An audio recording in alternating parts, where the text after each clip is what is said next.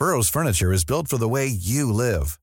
From ensuring easy assembly and disassembly to honoring highly requested new colors for their award-winning seating, they always have their customers in mind. Their modular seating is made out of durable materials to last and grow with you.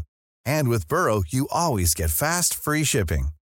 Get up to 60% off during Burrow's Memorial Day sale at burrow.com slash ACAST. That's burrow.com slash ACAST.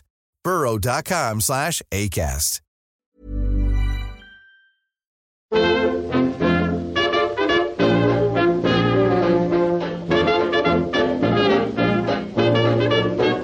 Buenas, amigas y amigos. Bienvenidas, bienvenidos una semana más al podcast Reload, programa sobre videojuegos que hacemos desde anightgames.com. Estamos aquí con Juan Salas, con Óscar Gómez y con Víctor Martínez. ¿Qué tal?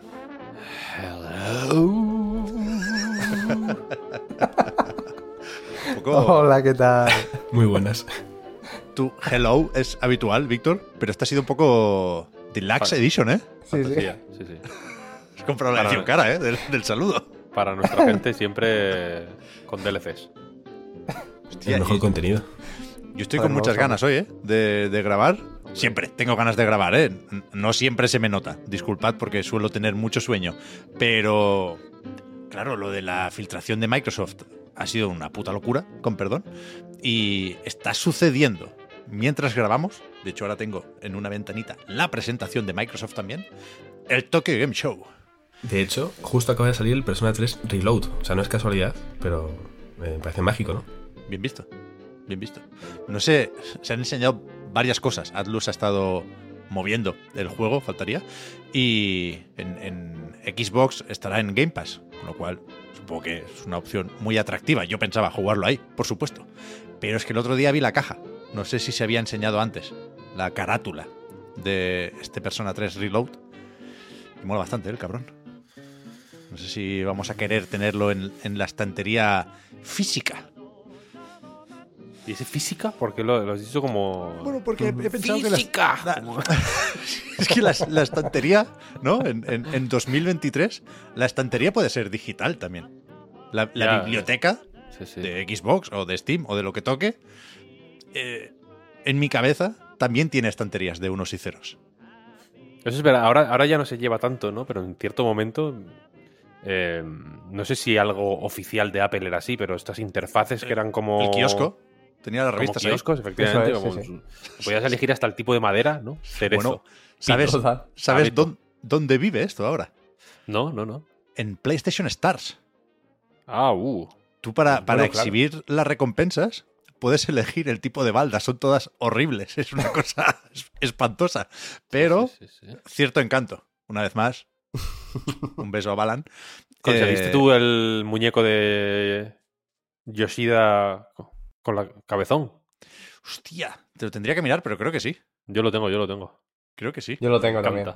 Siempre me- me- tú, tú activas, ¿no? Los retos que o las misioncillas que te acaban dando estas recompensas y yo los, los suelo activar porque no sé abro la aplicación para mirar otra cosa en el metro y, y- acabo ahí pero nunca las completo siempre me olvido Nun- nu- nunca he hecho a propósito hostia hay un Miles Morales ahora ¿qué pasa aquí? quiero esto A mí me pasa que solo, o sea, es casualidad, quiero decir. No, no quiero decir que haya algún tipo o que, o que la aplicación esté diseñada, digamos, para, para buscarte en tus momentos de debilidad máxima. Pero en mi caso solo he activado cosas de PlayStation Stars estando en el hospital. Y en, y- Hostia, y en la sala de espera Hace, hace no, hace no mucho estaba esperando para hacerme una colonoscopia. Llevaba todo el día cuando... Bueno, lo siento por hablar de esto. Hay que hablar de estas cosas en público Hay también. que hablarlo. ¿no? Es la realidad, es el mundo, es la vida, ¿no? Tienes que estar tomando laxantes a, a fuego todo el día para vaciarte por dentro. Entonces, claro, acabas derrengado. Es una cosa que te deja relativamente mal, ¿no? Muy débil, tal. Entonces estás ahí ya como.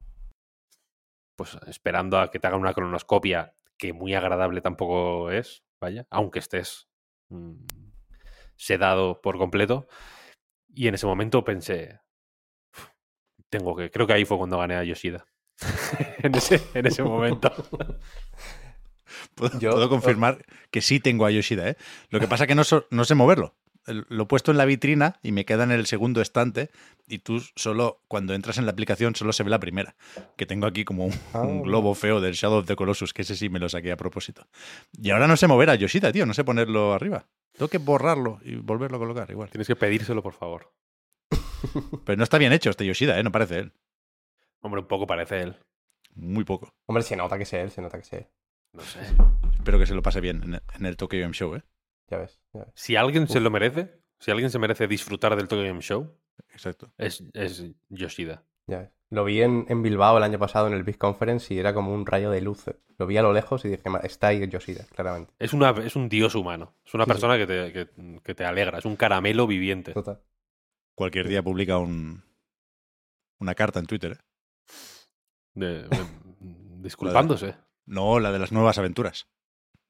Ah, pensaba que decías como rubiales. No, coño. No, no. Diciendo que han sido unos años maravillosos y tal. Vale, vale, vale. Yo creo que, no, yo creo que no. O sea, yo, yo suelo hablar mucho con Jim Ryan. Lo que pasa que no, no es bidireccional la conversación, él no me responde. Pero sí. Él no lo sabe, ¿no? Claro. un poco a persona loca eso, ¿eh? Pero, Tú no me conoces, pero yo a ti sí. pero si, si, si tuviera que decirle solo una cosa al Jimbo, sería cuida al Shuhei.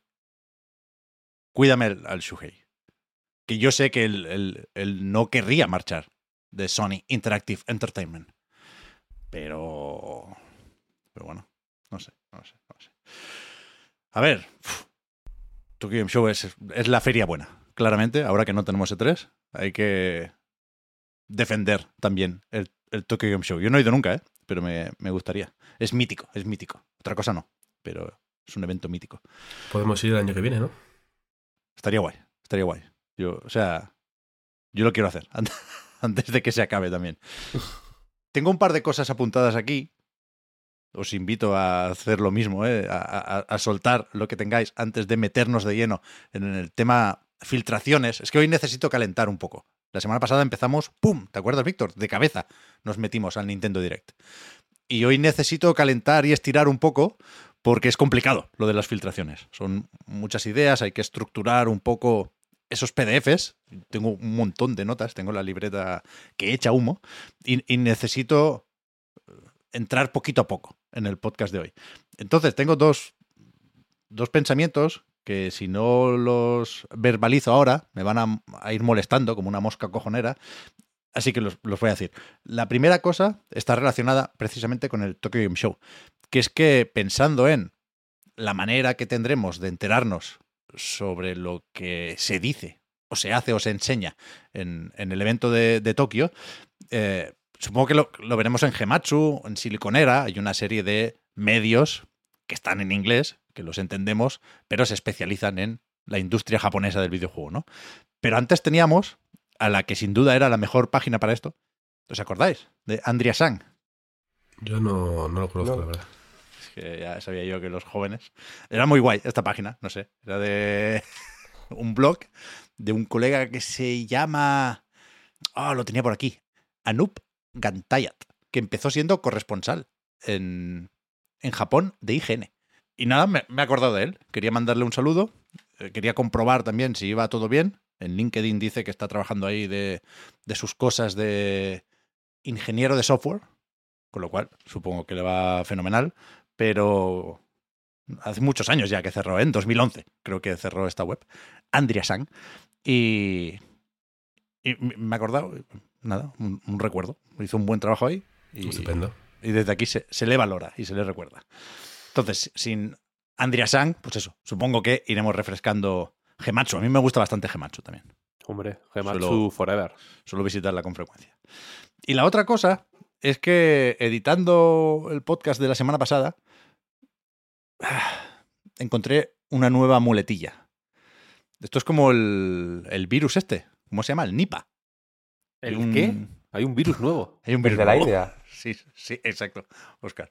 Siento traer malas noticias, pero se está. No es nuevo, nuevo. Había habido ya brotes en años anteriores, pero parece que preocupa un poco a la OMS y supongo que es fácil y es normal eh, alarmarse un poco más que antes, después de la cosita esta de, del coronavirus, ¿no?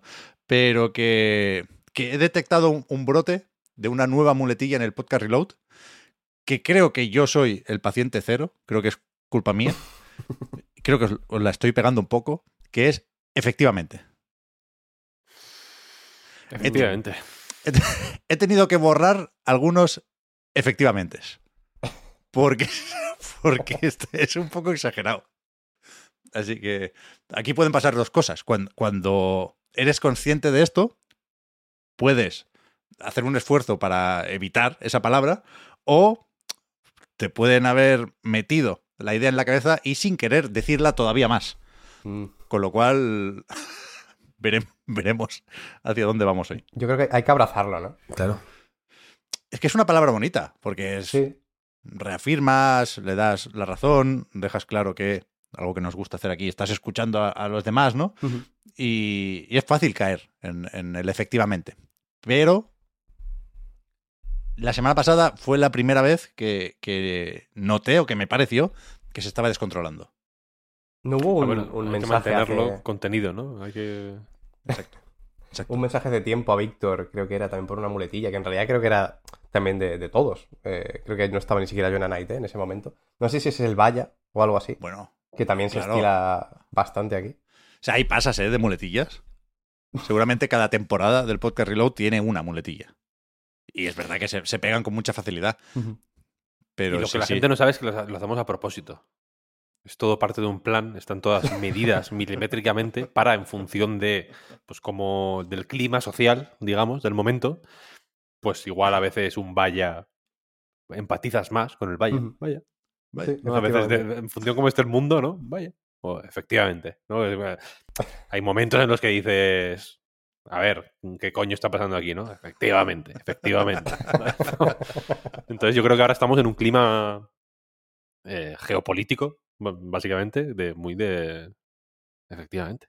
Sí, sí, sí. Y luego está la muletilla de los podcasts. No sé si sois conscientes, pero para poder publicar un podcast en la red, si no dices de vez en cuando la frase en el sentido de que, no te dejan publicarlo. O sea, en todos los podcasts, Mm, si os fijáis, sí se comentó. Aquí se ha señalado a Víctor como origen de esta muletilla. pues eso ha llegado a toda la podcastfera ya. O sea, eso Sí, ya sí. es imparable. Sí, sí, sí. Después está el. Que este ya es como. A veces borro alguno también, ¿eh? Bueno, yo borro Pero mil. Cuando edito yo, borro tengo mil, mil. de esos. Pero esto ya es como. Es una batalla perdida. Es como el coronavirus. Ya está Pero es que entre esto- eso- nosotros. eso es natural. O sea, Eso es sí, natural. como- ahora la gripe. sale del alma, gripe. sale del alma. Sí. Hace no mucho, eh, no me acuerdo qué podcast, uno de los podcasts que edité yo recientemente, no me acuerdo cuál era. Había un montón de estos y quité. Y estuve quitando muchos. No, em, da hasta gustito quitarlos. Es como un gra- son como granitos, en realidad. No, no, no, te, no te tienen que. Porque luego hay, hay veces que sí que, yo qué sé. Cuando me pongo muy hardcore, hay veces que troceo frases y las recoloco y eh, quito partes para hacerlas un poco más ágiles y demás. Y ahí sí que hay que asegurarse. O sea, he llegado a partir palabras en, en dos y luego ¡guap! La- Sí, sí. eh, las pego y tal. Y, y- y claro, eso, eso sí que tiene más proceso. Sí, sí. Es más, es más complicado. Pero estos, como son y están separados, o sea, no, no, nunca se solapan con otra, con una palabra, no los dices en medio de una sílaba, son cosas que, que están ahí separadas. Son hasta fáciles de detectar en el, Sí, sí, sí, en- sí. con la onda. La onda, simplemente. Es como, hostia, Bueno. esto es un. Y lo quitas, te quedas, más, te quedas tan pancho. O sea, es que da gusto. Eso lo, lo hemos dicho alguna vez, ¿eh? Es una marca en, en- en la onda, en la señal de la grabación, que es muy fácil de detectar. Eso la- las IAS lo tienen muy por la mano desde hace muchos años. Ni siquiera hay que irse a las, a las más modernas y más futuristas. Pero, lo hemos dicho alguna vez también, eh, que no nos quiten eh, ese pequeño gusto. O sea, preferimos Sí. hacerlo nosotros, borrarlos a mano. Son como, sí, eh, son como las el papel, este, o sea, las burbujas estas, Sí, sí, sí. sí. que las vas ahí eh, aplastando, te quedas en la gloria Sí. y a dormir.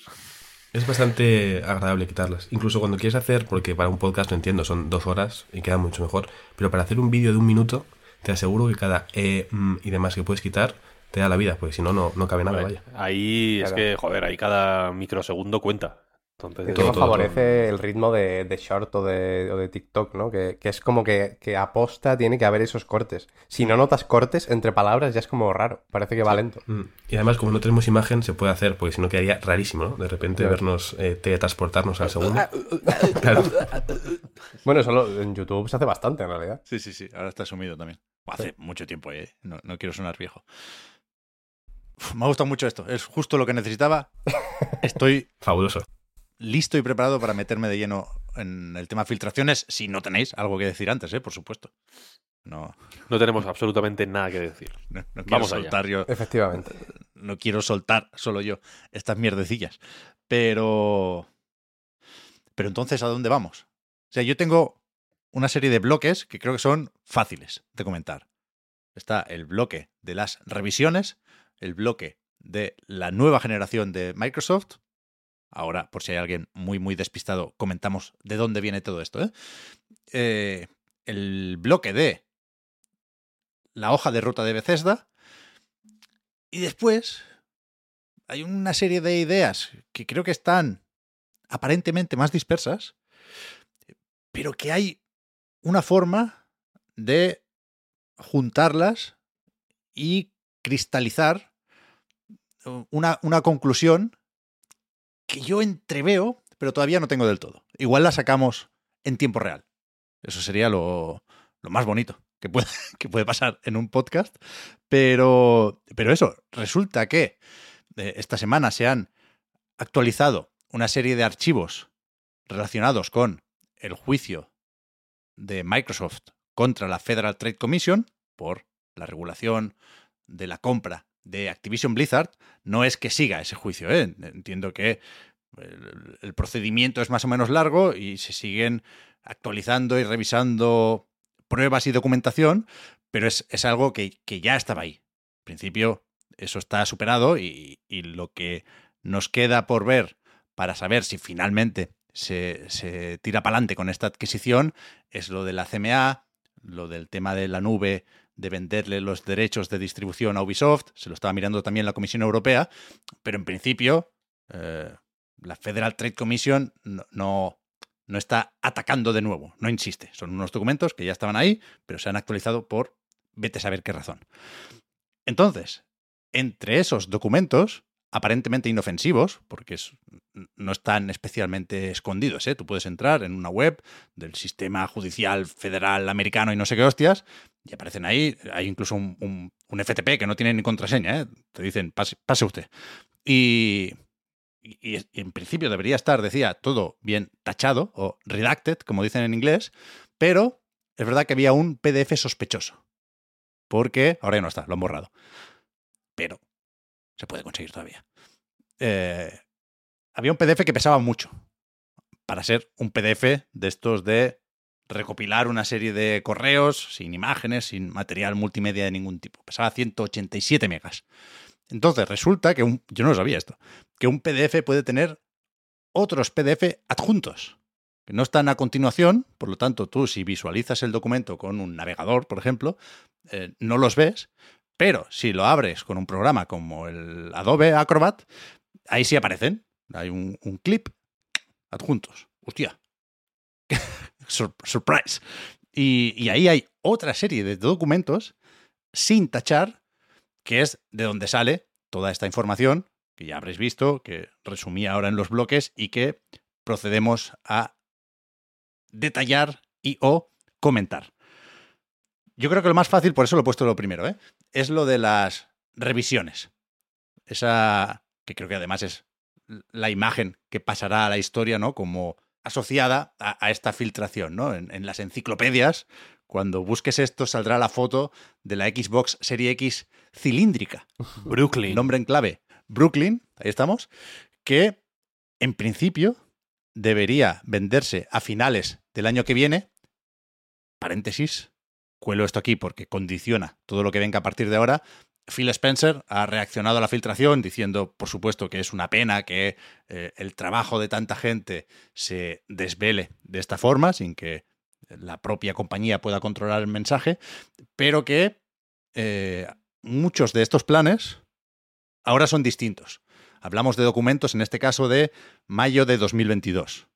Con lo cual, efectivamente, pueden haber cambiado mucho o poco algunas cosas. A lo mejor eh, esta consola ni sale, a lo mejor sale un poquito más tarde, a lo mejor sale un poquito más cara, pero bueno, ya lo iremos viendo esto. ¿eh? tenemos eh, varios hitos en, de nuevo, esa hoja de ruta para ir comprobando hasta qué punto se han desviado los, los planes eh, originales. Pero esta Brooklyn es una Xbox Serie X sin lector de disco, con 2 terabytes de almacenamiento, porque es una consola digital, o, o, pensada para disfrutar solo juegos en formato digital, con mejor Wi-Fi, una serie de cambios poco importantes, es decir, eh, lo que hay que subrayar aquí es que no es una Xbox Serie Z o un modelo Pro de, de, potencia en principio, va igual que la Serie X y que eso, costará los mismos 500 dólares que cuesta ahora Serie X. No sé hasta qué punto pueden convivir los dos modelos, ¿no? Si seguirá siendo el usuario al final quien decida si, si apuesta por el formato físico o prefiere, por el mismo precio, el extra de almacenamiento en, en, la consola nueva. No quisiera pecar de ingenuo. O sea, sé que en la misma imagen pone que con el lanzamiento de Brooklyn llega el EOL de Starkville.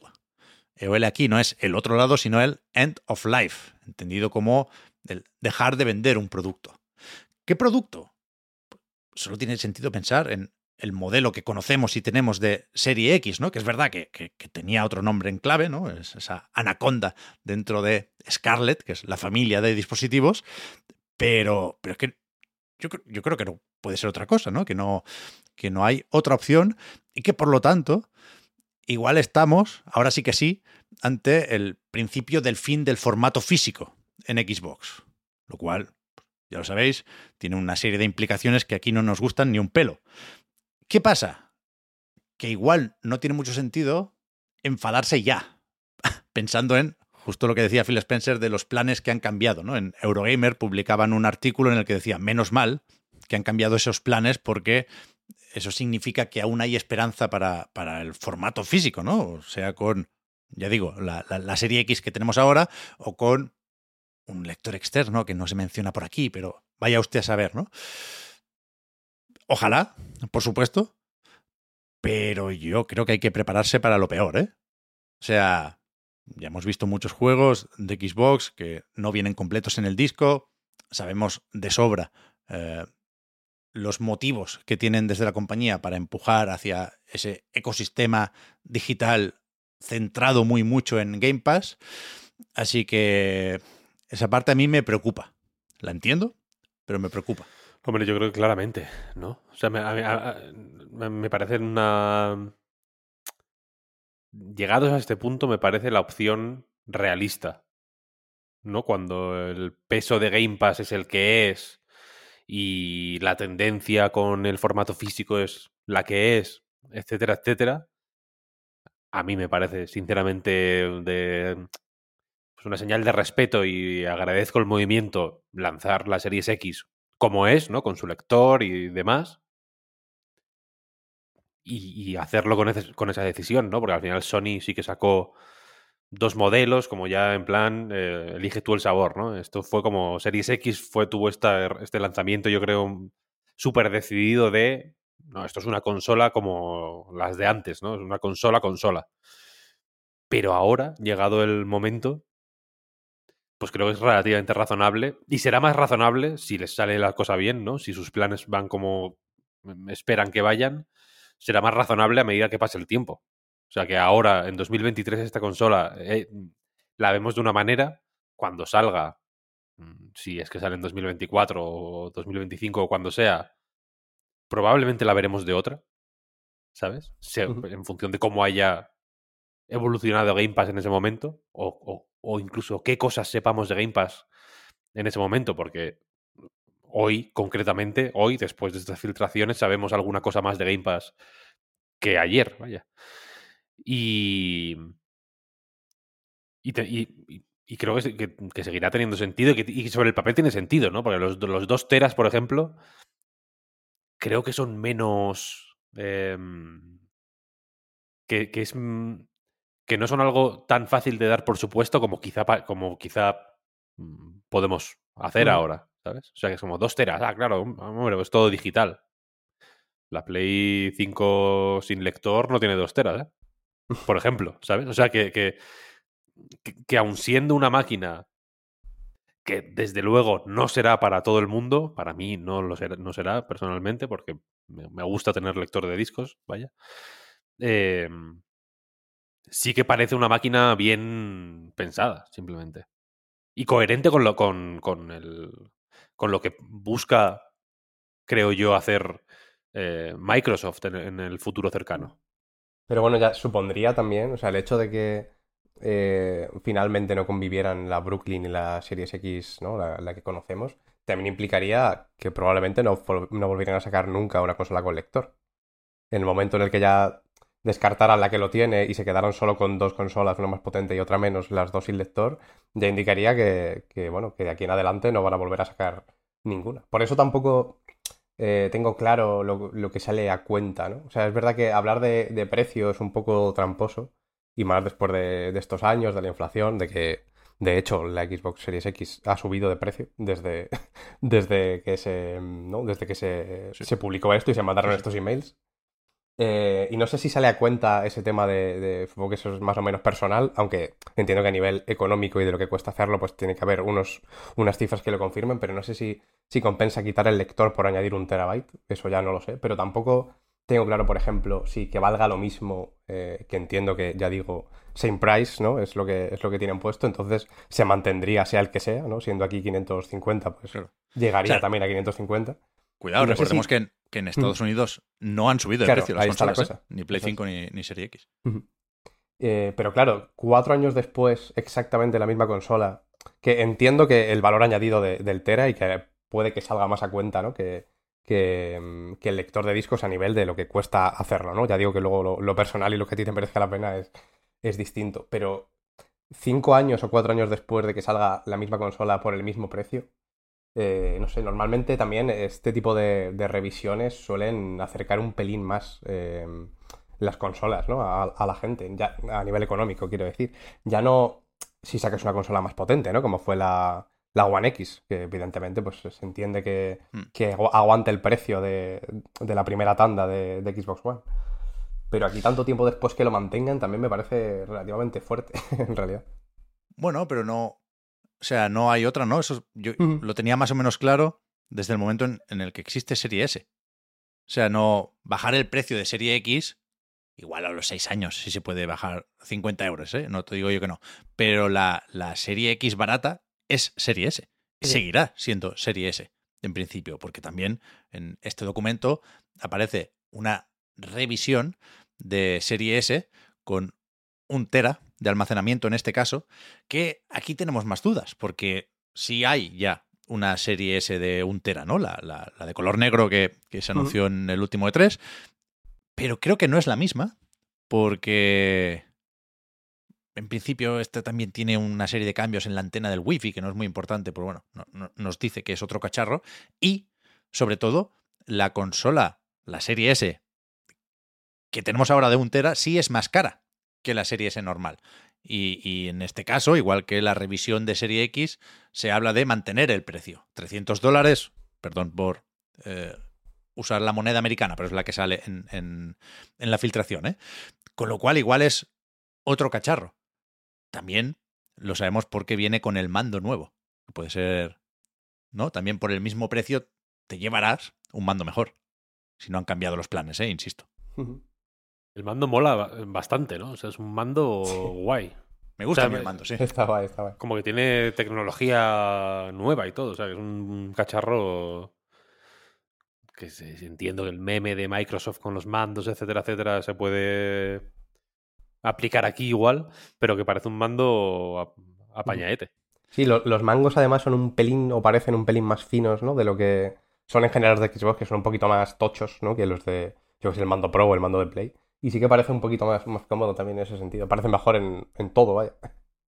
el Seville parece que es un poco más DualSense en el sentido de darle importancia al, al feedback áptico, y esto lo digo sin buscar polémica porque recuerdo o recordé al ver estas filtraciones, ¿no? Una entrevista a Phil Spencer en el que decía que le molaba la idea del mando de PlayStation 5 y que esperaba poder hacer algo similar más pronto que tarde.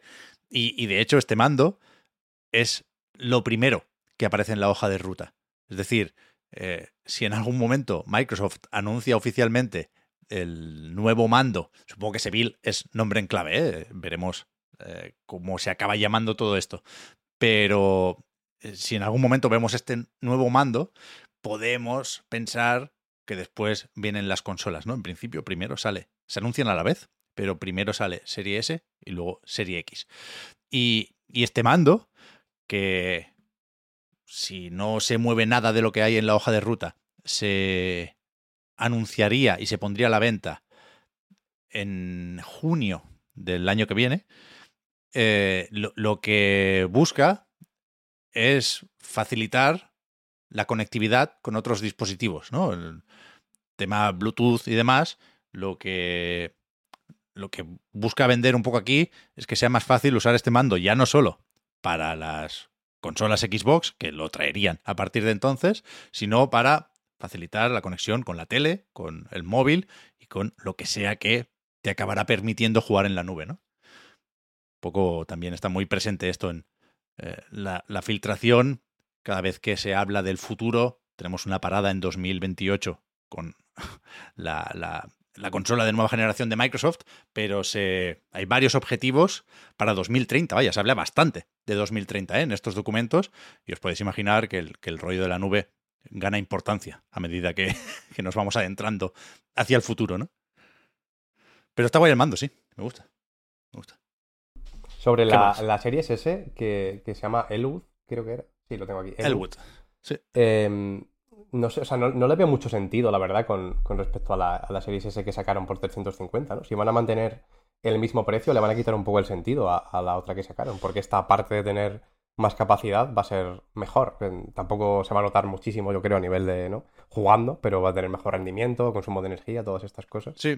Por, Entonces, no sé muy eso... bien el movimiento de la otra, no lo acabo de entender. Claro. A lo mejor ha acabado siendo esa, de alguna forma. Claro, aquí sí es más fácil imaginar por dónde puede ir el, el, cambio de planes, ¿eh? A lo mejor sí que está Elwood se ha acabado adelantando mm. y, y, subiendo un poco el precio, pero, pero si no, ya digo, igual esa es la rebaja. Yo creo que es una, una tendencia, ¿eh? Lo de mantener los precios de todas las consolas y si acaso ofrecer un poco más por ese mismo precio, ¿sabes? La, las rebajas yo creo que las vamos a ver menos.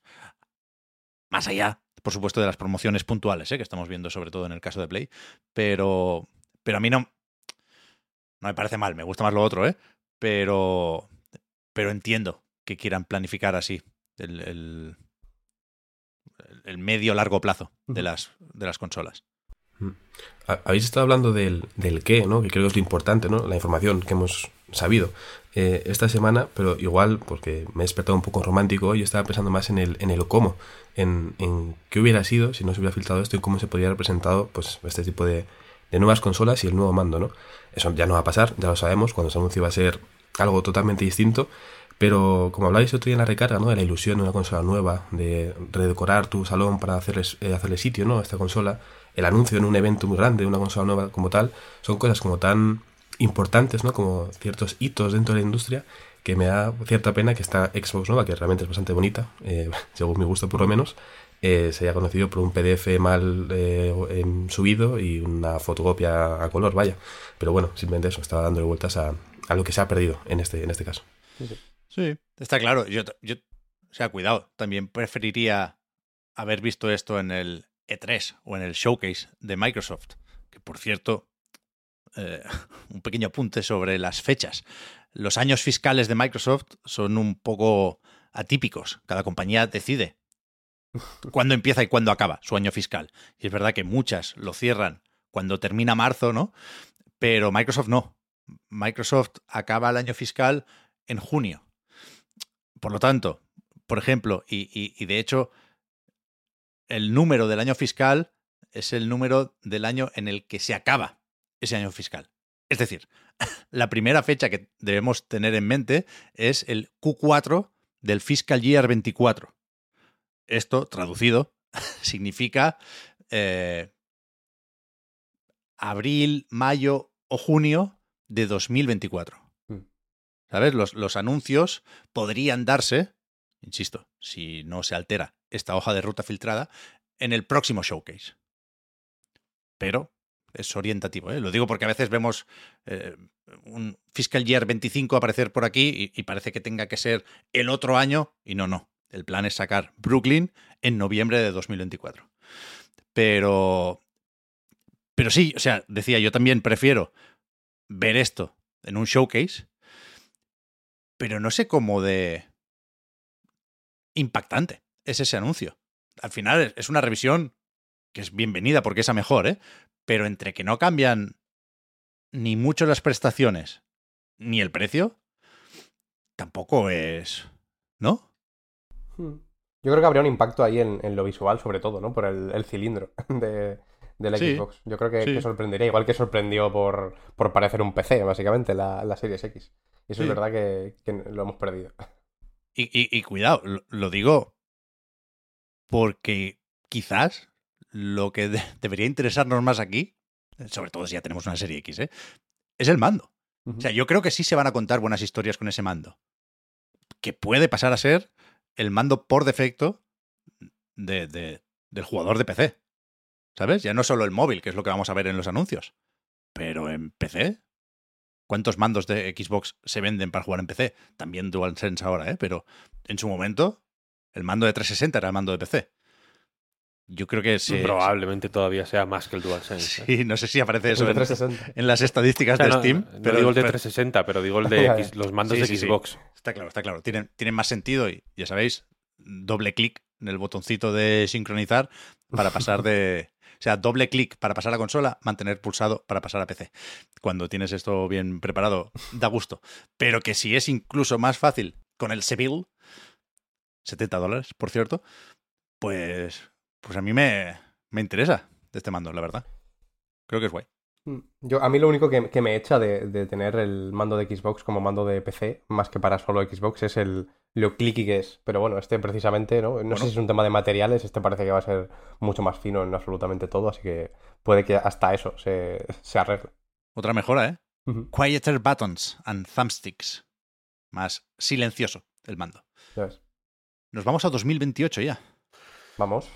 Eh, está lejos, pero habrá que ir yendo, ¿no? Bueno, no. cinco años pueden pasar volando, ¿eh, Víctor? No, y pasarán y pasarán volando. Pasarán, pero... pasarán. Para entonces es para cuando se prevé desde Microsoft, vamos a poner condicionales aquí otra vez, el lanzamiento de su nueva generación de consolas. Veremos qué acaba sucediendo. Me parece que no hay nombre en clave en esta presentación, no sabemos cómo dirigirnos a este cacharro, pero, hostia, yo, yo creo que esto es lo más dañino de la filtración, ¿no? Creo que esta presentación sí es mucho más técnica y concreta, y en parte por esto. Yo, no la entiendo igual, ¿no? Lo- Los, los dibujitos de, de lo que comentábamos hace un momento sí son mucho más fáciles de entender, ¿no? Hostia, una serie X que ahora parece un Mac Pro, vale. Eh, hasta, ahí llego, ¿no? Pero cuando empezamos con esto del Navi 5, del modelo híbrido de la consola, me pierdo un poco más, pero al mismo tiempo parece evidente que, que esto es información todavía más confidencial, ¿no? Que, que son secretos que Microsoft quisiera haberse guardado mejor. Porque hay, insisto, ¿eh? una serie de detalles eh, bastante específicos, aunque quedan muchas decisiones que tomar. ¿eh? En, la hoja de ruta se dice también, para tal momento deberíamos tener claro si usamos ARM o no sé qué. Ahí es donde no, no tengo las cosas tan claras como me gustaría, pero, pero la idea un poco más básica, más allá de la fecha, insisto, 2028, es que vuelve el poder de la nube. ¿Cómo quedáis? Yo no, yo no me lo creo. Yo no me lo creo. Hombre, ahora sí. Nah, nah, nah. Esto Yo- no O sea, yo sí me lo creo totalmente. E- e- Esta computación híbrida hace referencia a eso, al poder de la nube, que, que tanto se mencionó en la época de Xbox One. A la hora de mover juegos, una parte de los cálculos se harían internamente, en la propia consola, con, con sus chips y sus transistores y sus cositas, pero eh, al, al mismo tiempo, en paralelo y sin que el usuario se dé cuenta, eh, habrá una ayudita que vendrá de la nube, de Azure, en este caso, ¿no? Y, yo sí me lo creo porque la situación de la plataforma en la nube de Microsoft ahora no tiene nada que ver con la que había cuando nos enseñaban demos falsas de Crackdown 3, ¿no? Y si esto es así ya en 2023, quiero decir, no tengo el último informe financiero delante, pero igual eh, la parte de Azure es la que más factura de Microsoft, ¿eh? más que Windows y Personal Computing, más que la productividad con el Office y LinkedIn. Es una barbaridad el dinero que tiene o que le viene de ahí a Microsoft y por lo tanto es una barbaridad la inversión que está haciendo en, en Azure y en lo que permite que funcione el cloud gaming del Game Pass y todo eso, ¿no? Con lo cual, dentro de cinco años, esto será como, como una gráfica más en cualquier cacharro. Esto vamos a tener en cuenta que son mm, previsiones, planes, Hmm. deseos, no es una cosa... No son planes en firme, quiero decir, sino que son... Es wishful thinking un poco, eh, de alguna manera, ¿no? Ahí está. Pero yo creo que, no, que estamos igual de lejos hoy que hace 10 años de que esto sea viable. Por quizá la parte tecnológica esté más solventada y lo tengamos ya un poco más cogido por la mano, pero tengo la sensación de que a nivel consumo estamos más lejos de lo que estábamos en la época de Xbox One, porque en la época de Xbox One se compensaba un poco la, pues la reticencia a, a, depender demasiado de esto, que al final es consumo de Internet, es tener que estar conectado, es un poco que, se, que como con lo digital, sé que en realidad, al final es la realidad de, la, de, de cómo consumimos este tipo de, de contenidos. Y hablo de contenidos en un sentido vulgar, peyorativo prácticamente, ¿no? Cómo consumimos películas, mm, música, juegos, lo que sea. Es todo online, todo, no tenemos nada. Ahora nos estamos... Está habiendo un momento en general, ¿no? En todos los servicios de suscripción de abrir ojos y decir, what the fuck, si no tengo nada, ¿no? En realidad. eh, to- todo, est- todo esto que he estado viendo y demás mm, se, me ha ido entre, entre las manos. Pero más allá de eso, es que creo que hay una. Que hay una. Que, o sea, que en ese momento, en el momento de Xbox One, había. Pues eh, este- esta incomodidad existía. Por eso tienen tanta importancia las consolas con lector y el hecho de poder mm, vender juegos de segunda mano y bla, bla, bla, que, que os recuerdo que fue la, la guerra de Troya, aquello, vaya. Pero se compensaba con el hecho de que las consolas, pues bueno, daban hasta donde daban, quiero decir, ¿no? Teníamos, teníamos más... eh, sa- sabía- eh, sabíamos dónde estaba su techo, un poco mejor, yo creo. Y ahora no hay... Yo, yo creo esta, es- es- esta, esa realidad no existe, quiero decir, eh, en el sentido de que estamos en 2024, como quien dice, y los juegos siguen saliendo en Xbox One. ¿Sabes? Los mismos juegos. con, la mis- sí. con el mismo aspecto, incluso. En, el- Eso en sí. muchos casos. Entonces, Pues falta nube, falta nube. ¿para qué coño? ¿Pero qué coño de nube me vas a, a- O sea, quiero decir, eh, entonces aquí yo creo que la situación es que o no son las consolas más potentes de, mm, de la historia y posibles, que nos las vendían como en plan, la tecnología llega hasta aquí. Hemos alcanzado el- el- la meta de la tecnología. Es que más allá no hay nada, más allá es todo prao. No hay, no hay ya, ¿sabes? No hay conductor que valga para esto. Aquí ya nos vamos sin conductor. vamos como en speed, ¿sabes? Si bajamos de 90 explota el autobús. O o es que fa- o, falta algo, algo falta, ¿sabes lo que quiero decir? Falta una pieza. O nos estaban engañando entonces, o nos van a querer engañar cuando la nube entre en la ecuación, ¿sabes? No hace falta nube, hace falta que, que, que, que, que- la relación, ya no quiero plantearlo en plan, hace falta que los desarrolladores son unos putos vagos, hagan juegos buenos, no lo quiero plantear así. Quiero plantearlo en que hace falta cambiar la relación que tiene la industria del videojuego con su propio hardware, Ah, quiero decir, ¿sabes? eso- si, no, si, claro. no- si, si estamos en 2024 ya nos hemos rendido, quiero decir. Ya sabemos que esto es una puta mierda y que ya tirará hasta, hasta cuando tire y ya estamos pensando como en la siguiente consola o en la nube o en su puta madre, cuando en realidad es como, tío, si, no, si es que no hemos ni empezado. Bueno, pero porque esto es ya el... hay, hay, hay, cuatro juegos contados de nueva generación. Claro, claro, claro. Pero, y, no solo en Xbox, ¿eh? me refiero en todas las consolas. en, las dos consolas que hay, en todas, ¿no? Como si, hubiera 200. Pero entre dos consolas de nueva generación, mm, me, sobra una mano para contar los juegos de nueva generación que hay. Entonces, coño, vamos a replantearnos nuestra relación con el hardware mm. directamente, ¿sabes? Creo yo, vaya. Te entiendo, te entiendo. Y, entre estar de acuerdo y no estar de acuerdo, estoy de acuerdo, o más de acuerdo con lo que dices.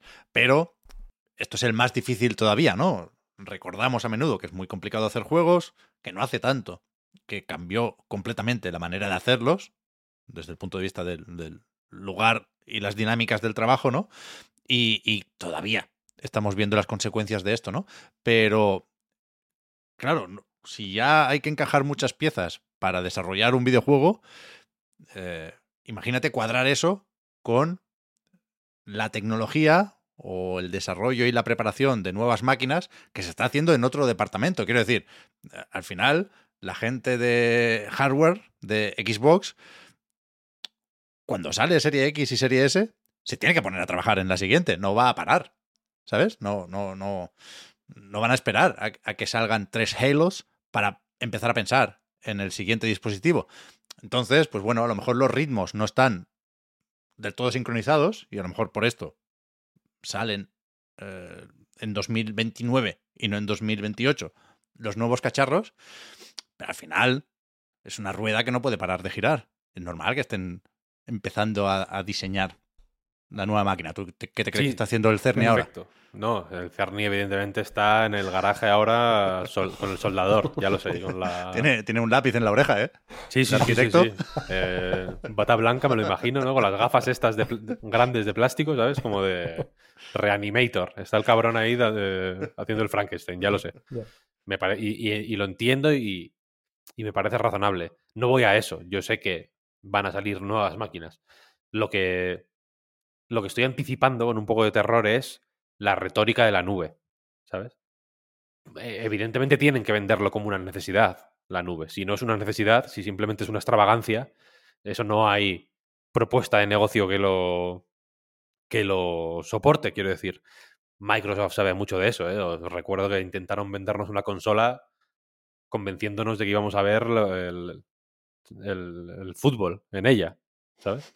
Y la tele. Evidente. y que, íbamos a poder conectar la puta tele a la consola y no sé qué demonios. O sea, el HDMI in, Es, la, es la extravagancia más, más grande de la historia de la, de la humanidad, vaya. Y, simplemente me anticipo a eso, ¿sabes? A lo de la nube. Por, y, lo digo pensando en ti específicamente, ¿eh, cabrón, que ya estás aquí pensando en la nube como que va a ayudar a, hacer. es como, a ver. O sea. No sé. No, sé cuánta ayuda. No sé cuánta ayuda hará falta de aquí a 2028, quiero decir, ¿sabes? Como para que una Series X no pueda levantar según qué pesos. O sea, yo confieso que lo primero que pensé al leer esto fue 2028 es muy tarde. Y eso es lo que tengo que cambiar. Precisamente por lo que tú has dicho, Víctor, igual lo que como usuarios deberíamos pensar es no, tengáis prisa, porque todavía no hemos empezado a aprovechar las consolas que ya tenemos y que nos han costado un dinero, ¿eh? Pero, pero yo lo de la nube lo digo más como meme que otra cosa, ¿eh? Por supuesto. O sea, podría llegar a comprar el discurso de alguien que me dijera que la visión de Microsoft para Xbox One fue adelantada a su tiempo. es algo que se ha dicho para defender un poco todas esas polémicas de si no tienes internet, cómprate una 360, ¿no? Y del Always Online y de la forma de compartir juegos y todo eso. Yo creo, yo creo que no, porque lo torpe de, de esa propuesta, de esa visión, le ganó claramente a, a lo visionario o adelantado de la misma, pero, pero sí creo que en 2028 el panorama será completamente distinto en general, pero muy concretamente en Microsoft. Quiero decir, tienes la infraestructura en la nube más grande del mundo, o la segunda, o la tercera, o una de las más grandes del mundo.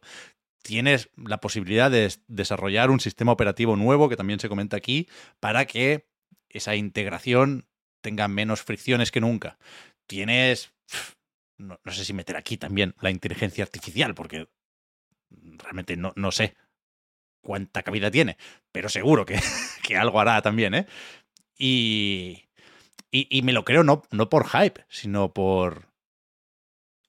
Porque creo que la tecnología está ahí y que hay cosas que estamos viendo en 2023 que no nos imaginábamos ver todavía.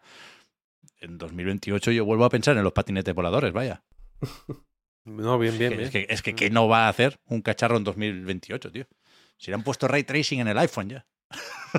Sí, sí, esa es, la cuestión que, me, parece guay, quiero decir, pero el ejemplo del ray tracing en el iPhone me parece también pertinente. Es una extravagancia que es simplemente por, por buscar techos nuevos eh, para cacharros que igual no lo necesitan.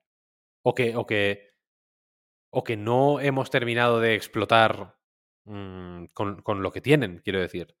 ¿Sabes? O sea, que, que esta generación, para mi gusto, vaya, no, igual, igual ha cambiado también el, yo qué sé, la manera en que me aproximo personalmente a la tecnología. No lo sé, no lo sé. No quiero decir, no quiero, o sea, me refiero a que no quiero mm, generalizar o sentar cátedra en base a percepciones mías. Claro que es una percepción mía, pero esta es la primera generación que pienso, vaya desperdicio, ¿sabes? De hasta ahora Mm, pienso, es que para eso, ¿sabes? Es la primera generación que hay, que hay juegos que, me los he pillado en PC. ¿Sabes? Porque. Hmm. porque eh, y, no es porque mi PC sea mejor. o, o me permita mm, tener el mismo rendimiento que una Play 5 o una Xbox Series X. Al revés, ¿eh? Para nada. El. Returnal en la Play 5 me va de lujo y en el PC si le activo el ray tracing, me va rankeando un poco. Es simplemente porque, no sé, mm, tengo la sensación de que, de que, se desaprovecha, ¿sabes? un montón de posibilidades de un hardware que podría dar muchísimo más de sí. Esto, evidentemente, ahora es, es más fácil tener esa. O es más normal tener esta sensación ahora, entiendo, que al final de la generación, ¿no? Cuando salga Igual con la Play 3 podías pensar que se estaba desaprovechando. No lo creo. ¿eh? En la Play 3 hubo juegos más o menos tochos desde más o menos al principio. Pero desde luego viendo a toro pasado, digamos, ¿no? Una vez piensas ya en el Last of Us, por ejemplo, pues ahí ya dices, hostia, esto es otro, esto es otro tema, ¿no? En realidad, se, ha, aprovechado. Hmm. Y ahora mismo es que no veo ni, la, ni el horizonte de que se empiece a aprovechar, ¿sabes?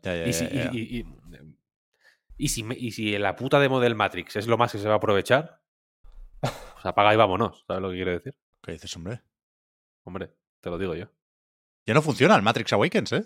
¿No? O sea, se ve que con, los rumores de la presentación de Switch 2 y tal cual, hay gente que, que, la ha probado. O sea, ya no se podía, hace tiempo que no se podía descargar si no la tenías, pero, pero en principio hasta hace no mucho sí era accesible. Pero ahora se ve que no. No sé si para, para evitar comparativas y hostias, pero si, le, si abres la aplicación, vaya, hace una comprobación online al principio y te dice que, que nanay, que ya que te pongas una, una peli si quieres ver al Keanu, vaya. viví, en Matrix. Viví en Matrix, Pero que, claro, si, si pasamos esto al gran esquema de las cosas, ¿no? Igual la noticia de este nuevo dispositivo, me da un poco de miedo llamar la consola porque de verdad creo que con la información que hay aquí puede tener más o menos cualquier forma. Pero bueno, Microsoft sí habla de la nueva generación de Xbox ¿eh? en, los documentos. Eh, igual, los más agoreros no tenían claro que, que, Microsoft apostara por otra Xbox, ¿no? Y que se marchara directamente a los móviles y a los ordenadores.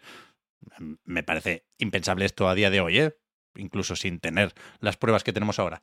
Pero que sí puede llegar a sorprender hasta qué punto eh, se sigue esperando que esto sea el centro del ecosistema Xbox. Y lo digo viendo otra diapositiva, otra, imagen o otra gráfica que, que habla de las suscripciones en Game Pass hasta 2030, justamente, ¿no? Con lo cual ya pillaría un par de años de este nuevo cacharro. Y, y aquí el, el objetivo, en, en, varios documentos se habla de llegar a 100 millones de suscriptores de Game Pass para 2030. No sabemos cuántos hay ahora. La última cifra es 25 millones, quiero recordar, a principios de 2022. Podemos sospechar que está un poco por encima de los 30 millones, pero no lo sabemos. No, no se ha actualizado el marcador ni con eh, los nuevos datos de Starfield. 10 millones de jugadores a tope. Pero eso, se espera pasar, o se proyecta pasar de los 100 millones en 2030 y más de la mitad seguirían siendo en, en consolas o dispositivos para jugadores, dicen aquí. Que, no son el PC, ¿eh? Hay tres colores en esta gráfica. El verde más oscuro, que es Xbox, el verde más clarito, que es ordenador, quiero decir, es otro apartado, y el azul, que es la nube. Y, y en la gráfica, insisto, hay más verde oscuro que otra cosa. El tema es que el propio Phil Spencer cuestiona esta gráfica. ¿eh? Otro documento filtrado es una declaración de, de, de Phil en el juicio, eh, que es cuando dice esto, que ayer se movió bastante de una forma alarmista, por supuesto, que decía, esta gráfica la ha preparado nuestro equipo de dispositivos, que, le, supongo que le barren un poco para casa, ¿no? Pero eh, yo no es la visión que tengo para el futuro de Xbox. Y es cuando dice si en 2027 esto es así, es decir, hay más Game Pass en consolas que en ordenadores y móviles, lo mismo nos, nos replanteamos el negocio, ¿no? Insisto, calma, porque es todo condicional, es el contexto del juicio, eh, no, no sabemos qué pasa aquí, pero que desde luego mucho tendrían que cambiar las cosas para que no sea muy importante para Microsoft esta nueva Xbox de 2028, con lo cual yo veo ahí una lectura positiva uh -huh. o optimista para los que nos gusta jugar en consolas. Sí, también es que, bueno, eh, lo que hablábamos antes de que al final el hecho de que se les haya traspapelado esto como, como se ha hecho, ¿no? Y que haya llegado el mensaje al público de esta manera, pues al final es un poco, dificulta un poco las cosas porque a lo mejor, pues esa gráfica tan específica ellos lo entienden de X manera, pero no está ordenado o presentado de tal forma que, ¿no? que, tenga el empaque que ellos quieren que tenga de cara al público y que llegue el mensaje que realmente tiene que llegar, ¿no? Entonces, es verdad que por eso la mayoría de cosas hay que cogerlas con pinzas, realmente, aquí, pero bueno, la base también está clara y es más o menos e-, evidente. Yo quería comentar una cosa de, del tema de la nube, que más allá de, del, yo qué sé, de la propia industria, ¿no? Pensándolo así, hablando de, de quien crea los juegos en la nube, también lo pienso de cara al, pues eso, al consumidor. Y es verdad que, pues bueno, en mi caso particular, precisamente, no es el de una persona que, que se, se, pone a jugar a juegos en la nube ni que tiene cierto especial interés por, por la nube. Es verdad que hay personas que sí que están bastante metidas en eso y el Stadia lo han disfrutado mucho y, y el, el, cloud gaming precisamente de Microsoft lo aprovechan bastante. Pero a, a mí me cuesta pensar que eso sea el, el estándar. Es verdad que hablan de un híbrido, ¿no? Que, que habría que, ver cómo de híbrido es, ¿no? Y a lo mejor es el, híbrido, ¿no? Se lo hacen venir bien para que el porcentaje de una cosa y de otra vaya cambiando en función de, cómo les, les, vaya yendo la cosa. Eh, pero a mí me, me, cuesta ver a la mayoría del público entrar en, en, lo de la nube. Más que nada porque cada cosa que ha ido saliendo en la nube puede ir como muchísimo igual que en una consola en la que, en la que se juega de forma nativa, ¿no? Más allá de lo técnico porque se esté corriendo en un PC eh, de la NASA eh, lejísimos de donde estás, ¿no? Y si tienes la suerte de que eso pasa, el input lag es pequeño, el delay es pequeño y se puede jugar bien, genial, pero por lo general es como mucho la, la misma experiencia que la que puedes tener si la, lo corre directamente tu consola. Y partiendo de ahí solo puede ser peor y quejas y bueno, como se han visto en, en un millón de casos, sobre todo en Switch. Latencia negativa, ¿eh? Iban a ponerle la Stadia. ¿Cómo, cómo? Que Stadia iba a tener latencia negativa. Claro, mira, pero fíjate, ibas a ir o sea, antes tú. Ya ves. Yo, yo, creo que, es, que esta parte, que es verdad, ¿eh? que no es o no suele ser óptima la experiencia en la nube, y aún así, te diría que en dos o tres años ha mejorado bastante Mm. la cosa. Pero que en ese sentido la clave es lo que, lo que apuntaba Víctor. No eh, cómo funcione Azure o, o la nube de Microsoft, sino cómo funcionen nuestras conexiones. O sea, te diría que aquí estamos más o menos bien, ¿eh? en cuanto a teleoperadoras, más allá del precio, el, tipo de conexión, ¿no? La, oferta eh, creo que es razonablemente buena si lo comparamos con Estados Unidos. O sea, no, no te hablo de mercados emergentes. Te pongo el ejemplo de siempre, todavía hoy, de eh, el límite de datos. O sea, que esta gente, con el internet de su puta casa, está como nosotros hace unos años en el móvil, ¿eh? Consultando los datos, por si puede descargar cosas o, o tiene que pagar más para bajarse no sé qué parche. Es que Esto en sí que es- somos, tenemos un lujo aquí, madre mía. o sea, esto sí que es un impedimento bestia. Sí, sí. Y de nuevo, O sea, fíjate qué lujo tenemos que en, en- Cuando me bajé el Returnal, precisamente, lo hice con la conexión del móvil, conectando Claro, la claro. Steam Deck al móvil. Claro, claro, claro, claro. O sea que... Sí, sí, sí. En ese sentido yo no, no me atrevo a, a quejarme, ¿eh? Pero doy por hecho que si en 2028 la cosa sigue igual en Estados Unidos, montan una guerra esa gente. No, Hmm, sí, o a sea, ver, también sí. las teleoperadoras tienen que cambiar eso en todo el mundo. Por supuesto, claro. Sí, pero aún- además ni siquiera eh, lo pienso a nivel técnico porque realmente no sea capaz de funcionar bien. Porque claro, bueno, eh, hay que partir de que quedan muchos años, que probablemente justo esto que está empezando a, a subir sea de lo que más crezca y lo que más se note la mejora. Entonces eso hay que verlo, ¿no? Ahí no nos podemos mojar porque el futuro no, no lo podemos ver. Pero lo que sí que me cuesta más es ya no que realmente funcione bien y puedas jugarlo bien en tu casa, sino que, que ese mensaje de que funciona bien y que es la experiencia más óptima llegue a, a los jugadores. Eso es- me parece lo más complicado. Van a tener que, que hacer un trabajo muy grande en, en demostrarlo, básicamente. Pueden ser, o sea, sabiendo, conociendo ellos su objetivo, pueden ser cinco años de machacar De con esa idea nube, y, sí, de, sí, por y de supuesto. convencer y de propiciar un cambio de hábitos de consumo, que yo creo que lo vamos a ver, ¿eh? poco a poco, y, y igual no de, de una forma masiva. Por eso señalo lo de que la consola sigue siendo la parte más importante de la gráfica, pero, pero joder, que en cinco años pasan muchísimas cosas. ¿eh? Claro. Y sobre eso, para terminar con este bloque, yo creo que la parte más, no sé si decir polémica, porque tam- tampoco es algo que yo busque o, quiera provocar, ¿eh? pero aquí sí puede ser un poco más picante el tema de comentar hasta qué punto es realista todo esto. Quiero decir, las especificaciones técnicas entiendo que serán más o menos las que vemos aquí, porque, porque es algo muy concreto y muy tangible, ¿no? Pero la gráfica del Game Pass, llegar a 100 millones en 2030 es mucha tela, ¿eh? Sobre todo viendo que eso, que, que- que no esperan lograrlo con una explosión en los móviles, que esperan un crecimiento sostenido en consolas, en PC y en móviles. No sé si las cifras que tenemos ahora nos permiten ser tan, tan, tan optimistas. O, dicho de otra forma, no creo que sea muy evidente encontrar aquí las claves de ese crecimiento. Hay una cosa que, que, que sí sabemos todos, ¿eh? Se confía en Activision Blizzard, en Call of Duty, en eh, Candy Crush, no me salía, y compañía. Pero 100 millones son muchos millones, ¿eh?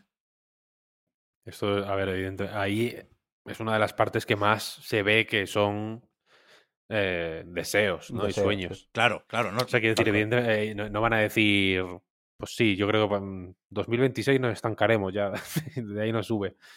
Entiendo que si el crecimiento es, que esperan es de tanto por ciento, pues bueno, sumando, sumando, sumando, al final se llegará ahí. Yo lo que no tengo tan claro es que se vaya a cumplir, o que se esté cumpliendo ya, el crecimiento que llevan un tiempo esperando ya, porque esto no- estos Por documentos son antiguos por eso. y, y, y bueno, Microsoft ha hablado no, no de una manera hiper explícita, pero desde luego siempre han sido muy optimistas con este crecimiento y, y han hecho todo lo posible para facilitarlo o para animarlo de alguna manera. Pero no sé hasta qué punto van a llegar a, a- al- a- a ese. ¿No? A esa mm, casilla que esperan de los 100 millones, que a mí me parece exagerado. Por eso, y, por y- eso. y que, y, que, y que posiblemente a ellos también, ¿eh? Quiero decir, Claro, no, o sea, porque no el no- crecimiento que ha habido de- desde que han ido dando cifras, ahora ha habido también jaleo, ¿no? Porque uno puso 30 millones Sí, 30 y lo borró. Puso 25. en LinkedIn, que se están se filtró, entre comillas, también que está ID Software haciendo el ID Tech 8 y también le, se lo LinkedIn LinkedIn es la hostia, vaya. Es como Minecraft con los documentos militares. Eh, yo creo que, su cre- que el crecimiento que esperaban ellos tampoco es el que está ocurriendo, ¿sabes? O sea, que, creo- que creo Microsoft es consciente de que hay que corregir rumbo un poco, eh, corregir rumbo, bueno, corregir expectativas o ir poniendo ya asteriscos a, a muchas cosas que, que igual hace dos años eran mucho más razonables de esperar, ¿no? Por eso. El tema es que sin saber exactamente la naturaleza de esta presentación, de este PDF o PowerPoint, eh, claro, sin saber si es algo muy analítico o es algo más de brocha gorda, en el sentido de que está planteado desde el punto de vista de molaría crecer tal que así. O sea, yo, yo creo que siendo esto de mayo de 2022, estaba ya anunciado lo de Activision Blizzard, estaban ya bien metidos ¿eh? en el proceso de regulación, pero yo creo que da por hecho que eso sale. Insisto, a ver qué pasa con la CMA y tal, pero es que si ya me parece difícil llegar a estos números con Call of Duty, Candy Crush, WoW, Diablo y compañía, sin esto me parece imposible. 100% imposible. ¿Sabes? Viendo, y aquí podemos saltar de bloque ya, viendo, por ejemplo, lo que hace unos años, esto es un documento más antiguo, ¿eh? con lo cual puede haber cambiado más todo, pero viendo lo, lo que hace unos años tenía planificado Bethesda, que sí tiene ahí su The Elder Scrolls 6, y en, en algunos de estos documentos se espera para 2024, va a ser que no, en otros se espera para 2026, vete a saber. Quiero decir que, que bailan mucho las fechas, ¿eh? Eh, Cambian una vez anunciadas, imagínate, antes de, de que se hayan atrevido a, a poner una fecha. Pero que, que parece que la idea es que Bethesda, dentro de Microsoft, siga haciendo un poco lo de siempre, ¿no? Hay aquí unas remasterizaciones de Oblivion y Fallout 3, que más o menos se habían rumoreado ya, algo, algo nos olíamos, pero no, no sé, no, no, no veo un- una sorpresa mayúscula en, en esta filtración que nos adelanta próximos proyectos de Bethesda, ¿no? No, yo creo que no. Yo creo que es más o menos todo esperable y más o menos. Bueno, a ver, esperable entre comillas. Creo que ya comentamos, lo voy a volver a hacer, mm, aunque sea un poco redundante, pero por ejemplo, el caso de Dishonored 3, seguramente Arkane es uno de esos estudios que han cambiado mucho su situación, ¿no? En muy, en muy Mm. poco tiempo, Mm. sobre todo post Redfall. Sí. Poco, poco se ha liado, si me preguntas a mí para, lo- para, para- para la recepción de Redfall, ¿eh? que yo me la esperaba bastante más. A mí no me gustó particularmente Redfall, pero me esperaba una recepción bastante más cálida. Sobre todo de parte de pues, un público, vamos a decir, más afín a Xbox o, o como quieras decirlo, ¿no? Y ha sido, pero vaya, terrible en todos los lados. O sea, ¿no? Sí, sí. me esperaba que fuera que tuviera otro otro aire, ¿no? Y aquí en estos documentos se habla de Dishonored 3 con una alegría que yo no sé eh, pu- puede que sí, ¿no? Puede que sea en plan, vale, vamos a vamos a sacar otro Dishonored porque porque si no ya nos vamos para casa. Sí, sí. Pero pero probable- probablemente ahí en esta en estos documentos ya digo, más o menos recientemente se pueden ir eh, pensando en pequeñas modificaciones que se puede haber hecho al pues a esta alineación ¿no? de lanzamientos Hmm. y pues, seguramente pues el remaster de Oblivion o de Fallout 3 o el Elder Scrolls nuevo que tú dices 2026 decías O sea, en, en- en el documento este que filtra los futuros proyectos de Bethesda pone 2024. 24 que, 24 que ni hablar. Pero en otros documentos aparece como 2026 como pronto, sí, sí. Pues que no, Como- pero no queda otra, como- vaya. como sí. bien como bien prontito no Pero claro, se, se han puesto ahora en serio, después de acabar Starfield, lo que ha costado Starfield, el del Scrolls tiene que ser más grande y esperan, por cierto, facturar bastante más. Hay una serie de previsiones de facturación también en estos documentos. Con lo cual, sí, 2026 como pronto. Como prontísimo, vaya, como Sí, sí, sí, prontísimo. sí. Que el- desde luego. mm, seguro que ha habido cambios, quiero decir, a, a eso me refiero. No me 100%, lo tomaría yo, lo digo por templar un poco los ánimos, ¿no? Que no me lo tomaría como se filtran los siguientes juegos de Bethesda, Bueno, porque igual de estos proyectos ps, probablemente hay algunos que ni salgan. bueno claro, Sí. la secuela de Ghostwire Tokyo yo no la esperaría. ¿No? Eso, eh, efectivamente, esa es la que eh, se me escapaba. El Ghostwire Tokyo 2 probablemente o, o- o salga más tarde.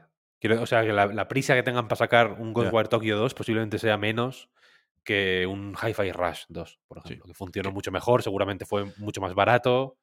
Seguramente fue un proyecto que dio menos dolores de cabeza, etcétera, etcétera. Probablemente mm, las prioridades dentro de Bethesda, quiero decir, hayan cambiado. Claro, Entonces, claro, claro. eh, pues bueno, habrá que ver, habrá que ver qué pasa, pero no. Es cierto que yo tampoco vi nada que dijera, hostia, ¿no? Vaya sorpresa, vaya cambio de aires, vaya. Mm. Claro. ¿Cómo se nota, no? Que ahora está Microsoft aquí. Claro, claro, claro. En realidad es. Si quieres darle una lectura positiva, pues bueno, tranquiliza un poco, que sea Sí. business as usual, ¿no? En Sí, vez sí. de. Porque efectivamente, antes mm, creo que no hemos incidido mucho en ello, pero el- eh, esta obsesión por el engagement, que al final, quiero decir, si tienes un servicio como Game Pass es la métrica que te interesa. No, tampoco vas a medirlo en descargas. Si me preguntas a mí, ¿no? El éxito de un juego. Em, pues este énfasis en el engagement te puede hacer pensar y creo que es, y creo que aquí hay que es sano ser eh, sos- sospechar aquí, ¿no? Ser un poco así como el perro de la mirada aviesa de los Simpsons. Por, lo digo por Activision Blizzard y por la tercera pata, sobre todo, King, quiero decir. Sí, sí. Que, que el engagement solo se. o la manera más. mm, no sé cómo decirlo, óptima o más rápida de aumentar el engagement no suelen ser prácticas limpias ni, ni que nos gusten, quiero decir. Claro. Pero entonces ver a, ver a Bethesda con estos planes de business as usual, pues dices, fenomenal, bien. O sea, me- quiero decir, un- no, no, no, no creo que se atrevan a hacer que el Elder Scrolls 6 tenga pase de batalla. Quiero decir, ¿sabes? o sea, que de pronto sea como, me voy a meter al, El- al Elder Scrolls a hacer el desafío diario, ¿sabes?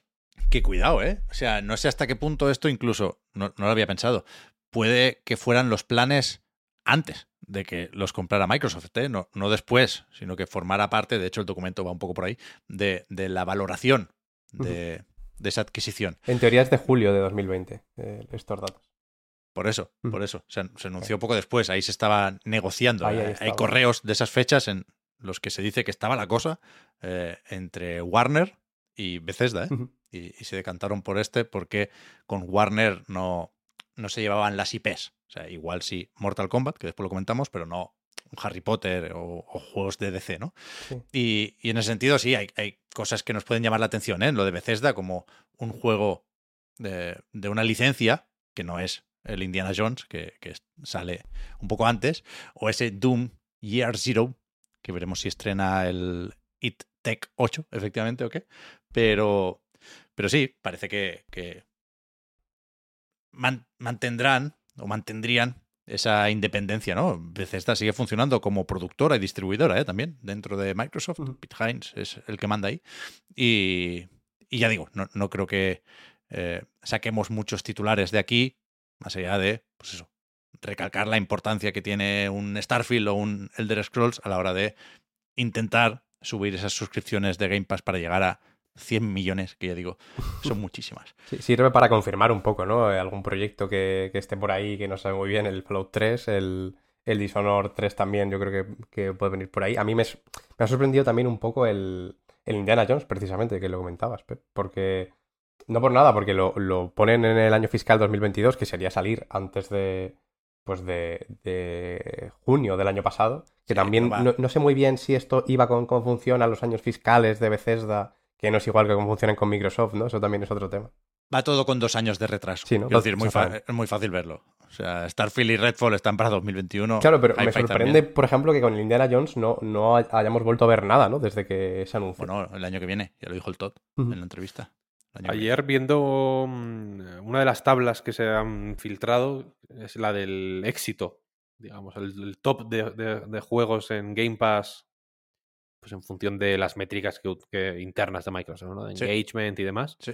Y me sorprendió uno que GTA V y Minecraft son mm, los indiscutibles mm, ganadores, quiero decir, son los que más horas de engagement tienen eh, con cierta diferencia además. Pero me sorprendió que al final ah, creo que ahí hay una... Hay algo que pensar, quiero decir, porque la mayoría de los juegos de esa lista son de Microsoft. Son first party. Ujú. Gears 5, por ejemplo. O sea, Forza Horizon 4 era el tercero, creo recordar. Pero Gears 5 estaba bastante alto. Eh, Halo Infinite estaba, creo era un top 10, estaba ahí bien presente. Había un. mm, De los 10, igual 7, o sea, 7 no, 6, creo que eran más de 10 en realidad. Había un porcentaje alto, quiero decir, de juegos de- de Xbox Game Studios. Pero normal, vaya. Porque al final esto es Game Pass. Y, se habla aquí que, hasta hace no mucho, antes de la compra, claro, Activision se resistía a meter cosas en Game Pass. El propio Bobby Kotick lo dijo ¿eh? en el juicio, que no, no le salían los números metiendo Call of Duty ahí.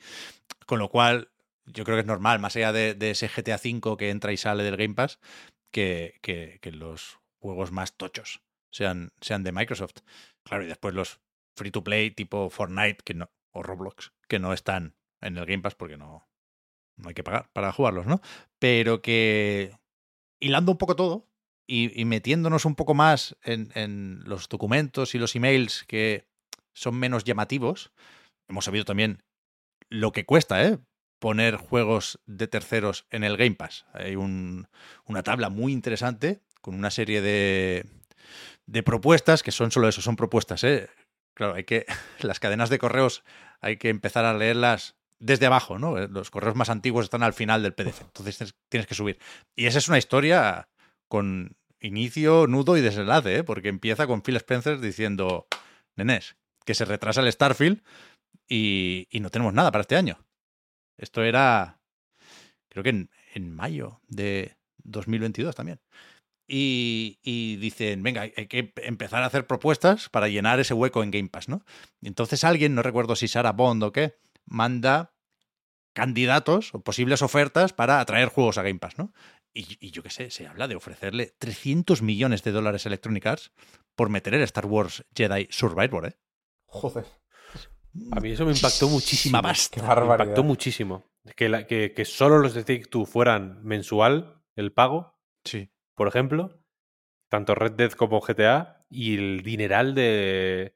Bueno, el dineral del Jedi Survivor, que efectivamente era acojonante, y que no. O sea, y que tuvieran en tan mala mm, consideración eh, Baldur's Gate Sí, 3, que sí, era, sí, sí. este, eh, tenía el mismo rating, digamos, que Let Sing ABBA. Sí, sí, sí. Y, y Larian ha comentado, en plan, un- un- uno de, no, no- no recuerdo quién de Larian ha comentado, en plan, sí, efectivamente Microsoft no, no supo ver que, lo que se venía, pero es que nadie lo supo. Ni siquiera claro, claro, El, el, el tuit era en plan, es que ni siquiera nosotros sabíamos si iba a ser esto o si nos íbamos a dar la hostia del siglo, en realidad. Sí, sí, sí. Es, es muy fácil reírse ahora de, de lo equivocado de esa predicción, ¿eh? Pero, pero es verdad que es exagerado, que se pasaron, ¿eh? Que wow factor eh, mínimo. O sea, hay una serie de, de datos y de casillas en esas tablas que son muy interesantes. Pero, pero es verdad que al, al- al final, como son las cosas, ¿eh? han acabado cambiando las políticas de el ecosistema Xbox con Serie S y Ya la ves. paridad de funcionalidades para tener Baldur's Gate 3 lo antes posible. Veremos si en Game Pass, ¿eh? Si, si es así, desde luego van a tener que pagar bastante más de, de 5 millones. Sí, Jess Corden que- hizo una aclaración sobre ese comentario de lo de segunda línea. No sé si lo habéis visto, que decía que, que a lo mejor no se, ría- no se refería tanto a pues, un tema de calidad o de impacto o lo que sea, sino que va- no es un juego que se lance eh, primero en Xbox. Pero bueno, luego eso, pues, claro, también es la interpretación que ellos han querido, han querido dar, ¿no? Lo, lo que importa es lo que nos cuenten desde, desde Microsoft. Claro, claro. O sea, no, no va por ahí. La tabla deja más o menos clara que Sí, sí. querían pagar 5 millones por tener de lanzamiento Baldur's Gate 3. Pero que... No sé qué va a decir. Perdón, sí. Pero que, que eso, la, la, la, forma de hilarlo todo, decía, por supuesto, es Game Pass, en este caso, ¿no? Y, y, lo del engagement, Víctor, tú has hecho una mención, creo que no estábamos grabando todavía la primera vez que hemos hablado de engagement, pero por supuesto es una palabra que sale mucho y, y yo creo que, que, para entender un poco o entender más, no, no creo que sea muy secreto el plan de Microsoft. ¿eh? Había gente enfadada el otro día también por lo de eh, las ganas que tenían de comprar Nintendo. Yo creo que es normal, todo el mundo quisiera comprar Nintendo, ¿no? No, no, no creo que sea ni muy inminente, ni inmediato, ni para enfadarse, ¿no? Pero, pero bueno, ya, ya veremos, ¿eh? Desde luego hay que, hay que estar atentos porque no sería la primera vez que lo intentan. Pero que, que sorprende, efectivamente, cómo hablan de ese engagement que todavía ellos están acabando de definir sobre la marcha. Es decir, eh, en, en, en, algún correo le preguntan a Phil, oye, pero, pero ¿cómo se mide el éxito? ¿no? Dicen, eh, ya sé que a Phil no le gustan las comparaciones con Netflix, prohibido decir más lo del Netflix de los videojuegos, pero ¿cuál sería el equivalente en Game Pass de cancelar una serie de Netflix? Ajá. Entonces, Phil responde que no, que, no, que no, lo tienen muy claro, que evidentemente tienen sus fórmulas para medir el impacto, porque hay juegos que igual no se juegan mucho, pero sí atraen a un número notable de suscriptores, y juegos que al revés, que, que solo los juega quien ya tenía Game Pass, pero ahí se tira un buen rato, ¿no? Y, y eso es súper decisivo. De hecho, en, en, el documento en el que se valora la adquisición de, de, de, de Bethesda, perdón, eh, se, se, habla de eso. Dice, hostia, pues que mira qué alto está el de Scrolls, es que Fallout funciona súper bien en Game Pass y se llega a decir, por ejemplo, algo tan concreto, ¿no?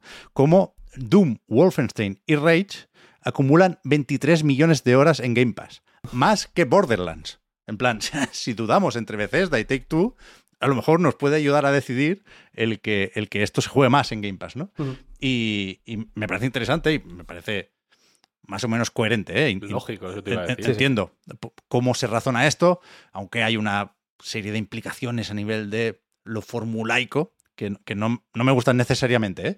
Pero sí creo que es importante extraer la idea de que igual Microsoft te mete en el Game Pass, o mete tu juego en el Game Pass, para poder valorar mejor si te compra. ¿Sabes? Al final, la, la mierda esta de, de, de, la Big Data y de que la información es poder, es esto. Sí, sí, sí, sí. Son, Total. son los números. Sí, yo creo que el engagement lo resume un poco todo, además. ¿no? Incluso lo que hablábamos de la nueva generación, la consola híbrida, la nube, yo creo que Mm. es engagement puro, vaya, los, los emails. Sí, sí, sí, sí. Y también está bien esto de, de mojarse un poco y, y, comentar lo que creemos hoy, ¿no? En 2023 y luego echar la vista uh -huh. atrás, quiero decir. Hablamos de cinco años vista, todo lo que ha cambiado esto en cinco años y lo que cambiará, como bien decías tú antes, ¿no, Pep? Pero creo que está muy bien el, oye, creemos que va a ser así y luego si nos sorprende, cómo le ha cambiado la vida a Microsoft con Game Pass, eh, que bien ha funcionado en general, ¿no? Que no haya llegado a esos 100 millones, pues bueno, dentro de cinco años, la temporada 20 del Reload, diremos que cuánta razón tenía o madre mía, cómo se flipó. Ya ves, ahí Eso está. No yo, yo, yo, no, no suelo escuchar episodios antiguos ¿eh? del podcast Reload, pero sí que sabemos que algunos de vosotros lo hacéis y nos lo decís por ahí, ¿no? De, hostia, he escuchado el, el episodio 15 de la temporada 8 y vaya tela, no sé qué. Y, y efectivamente, o sea, en 2030 tenemos que volver. Claro. Apuntémoslo en algún sitio porque, ¿qué es eso, eh? En, en, la presentación de los 100 millones de usuarios en Game Pass se habla de ser líderes en la industria. O sea, se hablaba mucho sí, de, de, de, que incluso después de la adquisición, si, si compran, quiero decir, Activision Blizzard, eh, ese gigante sería el tercero del mundo por facturación en videojuegos, por detrás de Tencent y Sony, pero eh, el plan es que eh, de aquí a 2030 se, se, cambie eso. A ver qué, qué dicen precisamente Tencent y Sony. Pero que joder, estaba pensando, y, y, con esto ya acabo, ¿eh? que realmente hay que hacer un trabajo aquí de, de preservación, ¿no? que es una palabra que también usamos para los juegos, pero hay que catalogar y archivar bien todos estos documentos, porque más allá de eh, los titulares más llamativos. De aquí hay mucha información sobre cómo se hace la salchicha, ¿no? Sobre cómo funciona la industria y hay correos que no, no tenemos tiempo de comentarlos todos, pero a mí me parece muy interesante, por ejemplo, cómo se preparó el anuncio de la compra de Activision Blizzard. Hay una serie de, pues eso, de tablas, de horarios, en las que se, se habla de, de, de, cómo se pretende anunciar algo tan gordo, ¿no? Y hubo después una videollamada con, con Bobby Kotick y Satya Nadella y compañía. Y, es muy curioso ver eso. Hay otro documento que me gusta a mí también bastante, que, que mucho menos importante, ¿eh? pero que habla de cuando se anuncia la versión para Switch de Ori and the Blind Forest del primero, y cómo se, se prepara al, al, equipo de Microsoft para responder a posibles preguntas de los periodistas, ¿no? De, hostia, eh, cuando te pregunten si eh, esto significa que más juegos de Xbox van a llegar a más plataformas, ¿cómo hay que responder, ¿no? El caso por caso y tal. o sea, mola mucho todo esto. Uh -huh, muy bueno. y, y, alguien, yo, yo, a mí no se me da nada bien esto, debería hacer el trabajo de, de ponerlo bonito y accesible, ¿no? Un poco padre lo de Wikileaks. Un poco mi, mi, manera de, de, de, cerrar esta parte de la actualidad, que no, no, creo que comentemos mucho más, es un poco esa, ¿no? Pedir que no, que no se pierda esto, porque yo a veces pienso en el juicio de Epic contra Apple, que también tenía varios numericos y mucha información interesante, y es sorprendentemente difícil de encontrar. O sea, por, porque hay tanto papeleo y hay tantas noticias y tantas discusiones sobre eso que a veces eh, buscar la cifra concreta de qué porcentaje de los beneficios de Fortnite venían de tal plataforma en tal año, pues no es tan fácil como debiera. Y, y molaría tener esto accesible efectivamente en, en 2030 también. Sí, yo ahora agradezco eh, casi en, en, este tipo de, de, situaciones, ¿no? El no estar ahora tanto en la actualidad como estaba antes en Night, que cubría noticias pues eso, di diariamente, porque tener que interpretar todos los documentos que han salido, no, no simplemente hacer de portavoz de, de la noticia que, que da de Verge y decir tal cual lo que dicen ellos, porque entonces no estás aportando demasiado, pero tener que leerte ese documento y, de, verdad ponerle, ¿no? Resumirlo en palabras concretas que tengan un mensaje que te, te den a entender lo que está pasando en esas conversaciones de verdad, joder, es, un, es una tarea complicada. Lo de ponerlo bonito es verdad que viene bastante bien, por suerte, bueno. Eh, lo han dado bastante mascado hasta cierto punto, pero sí. sigue habiendo ese tipo de cosas, ese tipo de conversaciones, eh, pues eso más de, sobre todo del principio, ¿no? De, de todo el hilo que hay de, de, lo que se ha hablado, que, que se puede desgranar un poquito más. Sí, sí. Y al final, todos estos temas, el, la dificultad del acceso a estos temas, el cómo tratar esta información, el interés que suscita en general y lo rápido o lo lento que se olvida en la conversación sobre el mundo del videojuego, a mí me lleva un poco a pensar en lo que comentamos al principio, ¿no? Por cerrar esto con lo de eh, la nube y cuánta gente quería jugar a la nube. Y lo que decía Víctor de la tecnología igual está más cerca, pero las ganas de la gente igual de dar ese salto no están más cerca que antes, ¿no? Yo creo que al final siempre con motivos más que de peso, pensamos en, en, nosotros, en nuestro círculo cercano, en la gente que está muy metida en el mundo del videojuego y está al tanto de cada movimiento, pero al final para conseguir esos 100 millones, por ejemplo, hay que llegar a mucha gente que, que no se entera de ese tipo de cosas porque no le interesa o porque simplemente, bueno, se centra más en el juego que ha salido o en qué me ofrece esta consola y ya está, ¿no? Entonces, bueno, son temas muy específicos que además, como bien dice Oscar, tratarlos en profundidad puede ser complicado. Yo siempre doy gracias de tener a, a Pep cuando hay un tema de estos para decir, bueno, Pep, nos lo explicas un poco mejor no. porque a mí se me escapan bastante. O sea, a, a mí me, me, supera un poco todo esto, ¿eh? por el volumen de información, ¿no? Pero también por, por la jerga. Al final, Phil Spencer, cuando se dirige a nosotros, habla nuestro idioma. Y, y, y, lo hace muy bien, ¿eh? Y forma parte de su trabajo. Igual no es su principal trabajo, pero forma parte de su trabajo. Pero en los mails, ahí sí habla su lenguaje de verdad, ¿no? Y, ese yo lo entiendo menos, porque hay una serie de siglas, ¿no? Y, es muy curioso leer los correos, aunque sepas que, que, que no hay ahí ningún titular súper llamativo sobre la next gen de Xbox, ¿eh?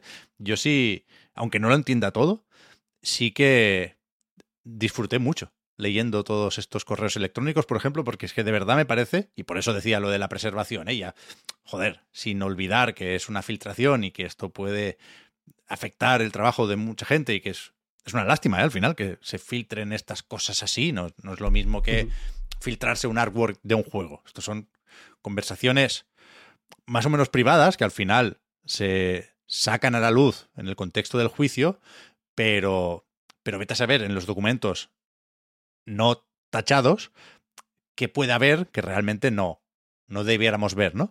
Pero, pero creo que no hay mucho de eso. Quiero decir, no, no creo que nadie vaya a tener que dimitir por lo que dice en esos correos. Da tranquilidad Y- también eso, que no haya ningún escándalo en cosas tan, Claro. tan privadas. A mí me Bueno, da cierta confianza, por lo menos. Lo, lo, lo comentamos cuando aparecían otros documentos, ¿eh? que, que, Ujú. que van unos cuantos. ¿eh? Recordad aquel de las fichas valorando pros y contras de posibles adquisiciones. Eso fue menos filtración, en tanto que se publicó de una forma más controlada y aún así era también información confidencial y que no deberíamos haber visto. Pero que, que es eso, que se nota, y eso dice algo también de la profesionalidad de toda esta gente, que saben que todo lo que digan en estos correos eh, puede aparecer en algún momento, ¿no? En un juicio, por ahí. Eso lo, lo tienen que tener muy claro, ¿no? Eh, Si en algún momento se, se tiene que regular algo de esto, tenerlo en cuenta para no decir burradas, ¿no? Y, y no hay burradas, quiero decir, en, en estos correos. Los, los he leído todos. Y, y- y mola tenerlos así porque de verdad yo lo vivo como un documental. O sea, es como si fuera una serie de Netflix. Perdón, Phil, por la comparativa, pero en, en otro formato, en, en- en texto. Y, y yo, ya digo, como si leyera un libro.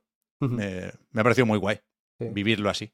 Y es verdad que, que a veces hablamos de, de las empresas, ¿no? Y que como que damos a entender que, que tendrían que tener todo como muchísimo más pensado, ¿no? Como que son entes que están por encima del bien y del mal y que todo lo que hacen lo hacen por algo y que es una decisión súper medida que tiene que salir bien y que luego pues no es así y hay desastres y, y ya está. Y, eso me gusta que también se vea, pero al mismo tiempo, ¿no? Aunque no sea esa perfección de una empresa, ¿no? Súper súper grande que te podrías llegar a imaginar hasta cierto punto, ¿no? Por supuesto.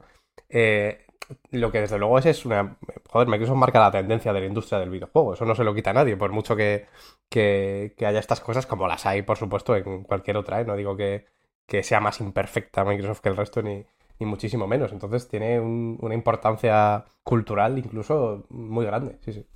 Pues sí, y, me- y ya digo, ¿eh? me jodería no recordar o no tener presente toda la información que sale aquí. Porque Ya. Mm.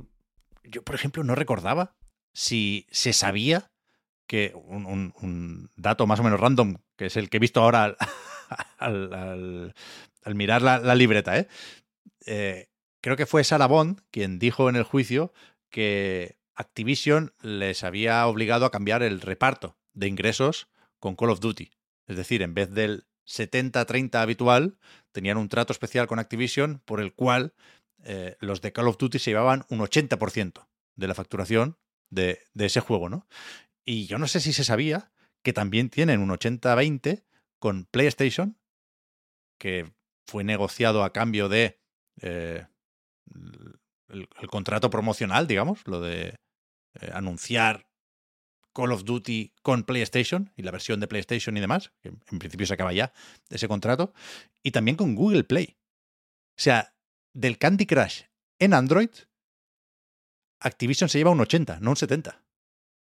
A cambio de unos derechos exclusivos de emisión de no sé qué torneo en YouTube, una mierda con un coco. Y, eso sí, puede ser más importante, el uso de la plataforma en la nube de Google. Y eh, bueno, no sé, eso yo no lo sabía, no sé si se había publicado antes, pero pero es guay leerlo así, de pasada, ¿eh? O sea, en los correos Sí. se, se menciona como quien habla del tiempo. Bueno, y ese 10% en Candy Crush no es, no es cualquier tontería, No, vaya, no, no, no. es como una pequeña diferencia. De hecho, el Say- Sayana de la flipa bastante.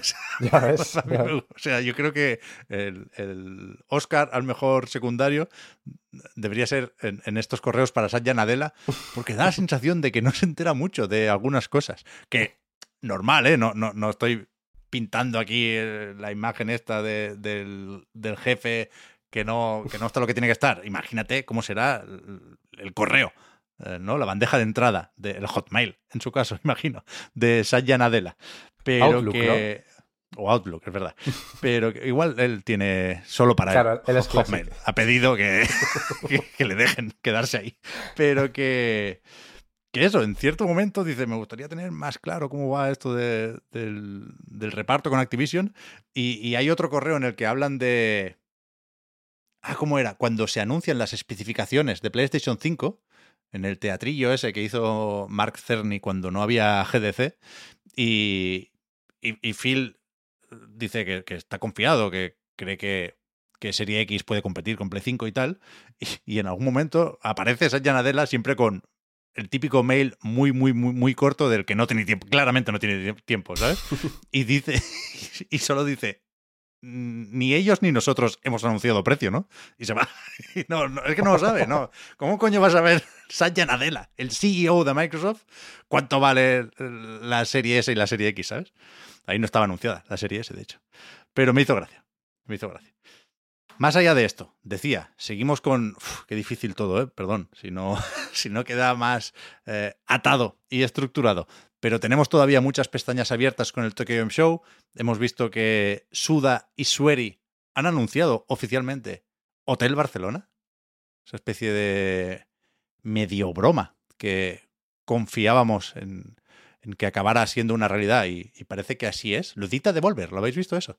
Eh, no, tengo la- el- los anuncios aquí, tengo el, el resumen, pero no he podido ver eh, más detalles. Tengo ganas de ver algún que otro tráiler. ¿eh? Vale, vale, pero ha salido en, en la presentación de Xbox entonces, ¿eh? La de los 41 minutos, sí. Eso Vale, es. vale, vale, vale, vale. Hostia, ahora lo miramos. Pero otros titulares de la semana que sean más o menos importantes. O sea, yo me quedo con la fecha de Bluey, el videojuego, 17 de noviembre. No, no creo que sea hoy el día para ser pesado, pero no he acabado con, con Bluey y con lo de dar la chapa y recomendar la serie. Y, y después, como, como pre-Tokyo Game Show un poco, vimos lo de Yakuza, que teníamos ya la fecha de The Man Who Erased His Name, el 8 o el 9 de noviembre, y, y- salimos de ahí con la fecha del próximo, del Infinite Wealth, del que para los japoneses es el Ryuga Gotoku o el Laika Dragon 8. Y, yo aquí no tengo mucho que decir, muy a mi pesar, porque no he jugado mucho a los Yakuza, pero sí que el, el orgullo ceguero me sale aquí. Y creo que es muy emocionante que esta historia, la de Kiryu, ahora también la de Ichiban, haya seguido durante tanto tiempo. Es decir, franquicias o sagas con nueve entregas, hay varias. Pero que todas las entregas hayan continuado una misma historia, no hay muchas, ¿eh? Y, y, y me gusta que, que la historia de Yakuza, junto con todo lo demás, sea tan importante. Bueno, y, y que también, ya no solo por el hecho de continuar la historia en sí misma, sino porque desde el primer juego, el, el noveno sigue teniendo la misma importancia. Quiero decir, o incluso más de lo que podía tener Yakuza cuando se llamaba Yakuza aquí en Occidente, ¿no? Y, y, Pues, y nos pues, quedábamos con eso. Puede que, que, que siga teniendo el mismo valor a nivel, pues eso, cultural, de industria, ¿no? El mismo peso. Y eso también, joder, tiene muchísimo valor, porque a lo mejor, yo qué sé, si nos ponemos a pensar aquí en- desde Occidente también en, en Dynasty Warriors, que tiene 200 también ediciones, pues lo mismo, al principio tenía un poco más de chicha y se ha acabado diluyendo, pero cómo aguanta el tipo eh, Like a Dragon ahora, me parece Sí, sí, sí, una barbaridad. Es que además el, la irrupción de Yakuza en, en Occidente en general ha sido tremenda. Hablábamos antes, ¿no? De qué pasará dentro de cinco años. Pues qué pasó hace cinco o seis. Yo recuerdo cuando empecé a escuchar el Reload hace, pues eso, igual 2017, 2018. Por esa época, en, en otro podcast eh, amigo, en Anti-Hype, eh, mucha gente criticaba a Pablo García por haber acabado con Yakuza. Y años después, pues está Yakuza más fuerte que nunca. Porque, bueno, es un juego que gusta mucho y que a veces se traduce antes y, y se vende más y, y sigue pues encantando a, a los fans de, de todo el mundo. Es bastante alucinante, vaya. Eh, Cuando llegó Ichiban pareció un cambio muy loco, 2020, ¿no? Si no me equivoco, este Like a Dragon. Y ahora Ichiban es el favorito de todo el mundo y tiene un, un trailer de 10 minutos donde es el protagonista y, y a todos nos encanta, ¿no? Entonces creo que, sin duda, es un, un juego y una saga que yo creo que en general, te guste o no, Yakuza incluso, eh, alegra bastante el sector. Eso, ¿eh? Eh, Estamos pendientes de las presentaciones. Hay unas cuantas hoy, otras tantas mañana.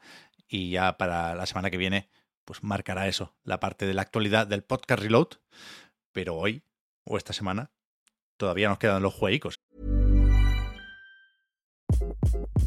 Hi, this is Craig Robinson from Ways to Win, and support for this podcast comes from Invesco QQQ, the official ETF of the NCAA. Invesco QQQ is proud to sponsor this episode and even prouder to provide access to innovation for the last 25 years. Basketball has had innovations over the years too. We're seeing the game played in new ways every day. Learn more at Invesco.com slash QQQ. Let's rethink possibility. Invesco Distributors, Inc. Hiring for your small business? If you're not looking for professionals on LinkedIn, you're looking in the wrong place. That's like looking for your car keys in a fish tank. LinkedIn helps you hire professionals you can't find anywhere else, even those who aren't actively searching for a new job but might be open to the perfect role. In a given month, over 70% of LinkedIn users don't even visit other leading job sites. So start looking in the right place. With LinkedIn, you can hire professionals like a professional. Post your free job on linkedin.com slash people today.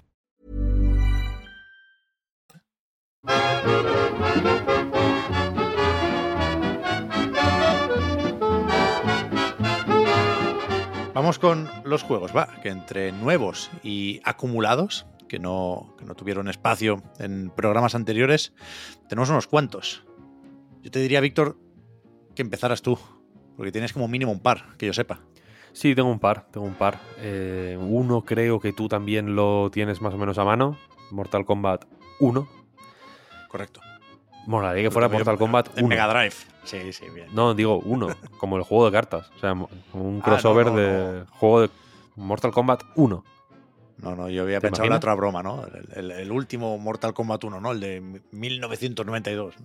No, no, no. Es el Mortal Kombat que ha salido ahora. Eh, que bueno, es un poco secuela y un poco reboot. Mm. Confieso que yo tampoco dicen, soy. Sí, yo tampoco soy muy purista del, ¿no? de la línea temporal de, de Mortal Kombat y de hecho en el juego mismo como que se continúa la historia, ¿no? Como que lo presentan como una continuación más o menos directa, aunque lo que ocurra, porque por cómo continúa la historia, yo decía, aunque lo que ocurra sea un poco eh, regreso al inicio, ¿no? Y el otro juego es Lies of P, el Souls-like de NeoWiz, creo que se llama el estudio, ¿no? Que es un estudio coreano. Eh, y bueno, por localizarnos es el juego de Pinocho, para, para entendernos, ¿no? No voy a decir que los dos juegos sean parecidos o, o- o comparables o que. o que combinar más de la cuenta las reviews sea apropiado. Pero sí que creo que son dos juegos que mejoran cuanto menos piensas en ellos. Entonces por eso tampoco quiero darles muchas vueltas. Son los típicos juegos que a la que te empiezas a plantear cosas, te vas calentando, te vas calentando, te vas calentando y creo que no les sienta bien la calentada en, en- en general, ¿no? Son más agradables, ya digo, cuanto más te dejas llevar, simplemente. Y más juegas un poco sin, sin pensar. Entonces, si quieres empezamos por Mortal Kombat, ¿no? Decíamos. Venga, o sea, yo he jugado un poco más a Mortal Kombat 1 que a Lies of P, que también lo he probado, pero, pero me parece bien empezar por el Mortal Kombat 1, vaya. Pues como decía, la cosa va de que pues ha habido un ha sido, ha sido un mago, ¿no? Lo ha hecho un mago. Es un poco el argumento de Mortal Kombat 1 y ha habido una eh, movida que ya digo que no soy yo muy enterado del lore de Mortal Kombat, pero básicamente sirve como excusa para de, pues, a este lado de la pantalla, digamos, ¿no? Volver a pues bueno, a lo de los fatalities y los combates uno contra uno, esta vez con eh, tags, no sé, se, se puede, se llaman tag, eso, ¿no? El, el- En cualquier otro juego sí, pero aquí son cameos con K. Cameos, con K, efectivamente. Eh, luego tengo, una, tengo una cosa, un detalle que decir eh, sobre eso que me impactó mucho, pero bueno, sobre las Ks me refiero. Eh, eso, a los combates, los fatalities, el modo historia hiper vitaminado, las invasiones, las torres, etcétera, etcétera. Y ya digo que en- yo tengo conflictos con este juego. No sé si... mm, tengo la sensación de que es más generoso que bueno. Hmm. No sé si igual, igual hay que desarrollar esto, pero ese es un poco mi, mi punto de partida. Lo desarrollamos, ¿eh? Yo creo que te entiendo. Pero estaba pensando en, en- en si podemos un poco apoyarnos en el resto de la crítica para plantear esto, pero acabo de caer en que no, no he seguido mucho las valoraciones de Mortal Kombat 1. Sé que hay un poco de todo, ¿eh? Veía pues cinco estrellas, por ejemplo, en Video Game Chronicles y, y tres estrellas en Eurogamer.net. Ahora a los ingleses les ha dado por ahí, ¿no? Pero... Pero creo que sí te entiendo, Víctor. Creo que te entiendo. Y, y- creo que tiene sentido enfocarlo así, el, el análisis de Mortal Kombat 1. Yo, yo también creo que tiene sentido, porque, pues sí, es un juego sorprendentemente generoso, en el sentido de que, eh, mientras que con otros juegos de lucha, y, vo- y voy a poner el ejemplo de, Street Fighter VI, si quieres, porque me parece representativo, eh, ponerte a jugar a un Street Fighter nunca ha sido, nunca ha tenido, yo creo, la, mm, pues esa, ese aura de experiencia single player que creo que es un mercado que Mortal Kombat ha, mm, ha ido a por él, ¿no? Como un, como un animal. Es el, el juego de lucha que ofrece efectivamente cosas que hacer a quien no quiere jugar estrictamente online y en ese sentido tiene mucho que ofrecer. Por ejemplo, el modo historia, que es eh, pues una... Básicamente una película en, el que- en la que las escenas de acción son combates, ¿no? En Sí. realidad. Es Sí, sí. una...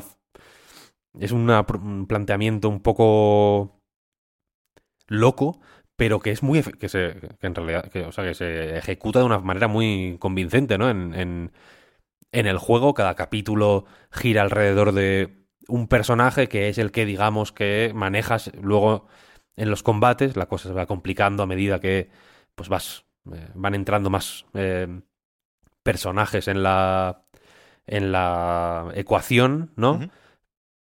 Pero la historia al final va de un combate de artes marciales, como los de Dragon Ball, ¿no? Como en plan, hay que ganar el combate de artes marciales para salvar el mundo. Es una, es una estupidez y el juego creo que lo sabe, de alguna manera, ¿no? no hay, Debería- hay un... Debería saberlo. Yo, o sea, yo creo que lo sabe, eh, claramente, ¿no? Y por eso, por ejemplo, la apuesta por el humor es mucho más mm, explícita que nunca, ¿no? Ya la primera escena está llena de coñas. Es, un, es de risa, en realidad, ¿no? Es como una cosa de que quiere que te rías. Eh, hay una escena, por ejemplo, en la que em, estás peleando contra Sub-Zero y, su- y hay un señor bebiéndose como un Sí. cubata en, en la barra de un bar y Sub-Zero tira un, un rayo que te convierte la mano en hielo y te la deja pegada en la barra del bar. Y el señor que está ahí ni siquiera mirando a la escena, ¿no? Como pasando simplemente con su cubata, arranca un trozo del hielo que, ¿no? que te ha echado Sub-Zero y se lo echa en el vaso. Luego la una ancianita a la que estás intentando eh, o sea, a la que estás defendiendo, que es la dueña del negocio, mm, parece que ha muerto, pero de pronto se levanta y se enciende un cigarro, como una cosa increíble. Un momento, la abuela Eh, fuma. Es bastante gracioso. Ese momento es espectacular, espectacular, absolutamente. Eh, aquí es el detalle que quería comentar antes es aquí, porque los subtítulos, si te fijas, no todas las palabras eh, empiezan por K, menos combate. Hmm. Eh, fija- fijaos, ¿eh? esto es una cosa que eh, os digo en primicia, fijaos. De alguna manera, la palabra combate sí la procesa como Mortal Kombatiana. Y la cosa es que es una película mala, en realidad. Quiero decir, no, lo siento por si alguien se, entra en shock con esto, pero de, no. Y supongo que aquí merece la pena igual eh, discutir esto, ¿no? Pero.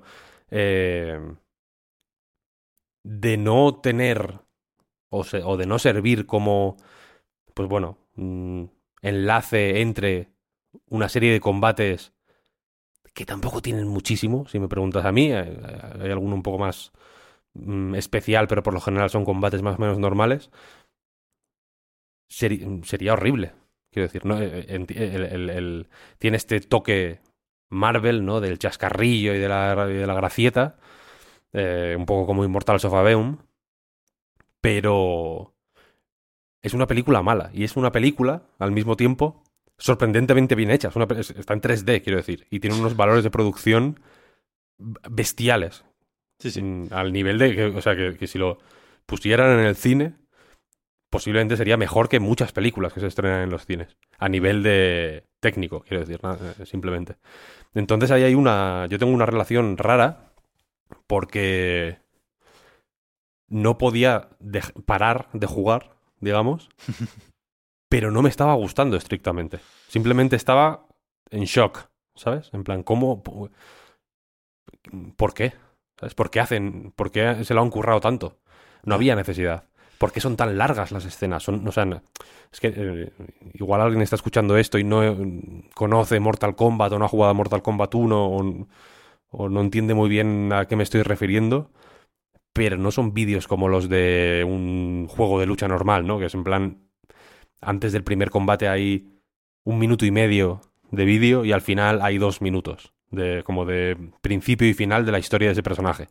Aquí hay horas Sí, sí. de, de material hiper bien hecho, súper desarrollado. Mm, hay drama, ¿no? Ves a Johnny Cage mm, discutiendo con su novia porque su novia dice, no, yo no me casé con Johnny Cage, me casé con John, no sé, es como, pero, pero bueno, ¿qué está pasando aquí? ¿Sabes? O sea, ¿en qué, en qué momento firmé yo esto? ¿Sabes? Es un...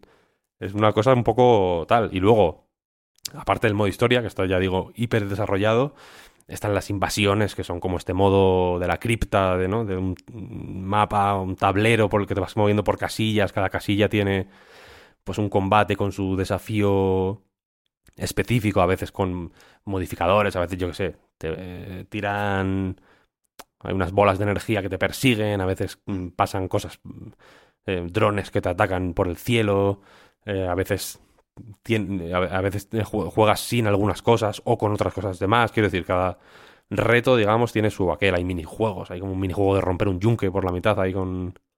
eh, pul- pulsando mucho un- el, botón X. No sé, hay cositas que hacer, ¿no? Hay torres, hay mini torres por ahí por ese mapa también, hay tiendas, hay. eh, amuletos que puedes mejorar. O sea, hay, hay un poco de todo.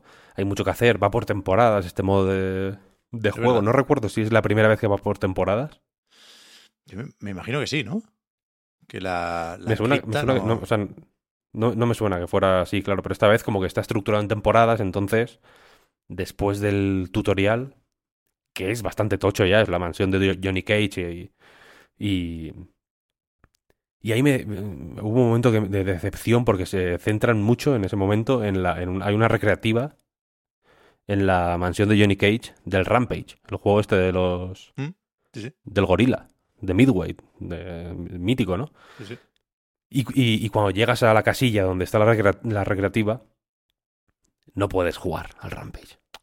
Que os costaba meter la Roma ahí, ¿no? Que Sí, sí, sí, sí, sí. son 300, 300k, no pasa nada. Pero bueno, hay, hay, hay mucho que hacer, quiero decir. Y luego las torres, evidentemente, y es un juego que se disfruta jugando solo de una manera que Street Fighter VI, por ejemplo, para lograr algo así, tuvo que inventarse el modo World Tour, ¿no?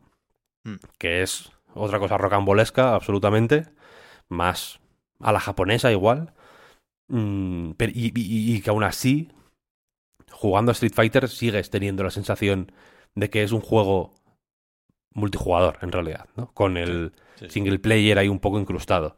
Jugando a Mortal Kombat 1, no. Tienes la sensación de que es un juego para un jugador, en realidad, ¿no? Y, igual que puede serlo en multijugador. Quiero decir que es...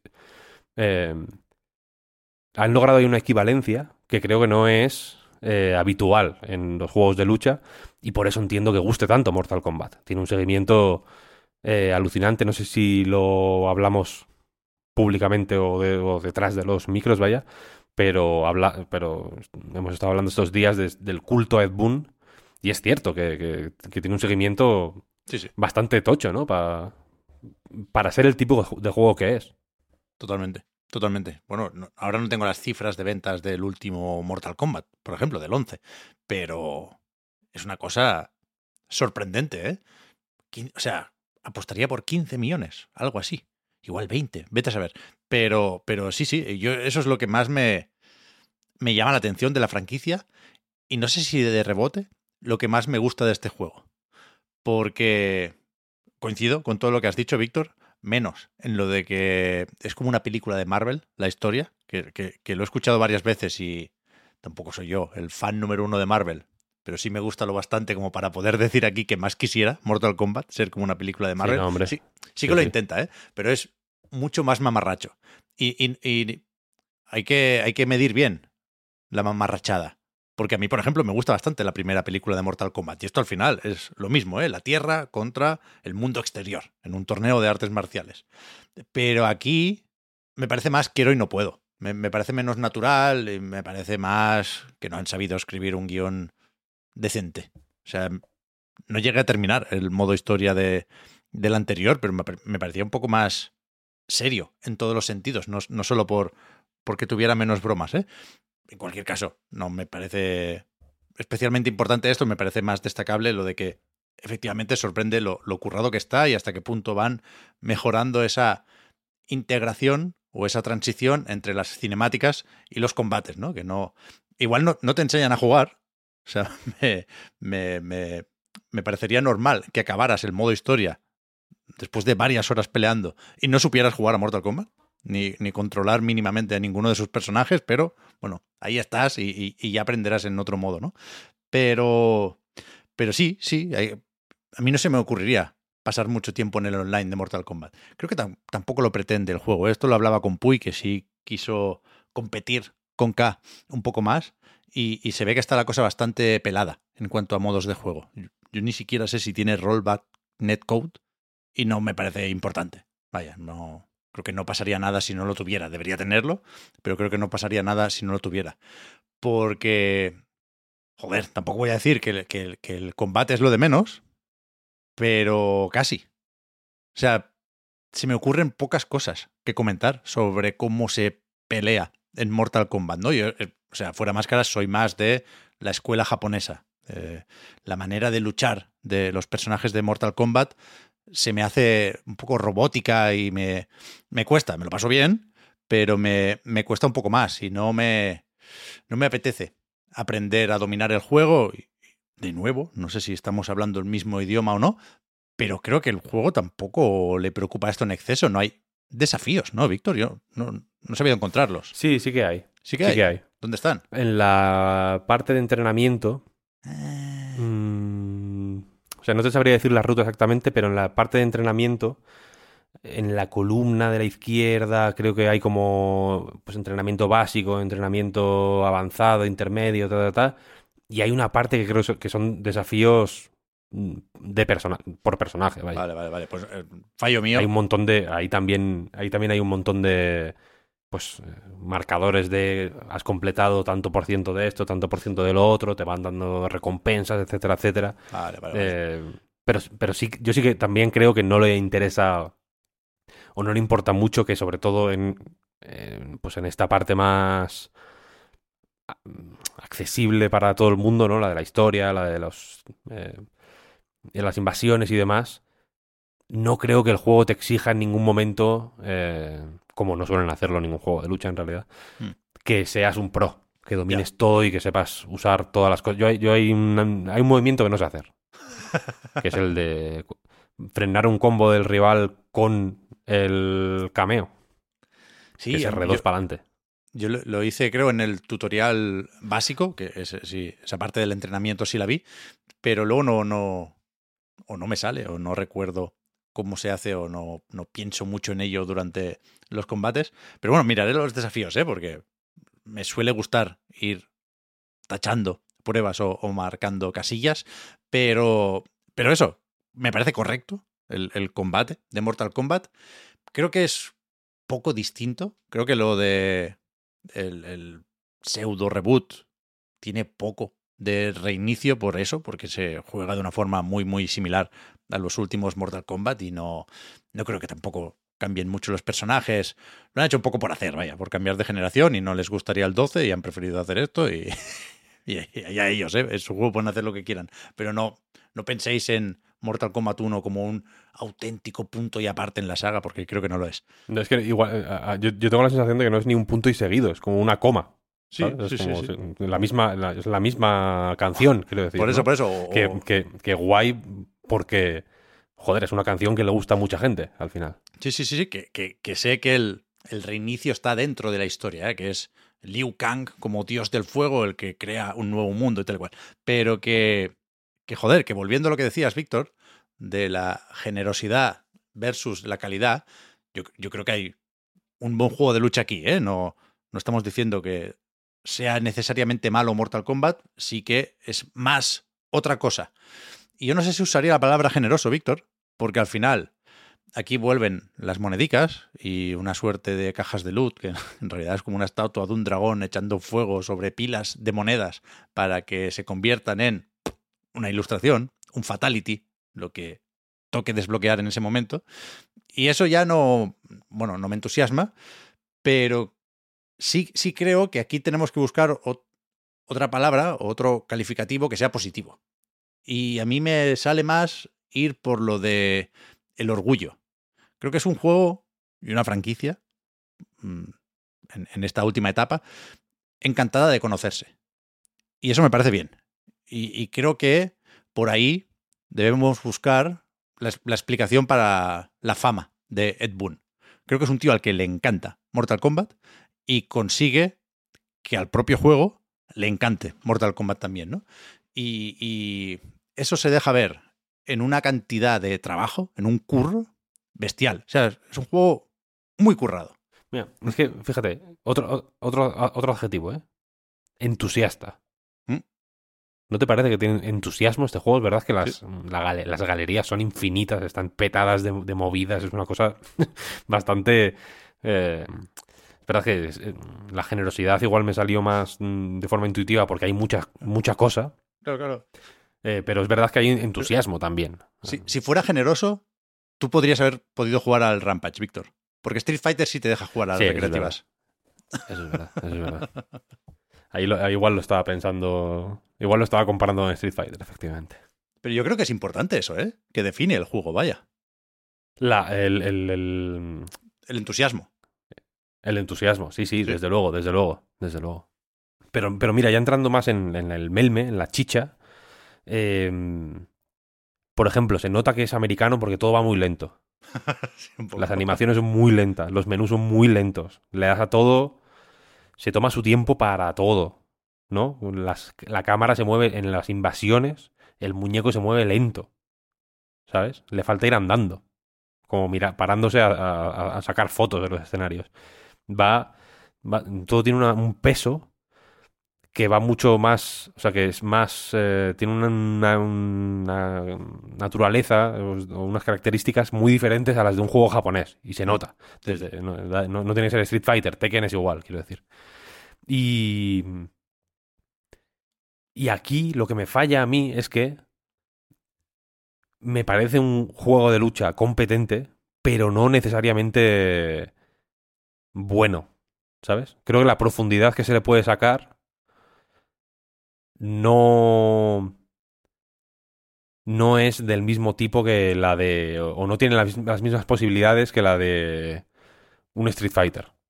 Lo siento por hacer las comparaciones, pero Sí. creo que en, en este momento eh, la- la- me- voy a intentar usarlas para ilustrar lo que quiero decir, ¿no? En un, eh, la, la lista de movimientos de los personajes, por ejemplo, en un Street Fighter es más variada porque cada personaje tiene una naturaleza, quiero decir, sus movimientos representan cómo son los personajes, ¿no? Mm. Y no solo me refiero a las animaciones, por, por ejemplo, o, a- o al, yo que sé, al aspecto que tienen lo- lo- lo- los, sus movimientos y demás, sino a, a los botones con los que se usan, ¿sabes?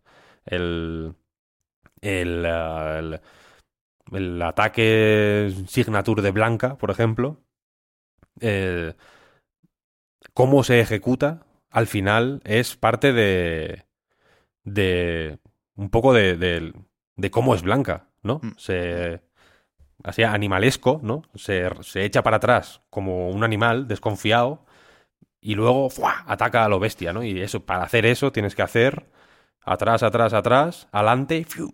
¿sabes? Es un movimiento que eh, el input, digamos, representa Es, es- es expresivo de la, de la forma de ser del personaje. Eh, en Mortal Kombat casi, casi todos hacen igual. Sí. Es un desfase, ¿no? Atrás, adelante, cuadrado.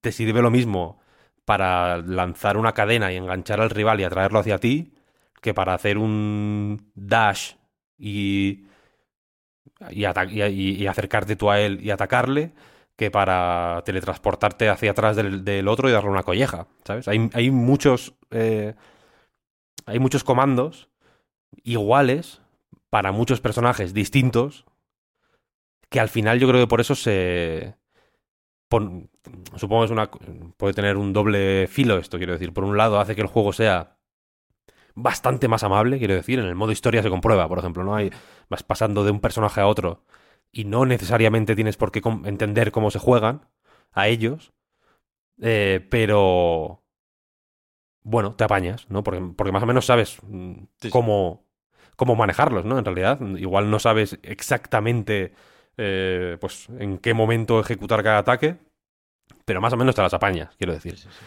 Eh, y al mismo tiempo, pues eso, para mí aplana un poco la experiencia, ¿sabes? La, la- le quita mm, un toque de personalidad Sí. que en, gene- que en general creo que le sienta bien a los juegos de lucha, ¿sabes? A Sí, sí. un, yo que sé, un, un Guilty Gear, por ejemplo, pienso que es un juego también con personajes con mucha personalidad en eso también, ¿no? En los inputs de- directamente.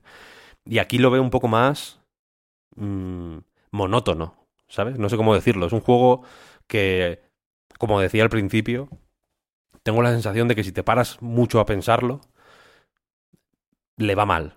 Si juegas un poco para desfogar, pues joder, es un juego muy agradable en realidad. Sí. Dentro de que es un juego en el que los personajes lanzan mocos al suelo, ¿no? Tapándose un agujero de la nariz y echando un, moco y que y que, y que ves mm, desmembramientos y, y movidas súper grotescas todo el rato. Pero es un juego muy agradecido porque es mm, amable interactuar con él, ¿no? El- te- te- da da un- no voy a decir que dé igual lo que hagas con los mandos, pero hay muchas formas de usar el mando en Mortal Kombat 1 que dan como resultado, pues, no solo partidas victoriosas, sino combos mm, de pronto gu- guays, ¿no? Que, que- Mm. Un- Uno de mis problemas, por ejemplo, es que a veces me salen combos guays que no he entendido muy bien qué ha pasado, ¿sabes? Creo que en otros juegos de lucha es bastante más mm, claro el, el- un poco los pasos que has de seguir. Y, y los, y los desafíos de personaje tampoco aclaran mucho las cosas, ¿eh? yo creo, en realidad. Em, pero tiene ese rollo de, bueno, pues sí, es un... No, no voy a decir que tenga la misma simplicidad de un Smash Bros. Pero sí que es cierto que al final son cuatro botones con modificadores según si das para adelante, ¿no? Como que hay un, una inmediatez ahí que le va muy guay, pero creo que a, que a medio o largo plazo, como, como más o menos todos los personajes eh, funcionan de una forma medio parecida, mm, no sé, lo- mm, se me queda un poco más superficial, ¿sabes? Como que... Y, y, y, y es- y esto no lo, no- o sea, no, lo, no lo digo como algo est- estrictamente malo, simplemente me parece que es un juego menos técnico que un Sí, sí. Street Fighter, por ejemplo, o un Tekken. Entonces es más eh, agradable, pero entiendo por qué no tiene... Porque tiene una décima parte de, de- de los competidores en el Evo, quiero decir, ¿sabes? Claro, claro, claro. Que por supuesto, no sé si lo hemos aclarado con otras entregas, pero por si acaso, ¿eh? que un Sonic Fox nos destroza. La mayoría de los fans de Mortal Kombat que eh, estáis escuchando esto, seguro que nos pintáis la cara. Pero yo sí creo que es evidente esto y que no debería sorprender a nadie, pero me, me ha resultado muy, muy evidente, insisto, con, con los cameos, Víctor, porque es un sistema muy rígido. O sea, el cameo es, le das al R1, en el caso de Play 5, y viene el, acompañante, o sea, no alternas entre los dos personajes que seleccionas al iniciar el combate, sino que uno es el principal y el otro es el cameo, con K. Y sale, pega y se va. Y luego cuando se recarga el circulito, puede volver a salir. Pero no se puede hacer, por ejemplo, mientras estás saltando. O sea, no es como un Marvel vs. Capcom, que es muy fácil que ese compi te ayude a extender el combo. Es bastante más limitado y, y pesado, como decías, Víctor, y lento, porque creo que a nadie se le escapa que la gracia de los cameos es, como casi todo en Mortal Kombat, coger ese algo de mítico que sin duda tiene la franquicia y magnificarlo. Jugar muy bien sus cartas para que pensemos todos que Kano o Sonya Blade son historia del videojuego. Que no, que no sé si lo son, desde luego no son Ryu y Chun-Li, pero Ed Boon podría convencernos de lo contrario. ¿Sabes? Y lo intenta y me gusta que lo intente. Sí, sí, sí. Mm. Pero como dices, al final yo creo que a la, a la larga eh, y, a la, y a la corta, en realidad. Quiero decir, los cameos efectivamente... mm, su- sus usos son, están mu- mucho más delimitados, Hmm. yo creo, ¿no? Y, y, y quizá ha sido torpeza mía, no lo sé, pero me está costando más verles usos o verles eh, más posibilidades más allá de las que te enseñan en el tutorial que a, que a los sistemas nuevos de Street Fighter VI, por ejemplo. Me Quiero dirás. decir, donde, donde ahí sí que hay, hay- tienen, son más ambiguos en el sentido de que tienen unos usos principales y luego tienen una serie de eh, usos secundarios y de, y de efectos secundarios incluso, valga la redundancia, que son más impredecibles, que no siempre entran en juego de la misma manera, eh, que no siempre... eh, que jugando contra otra persona no siempre puedes esperar que ocurra lo mismo, aunque los, las acciones que estén ocurriendo en pantalla sean las mismas, mm, no, no tiene por qué es- des- desarrollarse el combate de la misma manera. Aquí sí que es cierto que, pues, pues efectivamente los cameos son un poco más tiesos que, pues que eso, que un tag en un Tekken Tag, por Sí, ejemplo, ¿no? El, y, el, y... No sé, ya digo, mm, es... mm, No, no me apetece personalmente eh, ponerme de morros con el juego, ni darle más vueltas de la cuenta, porque ya, insisto, creo que si le das más vueltas de la cuenta, pues mm, a poco que tal, posiblemente te den más ganas de jugar a Street Fighter 6 que, que, que a este. Pero al mismo tiempo me, me da- es una ya digo, no, no, no me no me gusta ni siquiera, en sentido estricto, quiero decir, me resulta agradable, pero no me no puedo decir que me guste.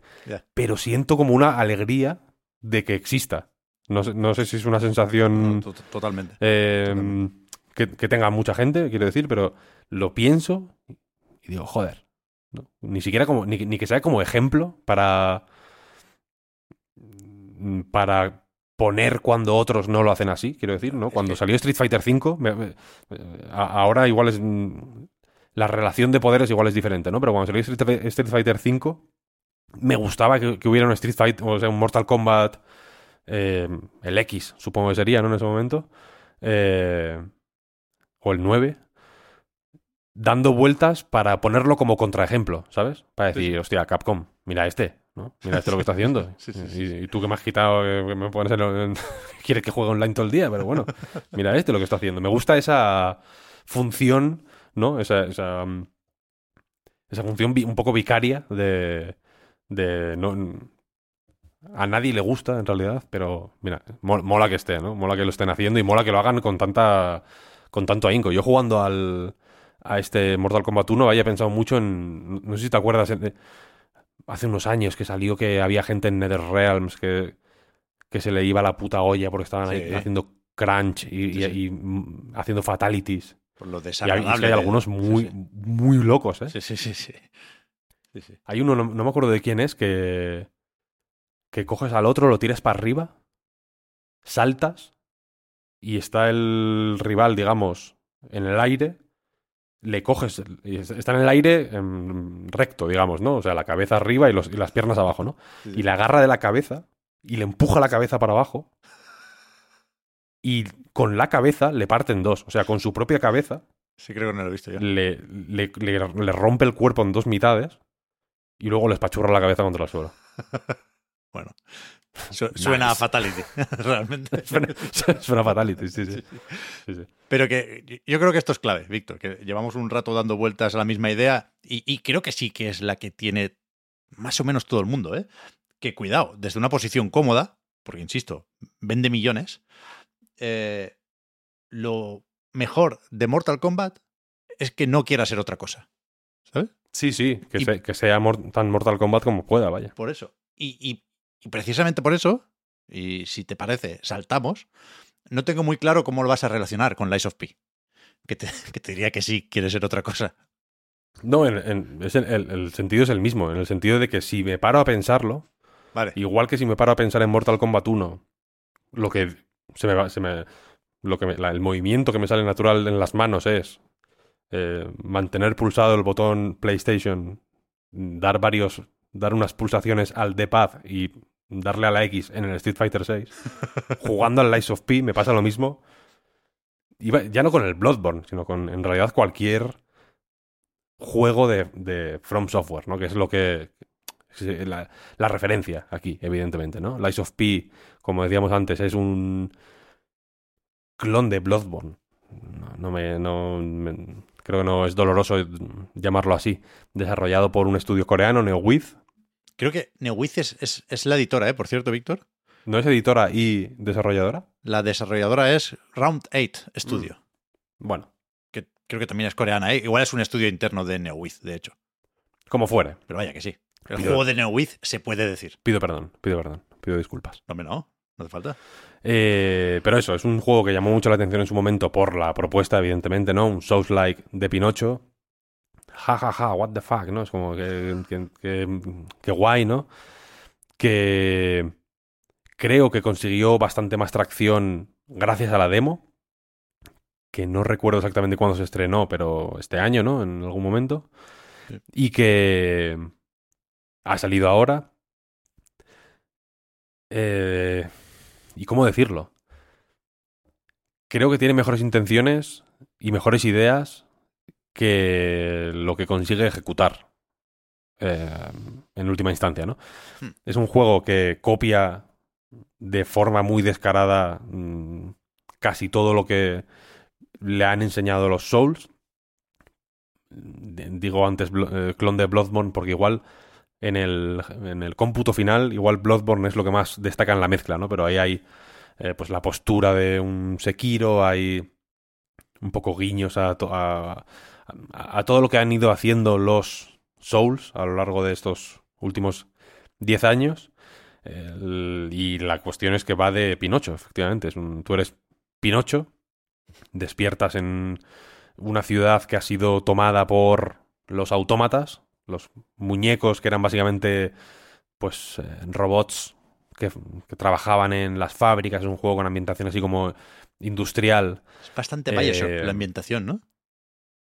Muy... Es- es- eh, no esas sé estatuas si- a mí me, me, me, me recordaron un poco a Andrew Ryan. es un poco, no, no, no- no steampunk, es como dieselpunk. Hostia. ¿no? Como lo- no, no lo sé, igual no. Es un juego oscurete, en- ambientado en en en el, en el mundo de Dickens, un poco.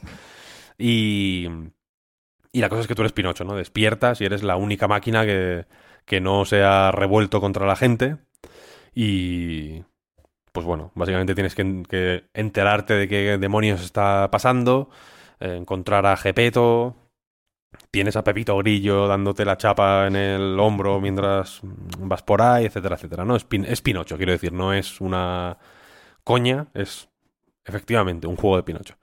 Y. Y luego a nivel estructural es un Souls, básicamente, ¿no? Vas moviéndote eh, siguiendo una serie de hogueras, aquí son unas. Stargazer se llaman, ¿no? Algo así, la- las Mm, construcciones estas. Sí, sí. El centro de operaciones, el santuario de enlace de fuego, digamos, es un hotel donde hay un personaje con el que hablas para subir de nivel. Está Gepeto que te da mejoras. Hay otra. Hay una herrera que te mejora las armas, etcétera, etcétera, etcétera. La. Mm, Cómo funcionan las cosas es como te esperas en un Souls, ¿no? También es como te esperas en un Souls cómo se desarrollan las partidas, ¿no? Tú vas básicamente mm, caminando a partir de un Stargazer, vas eh, recorriendo un mapa semilaberíntico que poco a poco se va interconectando. El diseño de los niveles no me parece top, top, top, pero sí me parece bastante decente, la verdad. Creo que enlazan de forma muy natural o conectan de forma muy natural espacios que a priori no sabes cómo van a conectar, ¿no? En realidad, creo que se van formando eh, flujos de movimiento por el mapa que son bastante bastante sorprendentes. No voy a decir que sea siempre como cuando vuelves al santuario de enlace de fuego en el primer Dark Souls, que es un poco el momento que dices, ¡buah, madre mía, la que, la que me han liado aquí, ¿no? La que, la que estaban aquí eh, liándome. Pero sí que intenta un poco recrear en miniatura esa sensación muchas veces. Y no siempre lo consigue con, pues con el mismo éxito, pero en general creo que lo hace bien. Mm, Ahí, ya digo, los mapas son mucho más grandes que el número de Stargazers que hay. Y eso es porque básicamente, a medida que vas desbloqueando atajos y vas familiarizándote con los recorridos y vas entendiendo un poco, pues, eh, cómo es el mapa en tu cabeza. Aquí tampoco hay un minimapa ni puedes eh, consultar en el botón de pausa cómo es el escenario ni nada, sino que tienes que ir aprendiéndolo en tu cabeza. Y eso creo que es una señal de... o sea, es, es una buena señal, quiero decir, ¿no? Que al final vayas conociendo por dónde tienes que ir de, de memoria. No todos los juegos lo pueden hacer con esa facilidad, ¿no? Eh, pero la cuestión es que vas recorriendo estos escenarios, matando eh, masillas, mm, matando mi- mid-bosses, etcétera, etcétera. Y cada zona, digamos, se corona con una. con un combate con un, con un jefe. A veces hay combates contra enemigos con barra de vida grande, digamos. Pero en general el gran jefe es lo que, digamos, pone punto y final a cada sección. Y. Y tiene, ya digo, algunas ideas buenas. Por ejemplo, me encanta que las armas estén compuestas por dos piezas. Tú vas consiguiendo armas y cada arma, pues una espada normal, por poner el ejemplo más básico, tiene la hoja y tiene la empuñadura de la espada. Y estas piezas son individuales, en, en realidad, ¿no? Llegado el momento, puedes combinar distintas empuñaduras con distintas hojas, distintas partes de abajo con distintas partes de arriba, por entendernos, para crear nuevas armas, básicamente. Las empuñaduras determinan cuál va a ser el moveset del arma, básicamente, y alguna característica más, pero básicamente el, el moveset. Y las partes de arriba, pues determinan el tipo de daño que haces y cuánto daño haces. Simplificando, luego hay una serie de El ataque Eh, especial, ¿no? También va asociado a todo esto. Claro, sí. El... Por ejemplo, si coges una empuñadura de una porra de un policía, que me encanta, por cierto, y un... y la parte de arriba de una... de un arma electrificada, pues tienes el moveset de la porra de policía con el- la parte de arriba que es daño combinado físico y eléctrico por hacernos una idea de la, de la manera básica en que se personalizan las armas. Luego se puede profundizar un poquito más, por ejemplo, se puede cambiar un poquito las empuñaduras. Pues si te estás haciendo un muñeco que tire más para fuerza, que escale mejor con fuerza y, y peor con destreza, por ejemplo. O que escale mejor con ener- en- energía, no sé cómo llamarlo exactamente, el ataque mágico, digamos, y menos con los otros. Lo puedes ir ajustando, digamos, para montarte tu arma, aunque estas personalizaciones un poco más eh, finas también son más difíciles de hacer porque te exigen recursos y no son muy fáciles de conseguir. Pero bueno, la cuestión es que esa idea mola, pero las armas más guays no te no, no puedes mm, romperlas en dos, digamos, o no te no son piezas únicas. Mm, Al final la mm, flexibilidad del sistema quiero decir, es menor que en un Souls porque la, el ritmo, por ejemplo, al que encuentras las armas y la variedad de armas que encuentras también es bastante más rígido. Las zonas mismas están pensadas para en la zona de la- del fuego, la zona de la electricidad, ¿no? Y, al y en algún punto del principio de esa zona encuentras un, una pieza de equipo que te protege de la electricidad y piensas, "Uh, esta va a ser la zona de la electricidad. Y efectivamente, ahí están los ataques de electricidad que te animan a equiparte con, con tal o cual cosa. Eh, y, y esa rigidez hace que al final el, en la- tu relación con el juego y con el combate se vaya enquistando un poquito, ¿no? Entonces cuando, cuando has jugado lo suficiente y, y cuando las has pasado putas lo suficiente, porque, lo- porque las pasas canutas todo el rato, sobre todo en los enfrentamientos contra los jefes, que son mm, sorprendentemente estrictos y sorprendentemente... no sé cómo decirlo, te, te someten de alguna manera. No sé si es una forma comprensible de, de decirlo, pero la cosa es que se comportan de una manera muy concreta y no notas que estés bailando con ellos, como puedes notar que estás bailando con la vicaria Amelia, por ejemplo, y no notas cómo tu build se está relacionando con la manera en que se comporta el tal jefe o tal grupo de enemigos o tal tipo de ataque que te están haciendo de una forma tan orgánica y tan gustosa como en un Souls, simplemente. Aquí hay una rigidez mucho mayor que al final se acaba un poco contagiando a, a muchas zonas del juego. Se ha comentado mucho. Y, y creo que es razonable comentarlo.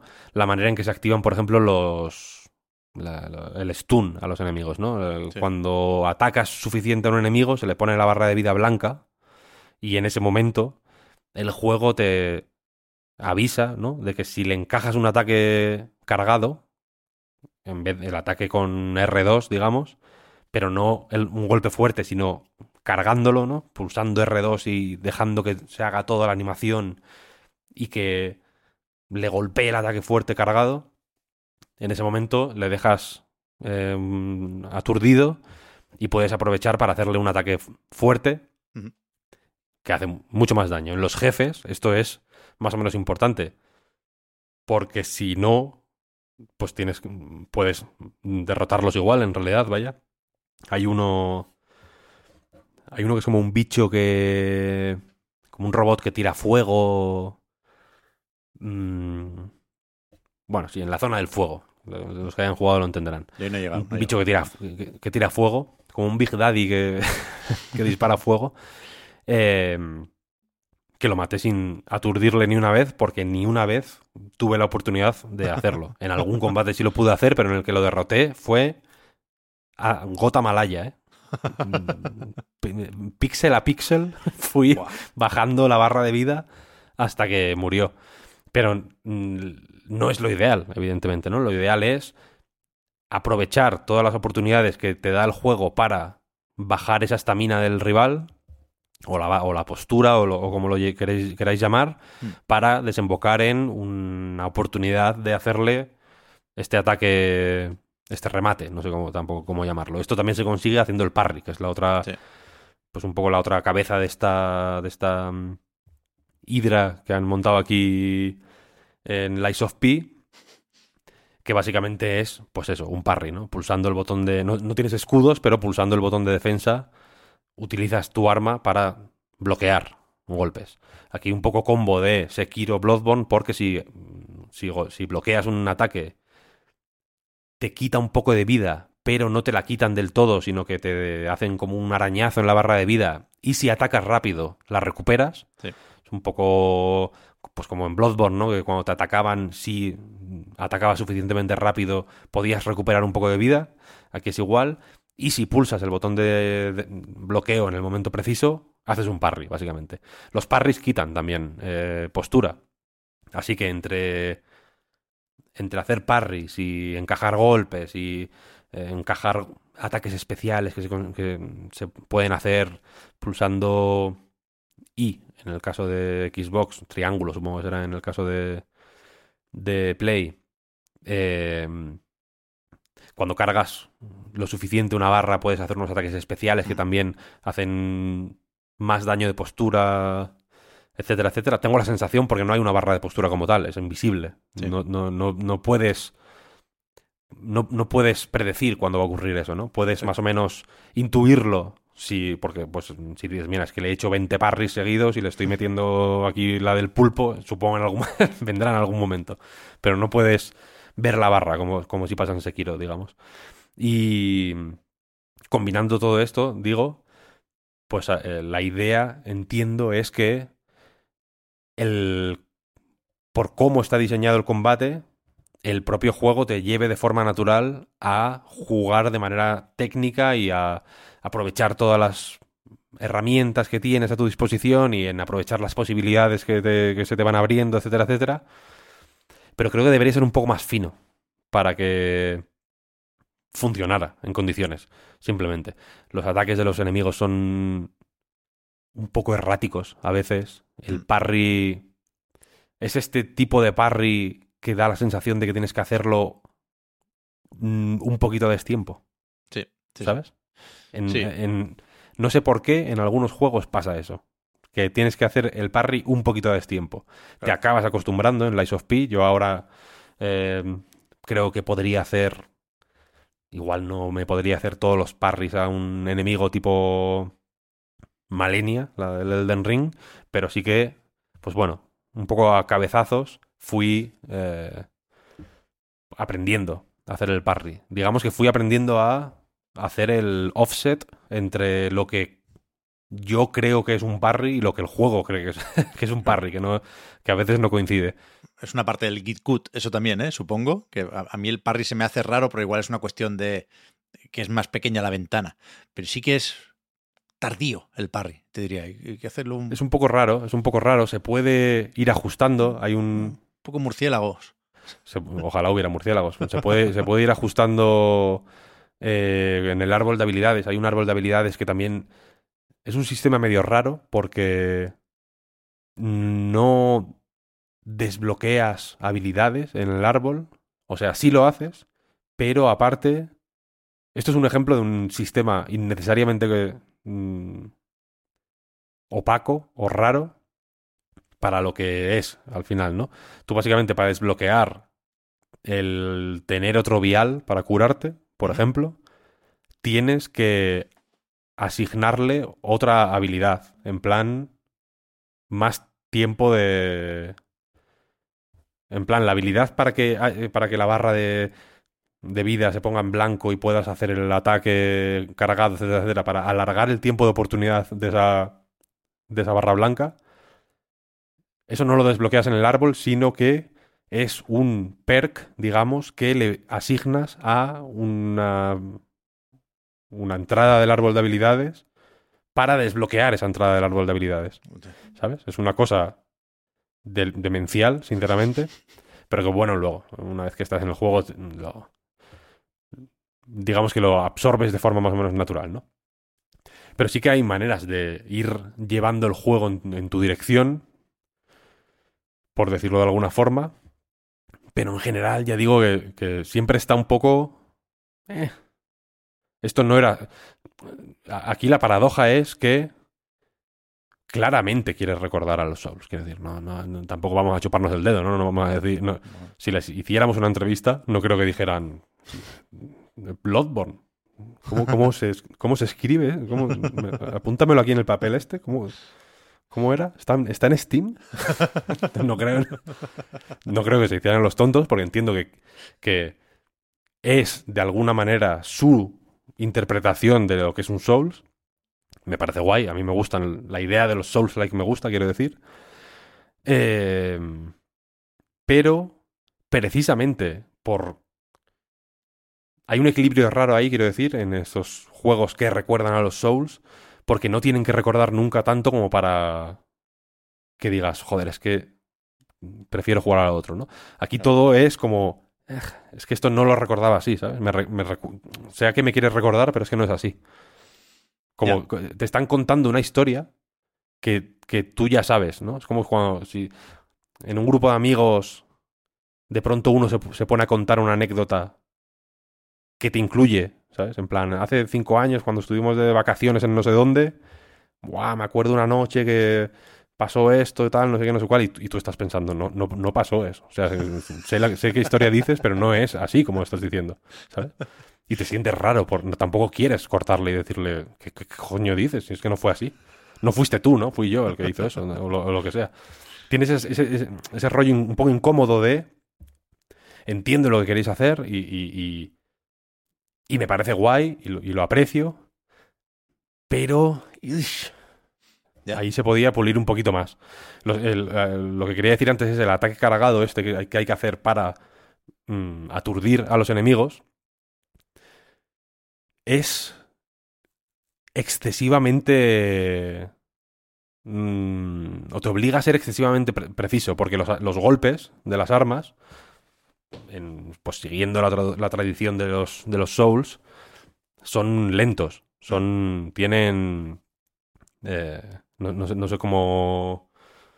No sé, no sé cómo se suele decir ahí, pero ti- tienes que comprometerte, ¿no? Con el, con el ataque. Cuando golpeas es porque sabes que vas a poder ejecutar el ataque entero y, y, y- y los ataques más poderosos son pues los que tienen animaciones más largas, Claro. por lo general, ¿no? En plan, si consigues hacer esta animación tan tocha, el premio es que le vas a meter un zambombazo que lo vas a dejar eh, mi- mirando para Cuenca, ¿no? Pero la ventana de oportunidad que te dan, en el momento en el que se le pone la barra de vida blanca, no es que se le pongan los pajaritos al rival, ¿no? El rival tiene la barra de vida blanca, pero se comporta igual, ¿no? Ataca a la misma velocidad, eh, tiene el mismo. tiene acceso al, al mismo moveset, etcétera, etcétera. Entonces, encajar ese ataque es un. es una acción de una precisión tal que puede resultar frustrante, efectivamente, porque hay muchas veces que piensas, joder, es que no me ha dado tiempo ni a plantearme cuando empezar a hacer el ataque, ¿no? Porque entre que me posiciono o, me- o esquivo sus ataques o intento hacer algún parry y me como algún golpe y me tira al suelo, si te tira al suelo, olvídate ya, ¿no? Ya, ya en la siguiente sí, eso, porque si Pinocho, otra cosa no, pero le gusta estar en el suelo. Está mucho rato en el suelo cuando, cuando se cae.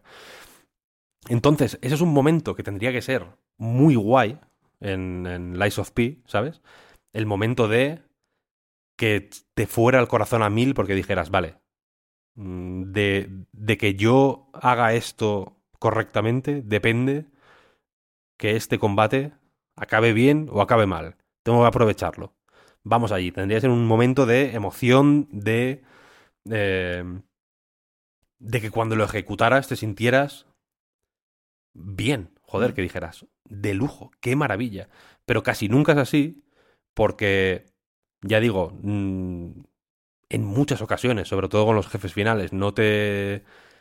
e- Es difícil. Eh, hay, hay una- hay un cálculo, no sé si excesivamente estricto o excesivamente complejo, pero que tienes que hacer para encajar ese golpe, que simplemente no es agradable. Pero incluso cuando lo haces, muchos enemigos tienes que colocarte en un punto concreto del... de- del- como en el, en el- Esto supongo que igual se puede encontrar un... No voy a decir una inspiración, porque supongo que se solaparían los desarrollos, pero un medio equivalente en el Elden Ring, los enemigos más grandes, cuando los noqueas, les, les aparece como una luz, ¿no? O algo así, o una movida que es como si atacas aquí, ¡pa!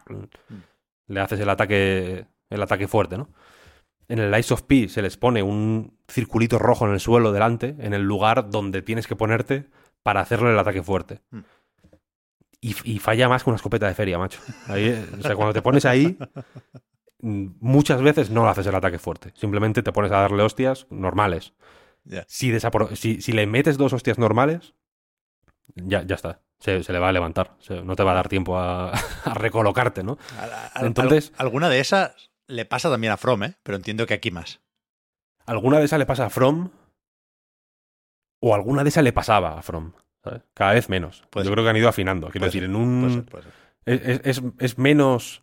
Si te paras a pensarlo, es menos habitual esa sensación cuanto más pasan los juegos, ¿sabes? Puede ser, puede en el Dark Souls 1, en el Dark Souls 2, en el Dark Souls 3 ya seguro que te acuerdas de menos. ¿No? En el Sekiro, desde luego, no te acuerdas de ni, ni un momento así. En el Elden Ring, igual, sí, en el Elden Ring yo recuerdo algunos, de los Algunos gigantes estos de, de los martillos, ¿no? Y de, las- y de los arcos. esos, esos se zafaban de todas, ¿eh? Los, los mamones. Pero aquí pasa que, que ocurre mucho, ¿sabes? Y, y- y no son de nuevo, y por eso lo asociaba con Mortal Kombat, ¿eh? No, no.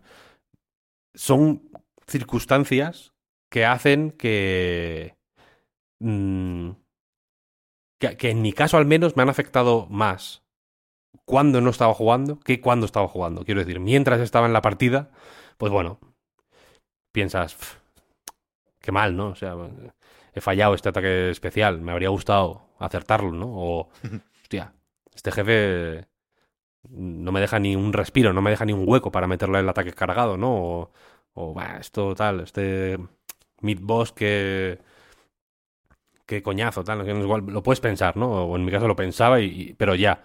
Pero después de jugar, cuando me paro a pensarlo, es como "Uf, es que así no, Te come- así no. Entonces, no es, claro, son, son pensamientos intrusivos, básicamente, ¿no? Entonces yo entiendo que, que, que- o, o recomendaría, ni que sea a quien le guste la este, este subgénero de los Souls-like, darle un tiento, sobre todo si lo vas a hacer en Game Pass, evidentemente. Pero bah, creo que podría, creo que el resultado podría ser, haber sido mejor. En- y, y creo que hay ejemplos mejores. Eh, Sabes que hay una colaboración entre Lies of P y Wolong. Sí, sí, sí. Lo vi- no- yo no lo sabía, lo vi el otro día en Steam, que me salió ahí Wolong por... O sea, eh, Lies of P por Wolong Collaboration. sí, sí. No sé qué colaboración será. Pero Wolong, por ejemplo, me parece bastante mejor juego. Sin ser tampoco lo, lo más elegante o lo más eh, pulido del mundo. Hmm. Me parece, me parece bastante mejor, mejor juego que este. Yo no Y sé. ¿eh? está, y está en el Game Pass también. Yo lo, lo- o sea, lo veo ahí, ahí. Cuidado, me acabé pasando el bolón, lo cual sin duda dice algo bueno del juego de Koei Tecmo, porque yo no, no soy tan fan de los Souls-like o no necesito tantos Souls-like en mi vida. Es decir, eh, yo con Elden Ring eh, me sacié hasta lo próximo de From. ¿no? Este tipo de juegos, estos Souls-like, la recomendación siempre va especialmente dirigida al que tiene ganas de más a falta de pues el próximo Dark Souls o el próximo Elden Ring o lo que coño toque ahora, ¿no? Yo, no, yo estoy bien, yo puedo esperar hasta el siguiente. Entonces, tiene que darme algo más que repetir la fórmula o imitar eh, uno de estos juegos de Miyazaki con más o menos acierto, ¿no? Y en ese sentido, entre que tengo problemillas con el parry, ya digo, y que las animaciones de los ataques básicos, como mínimo con las primeras espadas, no me, no me llaman mucho, pues no sé si voy a seguir. También es que so- soy más o menos malo, ¿eh? Y, me cuesta. Tengo que dedicar un esfuerzo y tengo que concentrarme y no.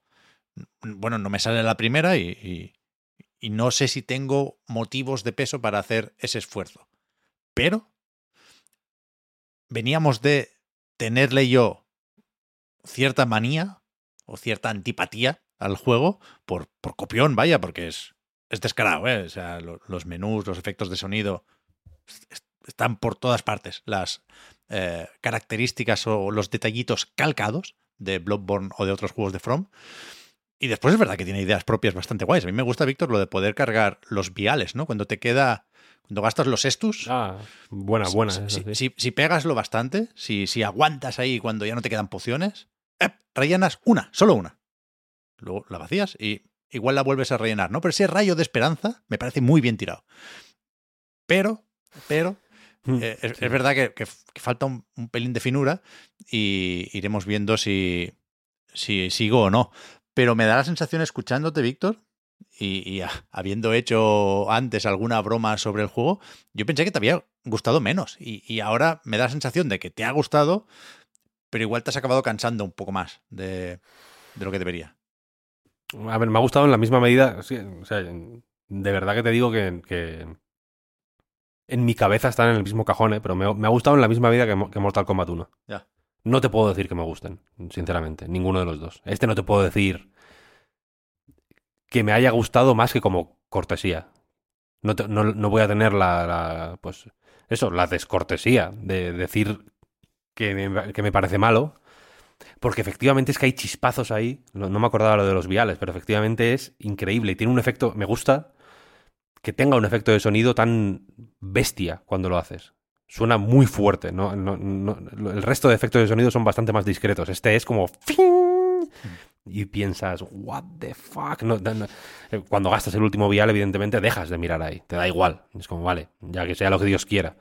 Pero cuando, si has perdido de vista esa parte del- de la interfaz, que se va rellenando en morado, es un color también bastante chillón, y cuando se rellena te da el vial efectivamente, pega un bombazo el efecto de sonido, que, que es que cuando estás en un momento tenso, es, un- es un subidón importante, ¿no? Es como, wow, vamos para allá que, que- que remontamos, ¿no? Que le damos la vuelta a la tortilla. Ese ti- si, si, si, si tuviera, no sé cómo decirlo, tampoco la inteligencia, vaya, si, si simplemente mm, se decantara por explotar lo que tiene de único, ¿sabes? En vez de simplemente mm, intercalarlo en- como, como matiz en lo que no deja de ser una copia, vaya, de, un Souls, pues posiblemente sí te podría decir que me que me había gustado sin paliativos, pero no te lo puedo decir porque es que mm, me ha parecido un pues un juego competente en, sí, un juego competente en el sentido de que, de que no me- no hace nada particularmente mal, pero bueno, estaría bien también que hiciera algo particularmente bien, ¿no? Y creo que lo que, lo, lo- lo que amaga de un poco de hacer eh, bien, de verdad, ¿no? Y de, de- de ser destacable y de ser... y de, y de decantar la balanza a su favor. No sé exactamente por qué, si por miedo, porque no saben exactamente cómo... A mí con estos juegos me da la sensación siempre de que dicen, venga, vale, vamos a hacer un Souls-like, ¿no? ¿Cómo es un Souls-like? Es así, así, así, así. Y van teniendo ideas y es como, venga, ¿dónde las metemos? Ah, pues aquí, aquí, tal, vamos a hacer esto, tal, tal, tal. Y todo lo que... Y antes que romper el molde, que se han autoimpuesto, quiero decir, porque nadie le ha dicho a Lies of P que sea eh, un Souls-like, en realidad, ¿no? Igual que nadie le dijo al Team Ninja que Nioh tenía que ser un Souls-like, y por eso es tan distinto, en realidad, ¿no? Son- es un juego de pantallas, al final. Eh, la- no, no es un mapa interconectado, no es tal, no es cual, es un... Eso, es, es- ahí- ahí creo que el Team Ninja, y en Wolong también, vaya, supo romper un poco más el molde a su favor, ¿no? Pero hay muchos juegos que por no pervertir o por no faltarle el respeto a unas bases que se que insisto se han puesto a la espalda ellos mismos pues simplemente prefieren aguar sus ideas propias sabes antes que perder una naturaleza que tienen de segunda mano al final sabes y posiblemente Lies of P habría sido sería mucho más destacable y, aguantara más el paso del tiempo. Dudo que este juego dentro de no muchos meses esté en la memoria de nadie, vaya. No creo que llegue a los GOTY, quiero decir. Eh, posiblemente, si fuera más Lies of P, ¿sabes? Y menos Bloodborne-like, posiblemente sería mejor, ¿no? Y, sería más fácil eh, recomendarlo abiertamente, ¿no? A mí me cuesta recomendarlo abiertamente. Me, me cuesta recomendarlo fuera de Game Pass. ¿eh? Es una. Ya sé que no. De nuevo. Si quieres, nos tiramos otra hora debatiendo de, de por qué es esto, vaya, pero no, no tenemos el tiempo ni las ganas, entiendo. Pero es uno de esos juegos que fuera de Game Pass. Muy de oferta tienen que estar, ¿eh? para, que, para que yo te diga que te lo compras. Ya. A ver la secuela. Yo creo que habrá secuela. Yo creo que, que ha alcanzado esos mínimos de, de, Truths of P. de, de calidad y de éxito, me imagino también, dentro y o fuera de Game Pass, como para que NeoWiz encargue otro. ¿eh? Vete a saber, vete a saber. Igual pasa como con. Es que eso ya es, eso ya, eso ya es una perversión, quiero decir. Y tenemos ejemplos, ¿no? Lords of the Fallen, por ejemplo. Fíjate que, fíjate las vueltas que han tenido que dar para hacer una secuela, ¿no? Que ahora ya no sabes ni cuál es el original o la secuela, se llaman igual. Sí, sí, sí, sí. ¿Tú al Lies of P no has jugado, Oscar? Que eres Eh, Bueno. entre bastante y muy de Souls-like también. Sí, y de Bloodborne en particular. Pero bueno, ya es verdad que lo que puedo jugar en la demo tenía. Estéticamente es, no sé, tiene cosas muy de, del gótico, ¿no? De, de Bloodborne, ¿no? Y, y, creo que puede entrar bastante por los ojos y nota mucho, pues, en, en todo, nada más ver lo que, de dónde viene, pero a la hora de jugarlo cambia bastante la cosa. También en la demo, así que eso ya me he hecho un poquito para atrás. Un tiento a lo mejor, ya que se puede jugar en Game Pass, pues se le puede dar. Pruébalo, hombre. Yo es que no jugué la demo, pero sí, sí recuerdo que comentaban hace no tanto que desde la desarrolladora que cambiaron el parry, la esquiva. Quiero decir que, que a lo mejor te gusta más el juego que la demo. puede ser. Pues era, aunque lo que he escuchado también, más allá de lo que hayáis podido comentar, eh, no, me acaba de convencer a nivel de cómo funciona el, timing de los parries y todo esto. Parece que a veces es demasiado imprescindible, ¿no? Tirar para adelante con ello, entonces... No sé, no sé, ya veremos. Pero sí que he jugado alguna otra cosilla por ahí. Eso voy a decir. Entonces, ¿qué? Eh, bueno, a ver, a bastantes cosas, en realidad. hace, poco hice una lista de lo que he jugado en, el último año y me, dejé, me dejó loco el número. Pero es verdad que el verano ha estado complicado.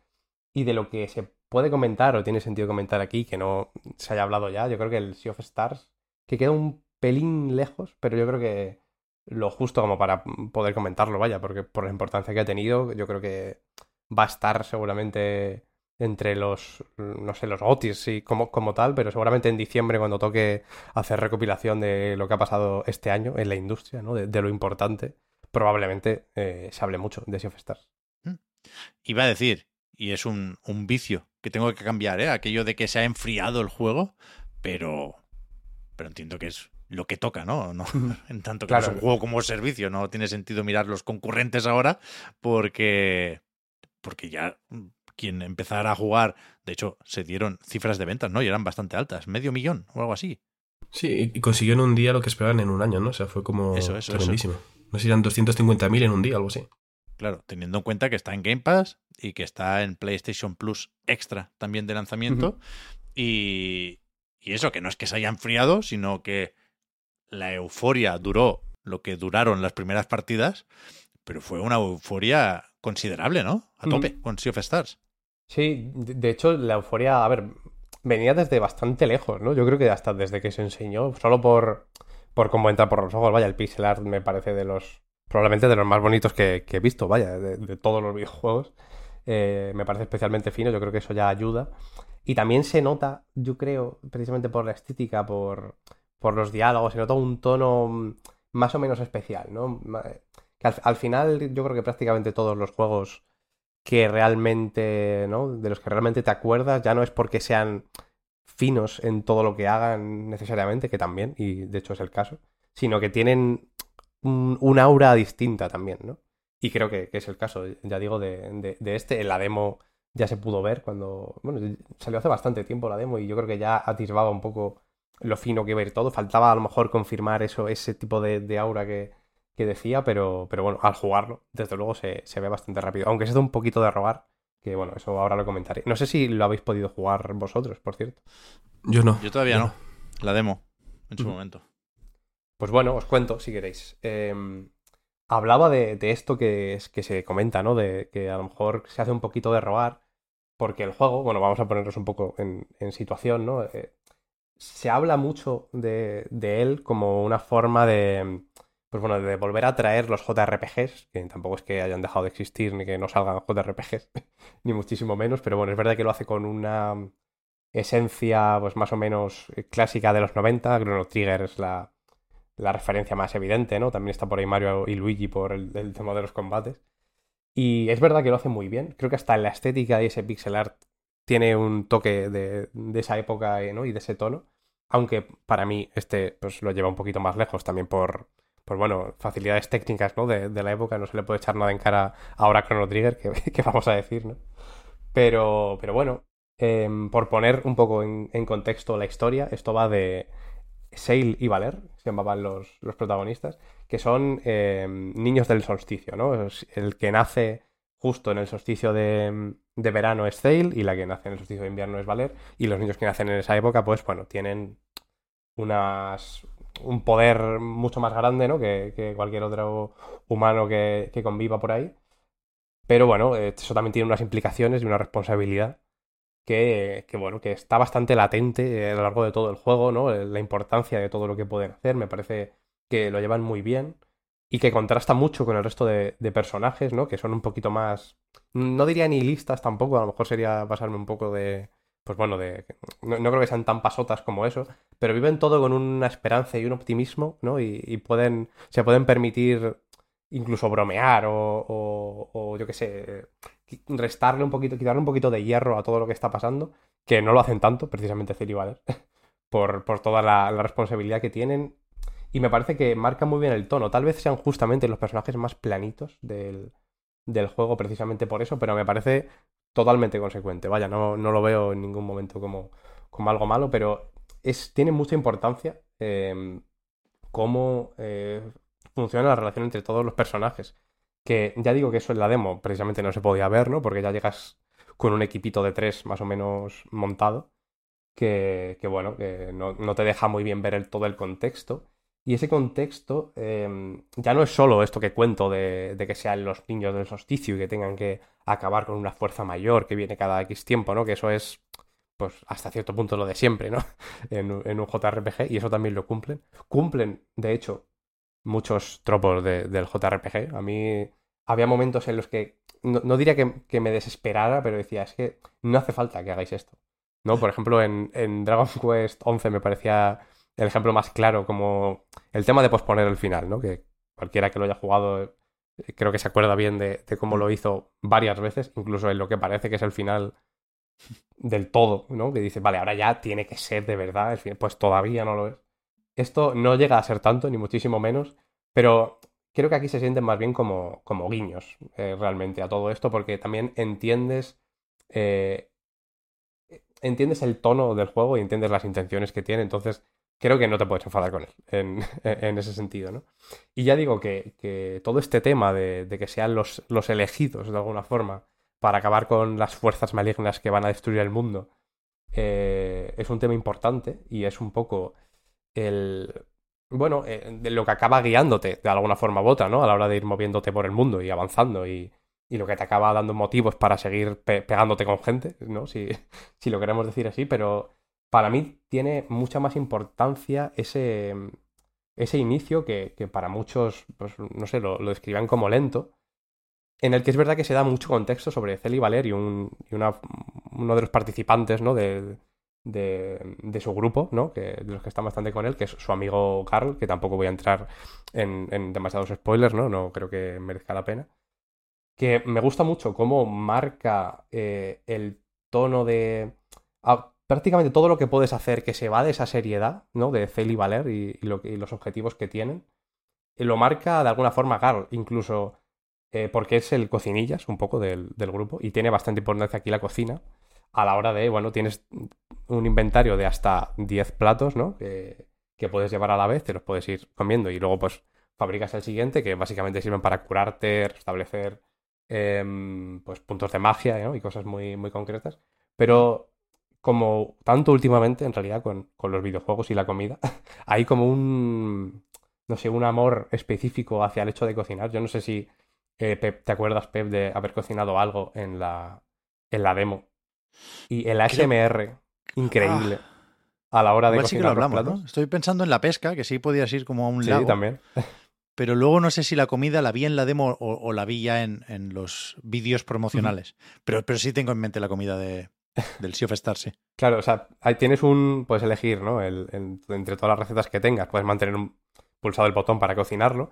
Y mientras se va rellenando la barrita, es una SMR increíble del proceso de hacerlo, ¿no? Por ejemplo, prim primero, yo que sé, en un guiso, cojo las verduras, se cortan y el sonidito del cuchillo contra la tabla, clic, clic, clic, clic.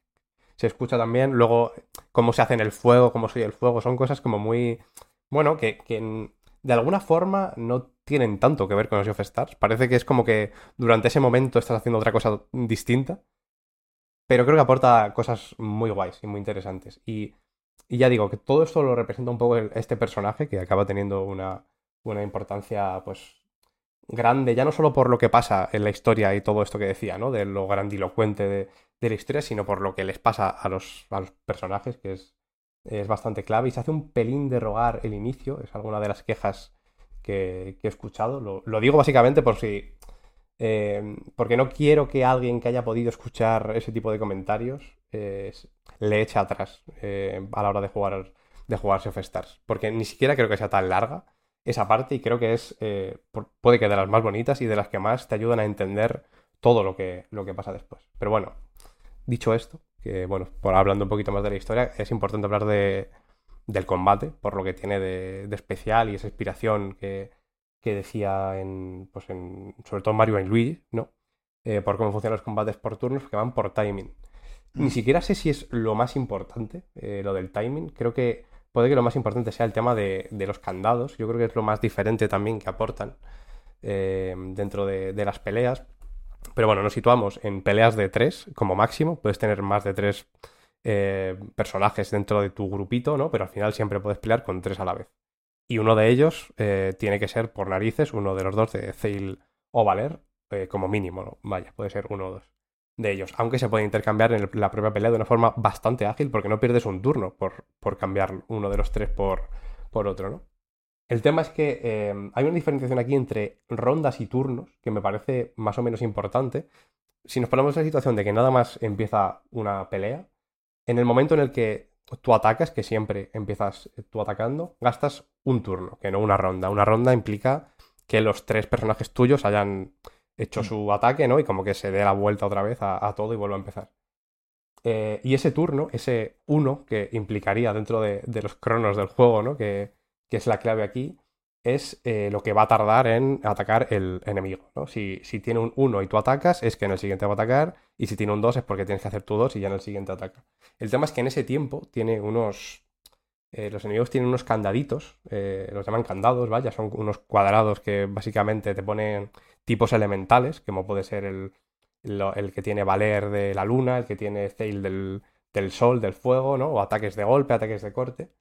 El tema es que en esos dos turnos, o lo que corresponda, ¿no? si es que hay un 2 al lado de esos cuadraditos, eh, si consigues hacerle un ataque de cada uno para romper esos candaditos, no ataca durante ese turno. Y solo puedes aprovechar muy bien. Hay eh, cierto personaje que, que, en cierto punto puede incluso retrasar. ¿no? Una, uno de sus, de sus habilidades más importantes es que el numerito que acompaña a esos candados lo agranda, ¿no? Y básicamente lo retrasa, que eso puede dar muchas posibilidades, porque si es más de 3, por ejemplo, ya empezaría otra siguiente ronda, entonces puede volver a atacar dos veces con, con el mismo personaje en ese tiempo, ¿no? Hay, hay una estrategia que me parece pues, muy interesante, lo, lo que más de, del juego, y que al final es lo que te marca como peleas, ¿no? Porque luego es verdad que está el tema de, del timing, que, que, decíamos antes, todas las... Todos los ataques y todas las, las defensas tienen un timing específico para hacerlo un poquito mejor.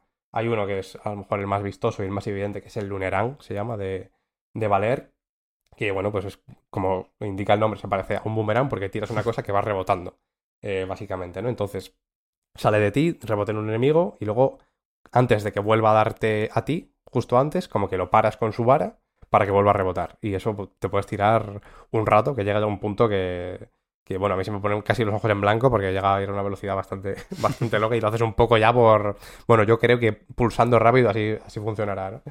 Pero bueno, al final no marcan tanto cómo funcionan las peleas esto y me parece muy guay la forma en la que te lo enseñan, porque cuando estás, eso, en una especie de academia en la que, en la que empiezan estos dos y sus maestros se lo explican, ¿no? Que quieren precisamente, no como quitarles un poquito de responsabilidad, les dicen, oye, vosotros tenéis todo esto aquí, pero sois los hijos de los niños del solsticio, pero bueno, también mirad a ver lo que os apetece hacer a vosotros, ¿no? Y también lo trasladan de alguna forma a, pues eso, a cómo funcionan estos timings, ¿no? El momento en el que te los explican, porque te dejan claro que no hace falta que, que lo hagas perfecto, ¿no? Porque eso ni siquiera va a definir tanto cómo va a ir tu combate. Es verdad que es una especie de bonificación, sirve como una especie de bonus dentro de las peleas para afinar un poquito más y hacer un poquito más de daño pero no va a determinar si ganas o pierdes la pelea, ¿no? Básicamente, a lo mejor determine que acabes, pues, unos poquitos turnos antes, que, que uh -huh. puede salvarte, efectivamente, y puede venir muy bien. Pero, pero no, no va a condicionar que, que, pierdas de repente, y eso me gusta mucho cómo te lo dejan claro desde el principio, ¿no? Como no te rayes. Básicamente, en general, todas estas cosas es no te rayes. Algunos de los ataques, por ejemplo, cuando hablaba de los candados, eh, al principio, por los personajes que tienes, es literalmente imposible romperlos. O sea, no se pueden romper. Entonces tú ves cómo esos candaditos eh, están ahí, no los vas a poder romper, van a pasar esos turnos y el, y el viaje te lo vas a comer. Y lo sabes. Pero también sabes que, bueno, que simplemente es un mal menor, porque es una forma de, de plantear la pelea, que no queda otra. Los enemigos también atacan. No todos los ataques, por cierto, de los enemigos tienen esos candados, solo los tienen los que son como ataques especiales, ¿no? Podríamos decir, un poquito más, más fuertes. Y por cierto, también todos ellos se pueden detener en el momento justo, ¿no? También hay que acabar aprendiéndotelos. Eso a lo mejor pues puede costar un poquito más eh, o puede dar un poquito más de rabia. A mí me da un pelín, no os voy a engañar. Porque no me gustaba no saber lo que va a pasar. O sea, no, no me gusta decir, vale, este ataque no me lo he parado, pero porque no podía parármelo, porque yo no sé Ah, con qué timing vez. me va a dar o me va a dejar de dar, ¿no? Eh, Lo descubriré ya en el, la segunda vez, veremos si lo puedo hacer o no. Aún así, el juego también tiene una especie de reliquias que son como este tipo de modificadores que justo en Dragon Quest 11 también, también lo sabías bastante de JRPG, que te pueden poner más o menos facilidades en, el juego y te ayudan a, a saber cuándo es el momento justo, básicamente, ¿no? Si a alguien le da un poquito de miedo, hay, hay ese tipo de ayudas. Y ya digo, al final, eh, aunque eso es importante y también es importante lo de, lo de romper los candados y es más lo que, lo que marca el ritmo, porque marca los ataques que utilizas, realmente creo que, que no te ponen demasiados compromisos. Y eso también me parece muy importante. Más allá de eso, me parece, ya digo, muy, muy fino cómo funciona. Es bastante satisfactorio cuando lo pillas y cuando entiendes, eh, pues eso, esa dinámica de, vale, eh, teniendo en cuenta que hay... Claro, hablaba de los candados cuando solo hay un enemigo, parece, puede parecer más simple de lo que, de lo que es, pero cuando hay dos o tres que todos tienen su, sus cuadraditos y tienes que ver cómo te las apañas para romperles los ataques a la mayoría, cambia, cambia la cosa, ¿no? Ahí ya, ahí ya sí que entras en un, en un momento de estar a lo mejor un par de minutos antes de empezar eh, a, a tomar decisiones y a ver qué, qué haces, pensando, vale, si hago primero esto con este personaje y luego hago esto con este otro, acabará, acabará, acabará funcionando, ¿no? Por, por narices. Lo bueno también es que no hay una aleatoriedad en eso. Si sí que puede pasar justamente con el tema del timing. Si, por ejemplo, tiene tres lunitas, si hablando del lunerang este que decía antes de que hay que darle varias veces, claro, esas tres, si lo, quiere- lo que quieres hacer es quitárselo en el mismo ataque, tienes que hacer el buen timing. Eso sí que no te lo quita nadie. Porque si, si no, solo le, metes una hostia y cuando te vuelve el boomerang este, pues se acabó el ataque y, y ya has perdido el turno y todavía le quedan candados de ese tipo. Entonces, bueno, eh, creo que se, se forma un equilibrio muy guay que, que mejora, eh, por supuesto, cada, según van añadiéndose personajes y te dan, van, dan- van dando más posibilidades y los enemigos se van volviendo más complejos.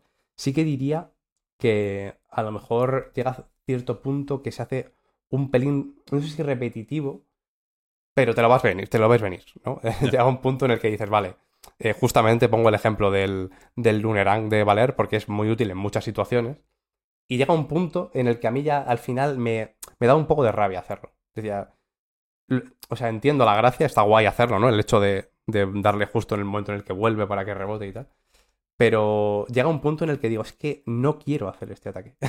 me, me obliga el juego para poder, ¿no? Para poder eh, romper esos candados si es que quieres hacerlo, que en realidad tienes la opción de no hacer ese ataque y comerte el, el golpe y seguir, y seguir avanzando, pero... Pero bueno, eh, creo que tiene un poquito de eso, pero no, evi- evidentemente no creo ni que pese en el juego, ni muchísimo menos. Y que son, pues bueno, cosas menores y también que dependen bastante de, de cada uno, ¿no? Eso yo creo que es bastante, se acerca bastante a, a mis manías. Y, y bueno, tampoco quiero quitar mucho más tiempo porque no vamos sobrados y Juan también tiene cositas que comentar. Pero en general me parece, me parece muy guay cómo está todo hecho por separado. Ya digo, el combate por separado me parece muy guay artísticamente, ¿no? Si nos podemos hacer este tipo de, de análisis, ¿no? De, desgranados por apartados. El, el hecho de que el mundo esté tan vivo y todo sea importante me parece genial. También tienes... eh, puedes descansar en campamentos, ¿no? Con, ahí te encuentras con toda la gente que está en tu equipo. Y hay una- un personaje que se llama Tix que no está con- contigo en tu comitiva, pero no forma parte del grupo que pelea. Simplemente, pues, en la hoguera te la encuentras y hablas con ella. Lo que te cuenta son eh, historias en base a reliquias que te has ido encontrando por ahí sobre el mundo de Sea of Stars, que simplemente son cosas que tú puedes leer y que son todas interesantes, súper bien escritas, súper bien escrito el juego en general, por cierto. Em, y está bien porque todo lo que te cuenta parece como una historia, yo que sé, de fantasmas, de, de vampiros, ¿no? Cosas así como vampiros me flipa un poco, ¿no? Pero que quiero decir que son cosas como que se van un poquito de la línea de, de, Sea of Stars, ¿no? De lo que parece que es. Mm. Y todo lo que te cuentan existe en el mundo hasta el punto de que puedes ir a verlo, de alguna forma, ¿no? Y, y hasta puede que tenga una misión, ya sea principal o secundaria, relacionada con eso. Y todo lo que, ya digo, todo lo que ocurre, todo lo que te cuentan tiene un valor y una importancia porque, porque es cierto, porque es de un mundo que, que te crees y hacen porque te lo creas y, y desde luego lo consiguen. Tiene hasta tu, su propio juego de mesa, como es el, el girarrodillos, que se llama, me parece bastante guay. No sé si este lo llegaste a probar en, en la demo, pero va, va, va. está muy, muy guay. Eh, me gustaría que pusieran, yo qué sé, online competitivo de esto. me, me tiraría bastante tiempo dándole. Pero, pero bueno, ya digo, todo son pequeñas cosas que ayudan a que, todo sea más creíble y más realista y más, y más fino. Me parece, ya digo, que, es muy fino en, en todo lo que hace.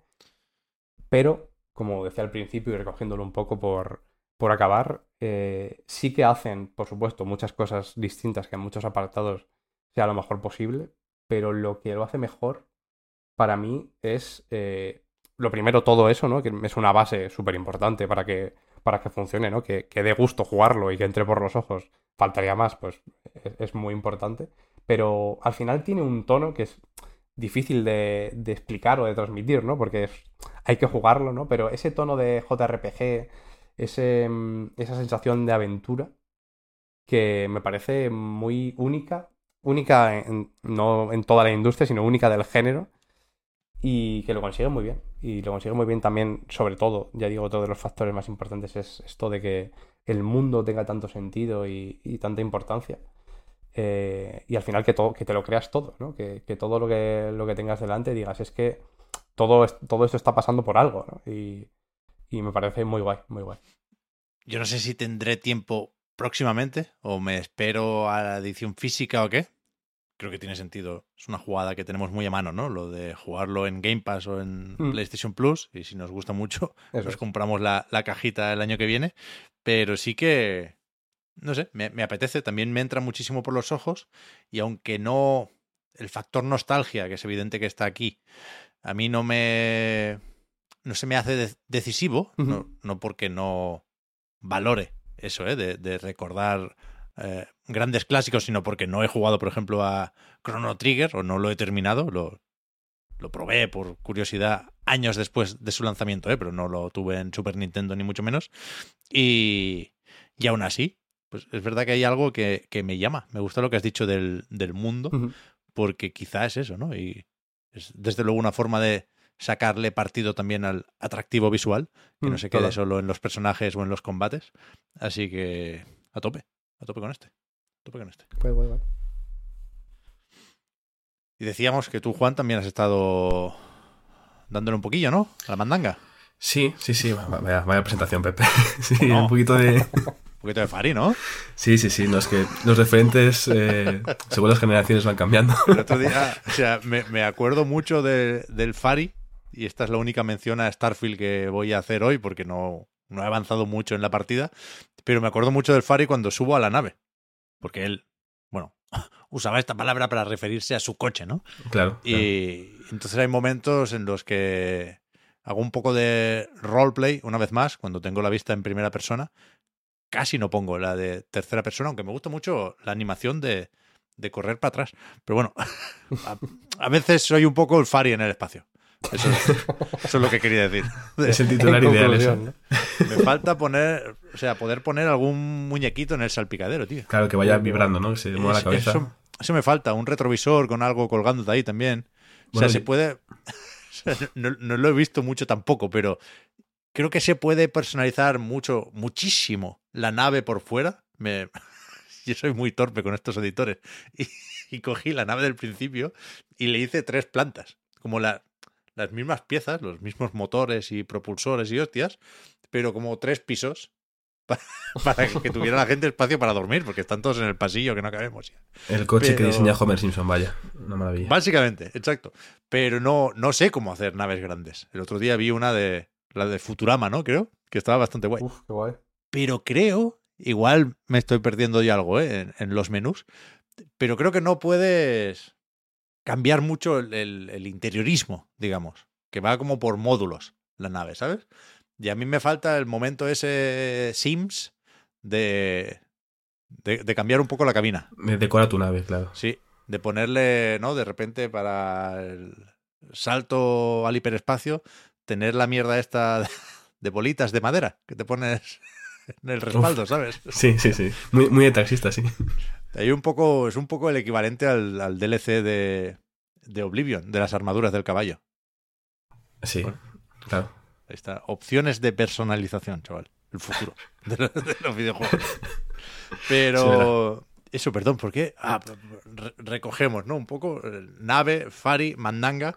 ¿A qué has jugado, Juan? Perdón. Exacto. Nada, nada, nada. Me parece, me parece un paréntesis ideal porque además yo ahora cuando empiece voy a hacer unos pocos paréntesis también, así que no pasa nada. Voy a hacer una breve mención a lo que he jugado, como ha hecho Oscar antes de ir con el, el análisis. Estos días he podido jugar, pues si os interesa. Una recomendación de Víctor, que no se os pase, que hoy no lo ha dicho, creo.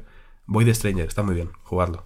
Eh, no me lo he pasado todavía, pero eh, lo que llevo eh, me parece una, maravilla y súper chulo. Y me relaja bastante, la verdad, jugar a juegos de este tipo. Estoy jugando para un futuro análisis a It's a Rap, que es un juego en el que tienes que editar las escenas de acción y luego realizar esas escenas de acción. Es como jugar al Premiere y luego tienes que hacer los, la escena de, este protagonista, que es un poco un Mario versión el mundo que toque, ¿no? Indiana Jones o un espía así como una ciudad más futurista. Está muy bien. Eh, cuando lo termine os hablaré largo y tendido de él porque creo que es bastante divertido. Pude probar la beta del Ghost Runner 2, que ya tiene demo, el 26 de octubre creo que sale el juego, así que si queréis probar la demo aún estáis a tiempo, bastante bien, la verdad. Y el último juego que voy a mencionar antes de llegar al análisis es Stick to the Plan, un juego español que salió el 14 de septiembre, igual que el Acasolotel y que el Ugly. Estuvo en el Indie Day también este juego. Y que es un jueguito de puzzles que creo que se hizo una jam en el que cogemos un perro, un majete, que tiene que pasar con un palo hasta llegar al final de cada, de cada puzzle, ¿no? De cada escenario. Y es realmente entretenido. O sea, no me lo he pasado todavía, llevo un par de mundos, pero, pero me gusta mucho. La verdad, es un juego que si, si no habéis probado, os, os recomiendo, Pep, Oscar, porque creo que, que os puede funcionar muy bien. Guay. Dicho cuál esto- es, pero, pero no he jugado. Sí, sí. Mm, Es, vamos, muy, muy reciente. El, el juego del que vengo a hablar hoy ya lo tenía para la semana pasada, pero no, no estuve en el último reload por, por vacaciones, nada malo. Es Goodbye Volcano High, el último juego de Co-op, un estudio del que ya hablamos este año, porque colaboró ¿no? con Ridiculous Fishing, puede ser Pep, el Yes. juego en que, En Apple Arcade. Ujú. Pues este estudio canadiense lo teníamos un poco en el radar porque creo que fue en 2020 ya anunciaron dentro de estos eh, juegos que llegarían a PlayStation este, esta historia, este Coming of Age, protagonizada por unos adolescentes que son dinosaurios antropomórficos. Seguramente, si habéis visto algún evento de PlayStation, igual os suena porque destaca bastante, pero no, no salió hasta este pasado 29 de agosto. Iba a salir creo que en junio, pero se retrasó unos meses, nada, nada, nada grave. Al final, eh, el juego es básicamente lo que esperaba y lo digo como algo bueno. Yo quería una historia con bastante corazón, donde podía vivir y, involucrarme mucho ¿no? en la historia de estos protagonistas y con ciertos eh, momentos de vez en cuando musicales que estuvieran bien. ¿no? Yo es un poco lo que quería y eso lo tiene y bastante bueno. Pero antes de nada, los paréntesis que mencionaba. Yo este juego lo he jugado en Play 4, pero creo que también está en Play 5 y en PC. En la traducción al castellano me parece sublime, creo que se llama Ana Ábalos, la traductora, y, y no es un trabajo nada fácil porque la protagonista, llamada Fang, eh, utiliza they them ¿no? como, como pronombres y en inglés es bastante sencillo, pero a mí por lo menos en castellano me cuesta todavía, ¿no? No, no, no por ello no hay que hacerlo, eh, hay que utilizar los pronombres escogidos por, por cada persona, pero si por lo que sea cometo el error de hablar en femenino de Fang, eh, eh, hay que utilizar el, el no binario en este caso, ¿no? Pero el trabajo, como digo, de traducción me parece muy bueno, no solo por eso, sino porque hay una serie de jerga adolescente, de, de memes, de tweets, de cosas que están muy bien traducidos y muy bien localizados para tener gracia y sentido, por lo menos este lustro, ¿no? No sé dentro de 10 años cómo se verán según qué, qué bromas, pero ahora mismo funcionan bastante bien. Voy a intentar no hacer muchos spoilers de, de la trama porque al final lo más importante, creo yo, lo que más me ha gustado de este Goodbye Volcano High es la historia de Fang. Si os cuento todo lo que pasa, pues no tenía ningún sentido. Pero igual sí que menciono alguna que otra parte jugable que a mí me resultó muy entretenida y curiosa descubrir. Entonces, si os fastidio por eso, os pido perdón, pero es una cosa muy pequeñita. Y el último paréntesis, antes de empezar, es una pequeña mención a, Marta Trivi, eh, querida compañera, que precisamente el otro día en el Hospitalet, en el Indie Day, eh, habló un poquito en un podcast que se ha perdido, por desgracia, la grabación se, perdió, de un desayuno continental. Sí, sí, sí, sí, em, grabaron allí en directo eh, pero el, el, audio, pues el micrófono está mal configurado, entonces se grabó solo ruido, lo intentaron corregir con una inteligencia artificial, un desastre, no se podía escuchar nada. Debo decir que tengo notas, tomé notas, se reía, la gente se reía de mí, Pep. O sea, está tomando notas como si en el colegio, y la gente, ¿qué haces? Ahora el podcast no existe y la única prueba que hay son mis notas, donde apunté casi todas las citas importantes ¿no? que, pero, que, dijeron. Pero hay que, hay que recrearlo, vaya. Exacto. hay que hacer el remake. Esto se ha hecho en el podcast Reload, vaya. Perder un programa entero y volver a hacerlo lo más parecido posible. Bueno, si nos pagan el billete a todos los que estamos allí viendo el, podcast, eh, me parece fabuloso, pero sí, sí. Yo creo que se puede el año que viene que lo repitan. Con tu libreta diciendo quién es el tonto ahora, ¿no? ¿Qué? ¿No te acuerdas de lo que dijiste? Eh? Yo sí, mira, dijiste otra cosa. Y le, das con la libretita en la frente. Mira, mira, mira.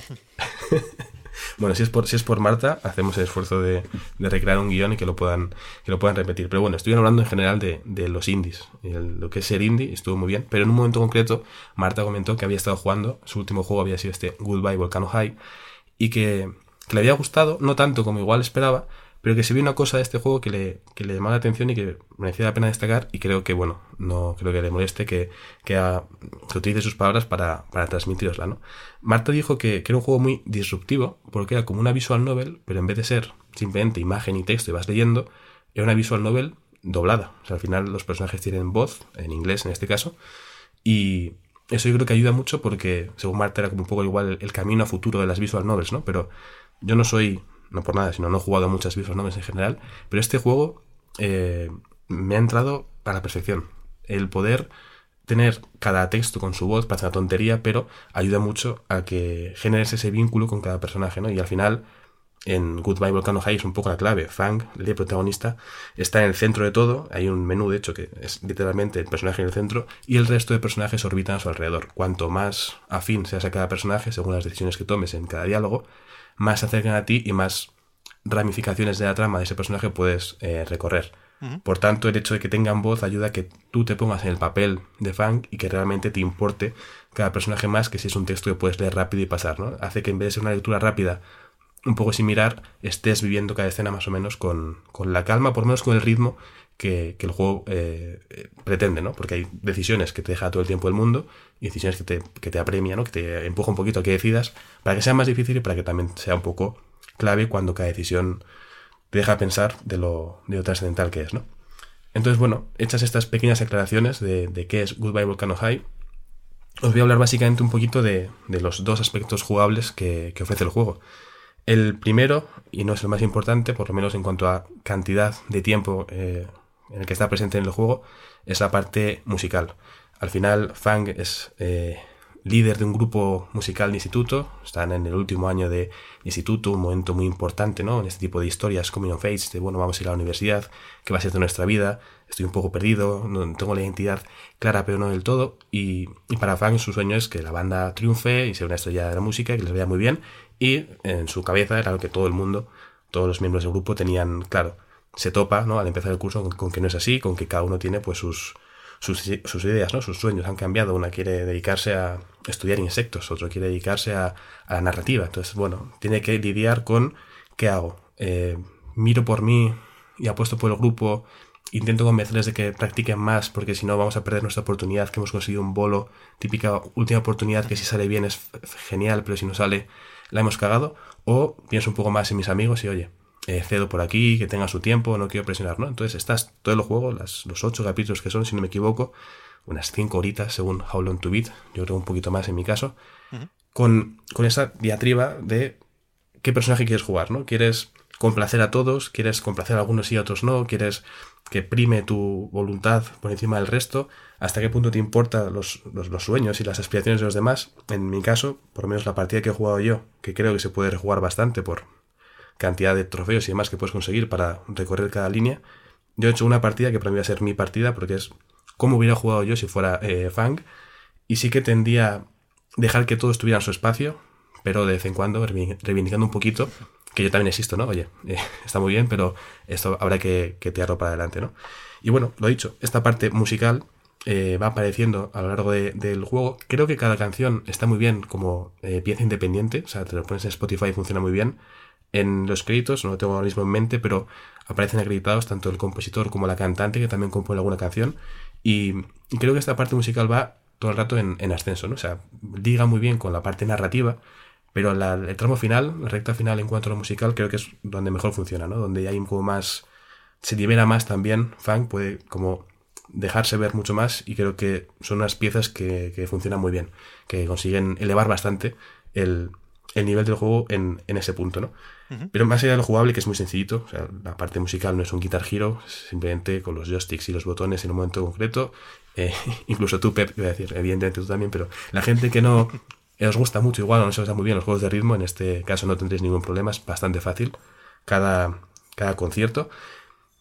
Sigue siendo una parte un poco eh, secundaria, como digo, la parte principal, el gran peso de este Goodbye Volcano High es la parte narrativa, los, los diálogos, las decisiones que tienes que tomar, ¿no? Hay un- una historia que yo creo que tiene altos y bajos, hay ciertos valles igual un poco más profundos de lo que me hubiera gustado, pero creo que tiene un, unos, tiene unos picos muy altos y sobre todo tiene un- una historia con gancho. Yo estaba, hablábamos antes, ¿no? De Xbox y de Netflix, estaba bastante enganchado a la serie de Goodbye Volcano High, una serie jugable, evidentemente, pero cuando terminaba un capítulo me costaba mucho dejarlo. Decía, bueno, juego otro más, ¿no? Que sea tarde, quería saber cómo continuaba la historia porque realmente estaba muy, muy involucrado en la, en la historia de Funk. Es, creo yo, evidente que si no te gusta la historia de unos adolescentes con sus dudas de adolescente, de voy a esta universidad o me dedico a esto, pues igual no te funciona. Pero yo, por, por ejemplo, cuando estaba eh, Funk, eh, el protagonista, con, con el móvil, con un, un admirador o una admiradora secreta que le mandaba mensajes, ver su, su gesto, ¿no? Porque al final eh, está dibujado a mano y tiene, un, tiene bastantes expresiones muy interesantes el, el, el juego. Ver su gesto, la sonrisita, como de repente la emoción, los mensajes que se mandaban y toda esa, esa escena simplemente de un momento que igual muchos hemos podido vivir en la adolescencia, me parecía lo suficientemente bien hecho como para comprarles ¿no? lo que me querían vender. De esta forma, a base de ir todo el rato pensando en qué decisión tomo, a quién cuido más, a veces es imposible decir y dices, bueno, pues mira, eh, lo siento, pero tengo que hacer esto. Me encontré ya en el final del juego con una con el corazón un poco en la mano, ¿no? O sea, con mucha emoción, con mucho disfrute y sobre todo teniendo en cuenta que había sido una aventura como muy agradable y, y placentera. Es cierto que justo al final, por un suceso que no quiero revelar, digamos que hay una especie de hecho que apremia todo y que hay una cierta, bueno, no una cuenta atrás como tal, pero digamos que hace que la gente tienda a poner las cartas sobre la mesa y ser más sincera con, con lo que tiene que hacer y decidir cerca del final, ¿no? Bueno, pero Y- yo sí. creo que se sabe, ¿no? O sea, Sí, si, si es lo que yo pienso, está en el logo del juego. Sí, sí, sí. Vale, vale. Es- vale, justo eso, sí, sí, sí. Pare- parece el de Final Fantasy VII, vaya, vamos a dejarlo aquí si queréis, pero, pero creo que está bastante claro, ¿no? Sí, sí, y si pensáis en dinosaurios, dinosaurios, claro, claro. exacto, lo, lo puedes ver, lo puedes ver venir. Pero creo que eso está muy bien porque el, el clímax, en cuanto sobre todo al grupo de eh, los les amigues de, de Funk, es, es como muy sincero y real y me lo creí mucho. Y de repente tenías que conversar y tenías que tener conversaciones muy difíciles y no se sentía como, ah, pues paso el diálogo y ya está, sino que realmente veías que había mucho en juego y que, y que lo habían escrito muy bien. Yo creo que está muy bien cerradito y muy bien trabajado en ese, en ese sentido. Al final, eh, como digo, me he perdido muchas cosas porque según la decisión que tomes hay muchas relaciones que no llegan a profundizar tanto. Sí tenía a tres o cuatro personajes, al hermano de Fang y a dos o tres más muy cercanos, pero solo conseguí completar la, la quest, por así decirlo, de, de uno de ellos. Y aún así, mm, me satisfizo bastante todo lo que pude ver. La parte jugable que mencionaba antes, por ejemplo, que era un poco spoiler, lo digo ahora porque va a ser 30 segundos, es que hay una, un tramo cerca ya de la segunda mitad del juego en la que puedes jugar partidas de rol. Realmente, eh, aquí es donde se ve más claro las partes que no estás jugando, ¿no? Porque te ponen de forma explícita, decide, vete aquí o vete aquí, haz esto o haz esto otro, ¿no? Y en el fondo es lo que llevas haciendo todo el juego, pero igual sin darte cuenta, ¿no? Al final, según qué diálogo has elegido, pues estás renunciando a toda la parte que este maestro de- del juego eh, había decidido para ti. Pero bueno, por, por cerrar un poco, o por si queréis preguntar lo que sea sobre el juego, creo que quienes hayan seguido Goodbye Volcano High con atención y les parecía un juego interesante por simplemente un tráiler, ¿no? Decían igual, Eh, me gustaba mucho, no sé, Life is Strange antes de jugarlo y quiero una historia así adolescente, un poco menos oscura seguramente, eh, pues quiero probarlo. Seguramente encuentren lo que, lo que buscan. Si no os gusta, pues eso, una historia muy de adolescentes o un juego en el que hay que leer mucho o escuchar mucho eh, y busquéis algo con más acción, pues sin duda ese juego no es para, para vosotros. Yo tengo ganas, ¿eh? Y, igual llegamos al lanzamiento después de algún que otro retraso va a empezar, pero todavía demasiado condicionados por haber conocido este juego en aquella presentación, el, ¿cómo era? Future of Gaming, creo, ¿no? El de la presentación de verdad de PlayStation 5. Y, y, no sé si esto puede haber jugado en su contra, no lo creo tampoco, ¿eh? Pero que me sorprende un poco que no, que no lo edite, yo qué sé, Anapurna, por ejemplo, ¿sabes? Que lo hayan editado desde la propia mm. Coop, que igual lo han querido así, ¿eh? Pero que se ha movido por el Tribeca Festival y demás. Y, y aún... Sí, no, que realmente encajaba ese juego, eso, editado por una purna, hubiera funcionado mm, muy bien. O sea, creo que para ser un juego de primer evento de PlayStation 5, eh, luego ha tenido menos bola por parte de PlayStation, igual de lo que hubiera imaginado yo, o seguramente. También es verdad que este verano ha sido lo que ha sido. Ha sido un verano ultra copado de lanzamientos. Y de hecho, me pareció un juego ideal. Eh, lo pude jugar eh, más o menos en esa época por. Después de jugar X horas a juegos muy grandes, un juego pequeñito, tranquilo, me lo ponía por la noche, el momento ideal, y funcionaba muy bien, pero entiendo que cueste o le haya costado hacerse un hueco, tanto por igual falta de ayuda por un lado como por eh, estar en, una, en, un programa tan copado que es muy difícil hacerse hueco. Sí, sí. Y con, mucha gente de vacaciones ¿eh? también, que a mí me, me, me sorprende por eso, el, el, que hayan salido tantos juegos a finales de agosto, pero, pero bueno, al final también es más tiempo para jugar ¿no? a, estos juegos si, si, no tienes trabajo esos días. Pero, pero hay que probarlo este. Es verdad que me mola desde que lo vimos. Sí, sí, mm, sí, Yo te digo, si empiezas, eh, o sea, el, la demo, por ejemplo, que estaba disponible hace un tiempo era muy poquito, pero servía para ver el estilo artístico, eh, para ver cómo era la parte musical, para ver un poco cómo se jugaba al juego, ¿no? Pero si empiezas, yo le daría, si haces un capítulo, yo ya tiraría hasta el final porque es muy fácil que si no has conseguido que te encajen bien los personajes al principio, acaben siendo, pues, no a decir que tu familia, pero, pero personajes a los que se escoge cariño, o sea, tienen entidad propia, tienen algo que decir, no son todo diálogos sencillos, hay choques, hay, hay controversia, hay cosas que, que están bien, no son para nada cosas blanditas todo el rato. Bien, bien, bien. Pues igual que antes decía que iremos mirando qué nos sirve del Tokyo Game Show para el podcast de la semana que viene, podemos hacer lo mismo con, con los juegos, ¿eh? con los lanzamientos.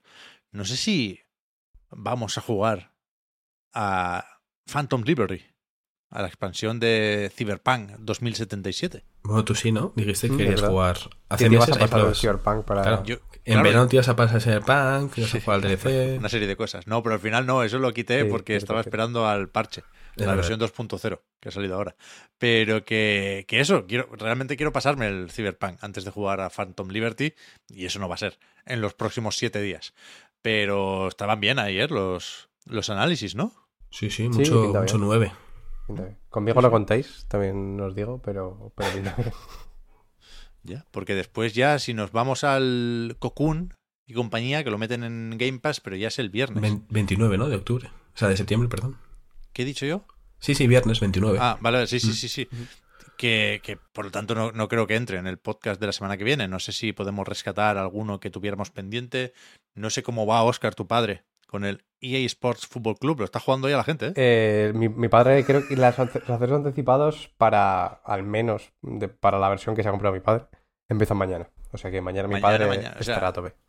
Mañana está el acceso anticipado si, si compras la edición tocha pero está también la prueba, dile a tu padre, ¿eh? que está la prueba del EA Play. 10 horas por 4 euros. Los streamers están jugando ya, vaya. Por eso, por eso. sí, Sí, sí. ¿Puedo hacer, puedo hacer un, mini comentario. Es que la gente siempre dice, Pep, perdóname por cortarte el ritmo de despedida, pero siempre dice que yo nunca me meto con nadie, que no critico nada, y que soy como demasiado benévolo.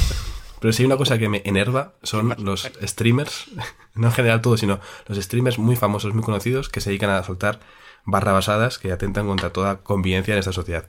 El ver a no voy a decir su nombre porque luego, en fin. El ver a ciertos streamers que están enfadando porque hay jugadoras en los sobres de FIFA me parece eh, volver a hace tres siglos. Quiero decir, eh, no sé, que, que espabilen un poquito, que, hay que celebrar eh, la diversidad y que podamos jugar con jugadores que con jugadoras. Pero- Es que he visto unos clips horribles. Pero también te digo, el, el gusto que da verle rabiar al abrir los sobres, eso cuidado también. Sí, o sea, sí, sí, sí, el, el clip es muy divertido. Sí, ver, ver a DJ Mario rabiar porque no ha tocado, o no rabiar, o decir, uff, qué pena pensar que uno, bien. Ver a otros, ¿no? Que tienden a, a ser muy polémicos siempre por razones evidentes.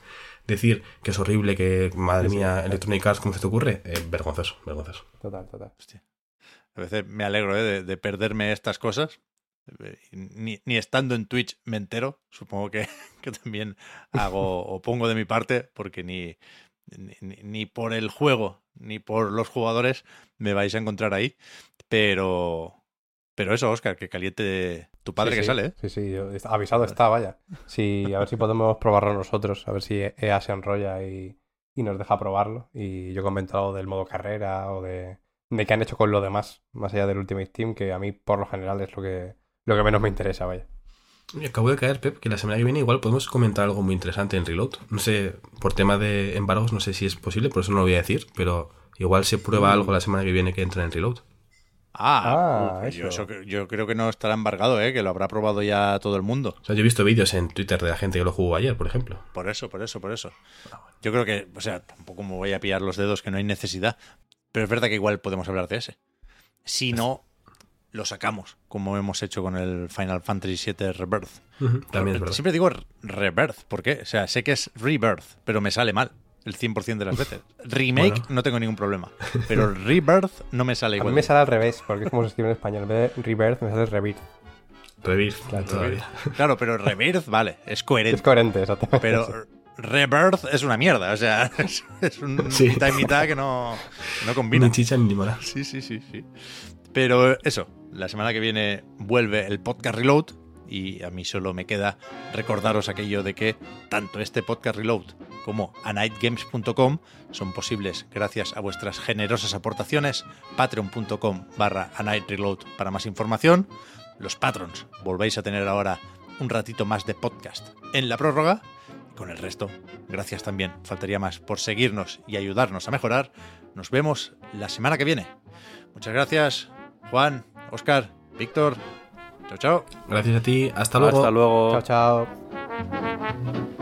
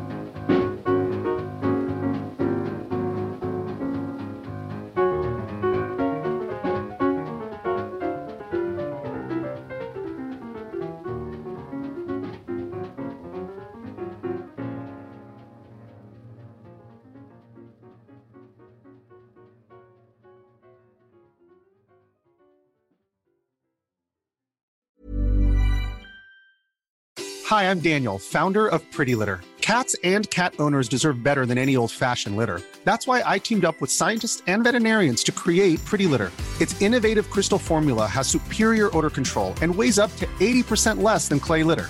Pretty Litter even monitors health by changing colors to help detect early signs of potential illness. It's the world's smartest kitty litter. Go to prettylitter.com and use code ACAST for 20% off your first order and a free cat toy. Terms and conditions apply. See site for details.